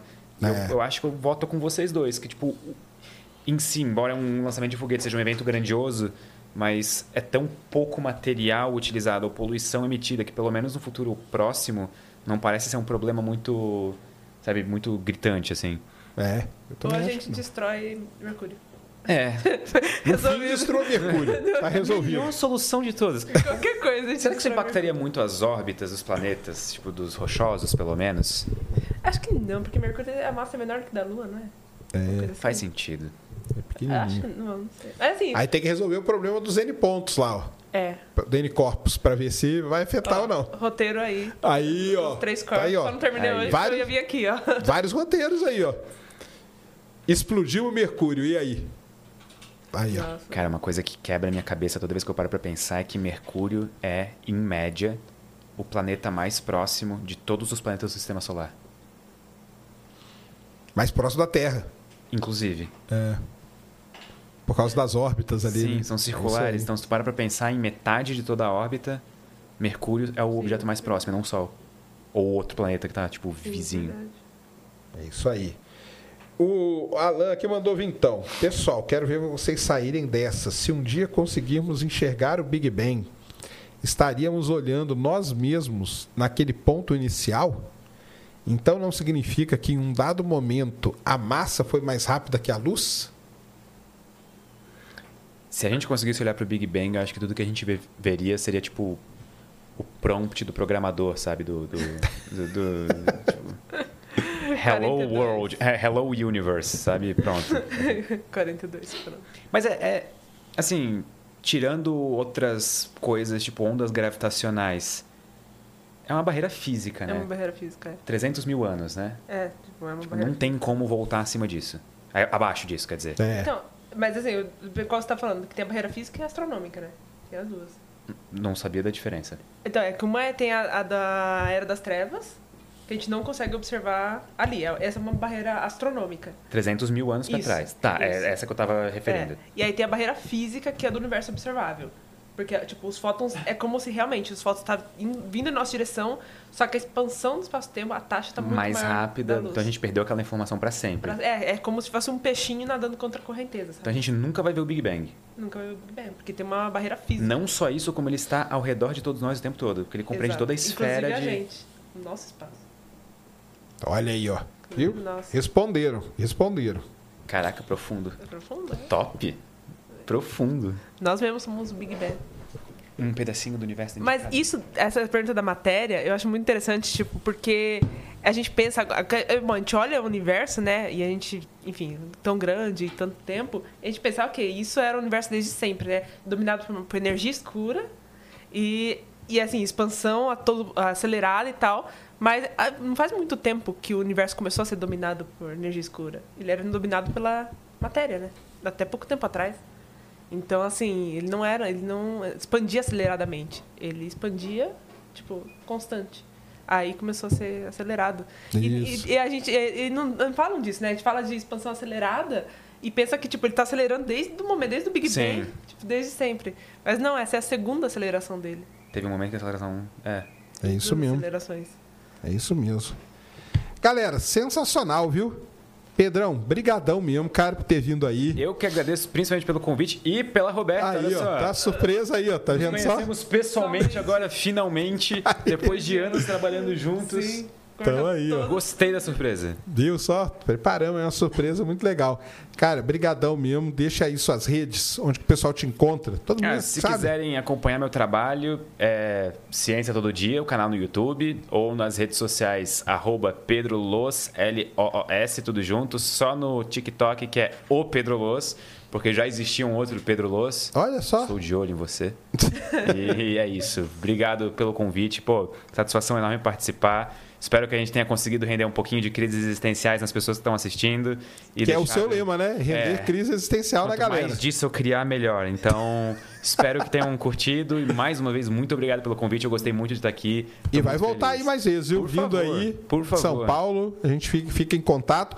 Vou te indicar lá pro Matheus pra você fazer a volta rápida com o Rubinho, cara. Isso aí vai Por ser favor, legal um demais, cara. realidade. Isso aí vai ser legal No nível de demais. satisfação pessoal, isso é tipo a, a Hobbs indo no show da Taylor Swift, tá ligado? Ia ser eu no carro, tipo... É, que eu fui lá, fiz a volta rápida com o Rubinho Barrichello. Ah, legal, Quase morri do coração. Mas esse cara que tem que ir. legal. Piloto, é. Aí você vai lá e vai trocar uma ideia com ele que vai ser sensacional, ah, cara. Vai ser um sonho de criança sendo realizado, assim, que, meu Deus. Vou passar. Amo isso. E amanhã você tá no Vilela, junto com o Greg, né? Junto com o Greg, Greg às tá aí 19 também. horas. Aparece aí, Greg, pra dar um oi pra galera aí, ó. Pra quem não conhece. Face aí, review do Greg, ele existe, ele não é uma inteligência artificial. ainda, ainda. Tá trabalhando pra isso ou não? Bom, eles vão estar lá amanhã no Vilela, então acompanhem eles lá, que vai ser legal pra caramba. Essa semana não tem mais Ciência Sem Fim, porque amanhã estarei na audição do Angra. O Angra está lançando o disco novo dele, Circles of Pain. Não é isso o nome, querido? Acho que é isso. E eu vou lá na audição, fui convidado para ouvir em primeira mão, porque a minha opinião, ela é muito importante, cara. Se eu falar que aquela música ali tá ruim, eles vão cortar do disco, até parece, né? Mas me chamaram lá e eu vou lá ouvir o, o Angra. Cycles of Pain. Cycles of Pain, isso aí, Cycles of Pain, vai ser lançado dia 3 de novembro. Amanhã estarei, estarei lá ouvindo aí em primeira mão, que é a minha, minha Taylor Swift. É o Angra. É mais. mais... É, ó, vai ser Cada o um da tem a sua- e o É, isso aí, ó. Tá vendo? E sábado, tem ingresso ainda? A Gabi não falou nada pra mim ainda.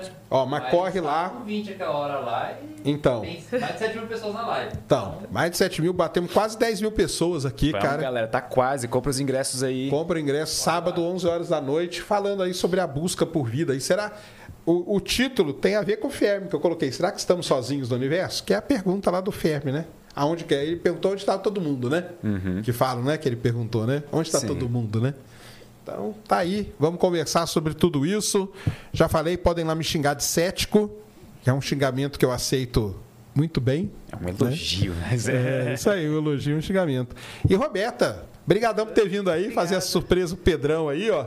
Sim, faz Legal faz demais. três semanas que a gente tá combinando aí. Poxa, muito massa, cara. Vocês É. mandaram, vocês mandaram muito bem. Muito bem, muito bem.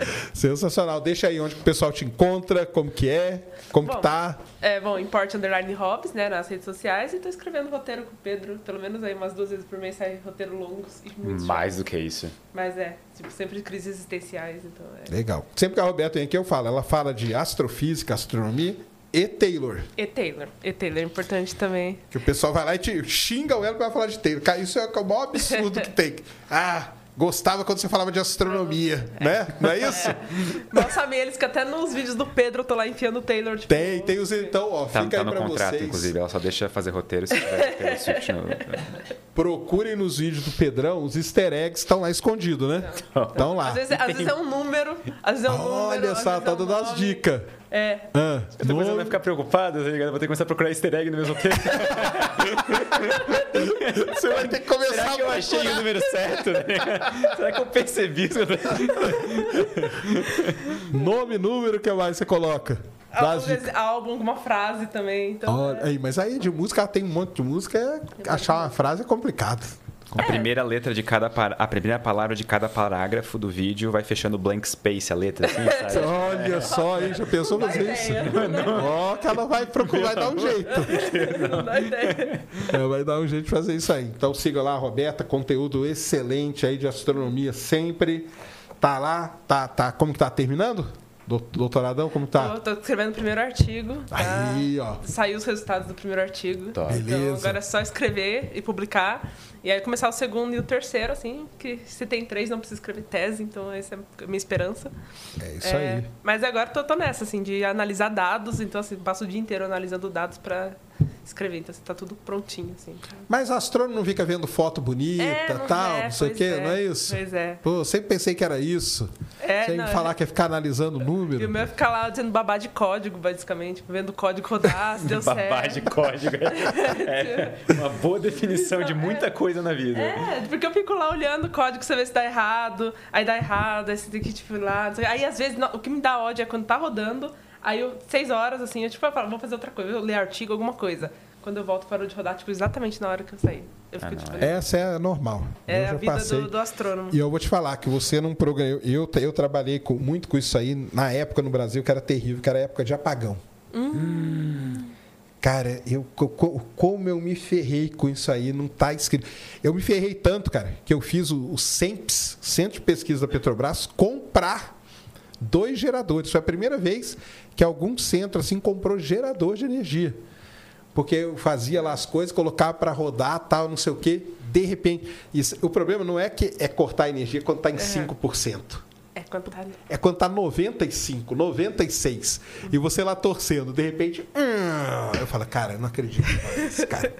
Hora- dá vontade de desistir de Não, tudo. vontade de assim. quebrar tudo. Vontade de quebrar vontade de que sair quebrando tudo. Eu me- Na, na pandemia, quase rolou um risco, porque assim, era, eu tava pra entregar artigo, assim, entregar dissertação, E aí eu tava fazendo tudo, e era pandemia, então assim, era tudo, tipo, não tinha ninguém lá no NG, porque Sim. ninguém podia entrar lá, sabe? Ah, você mandava rodar lá. É, mandava rodar lá. Entendi. E aí escrevia, os, tava tudo lá, os dados lá, tudo lá. Aí, e aí eu ficava, não, tá garantido, porque tá no cluster e tá nos computadores.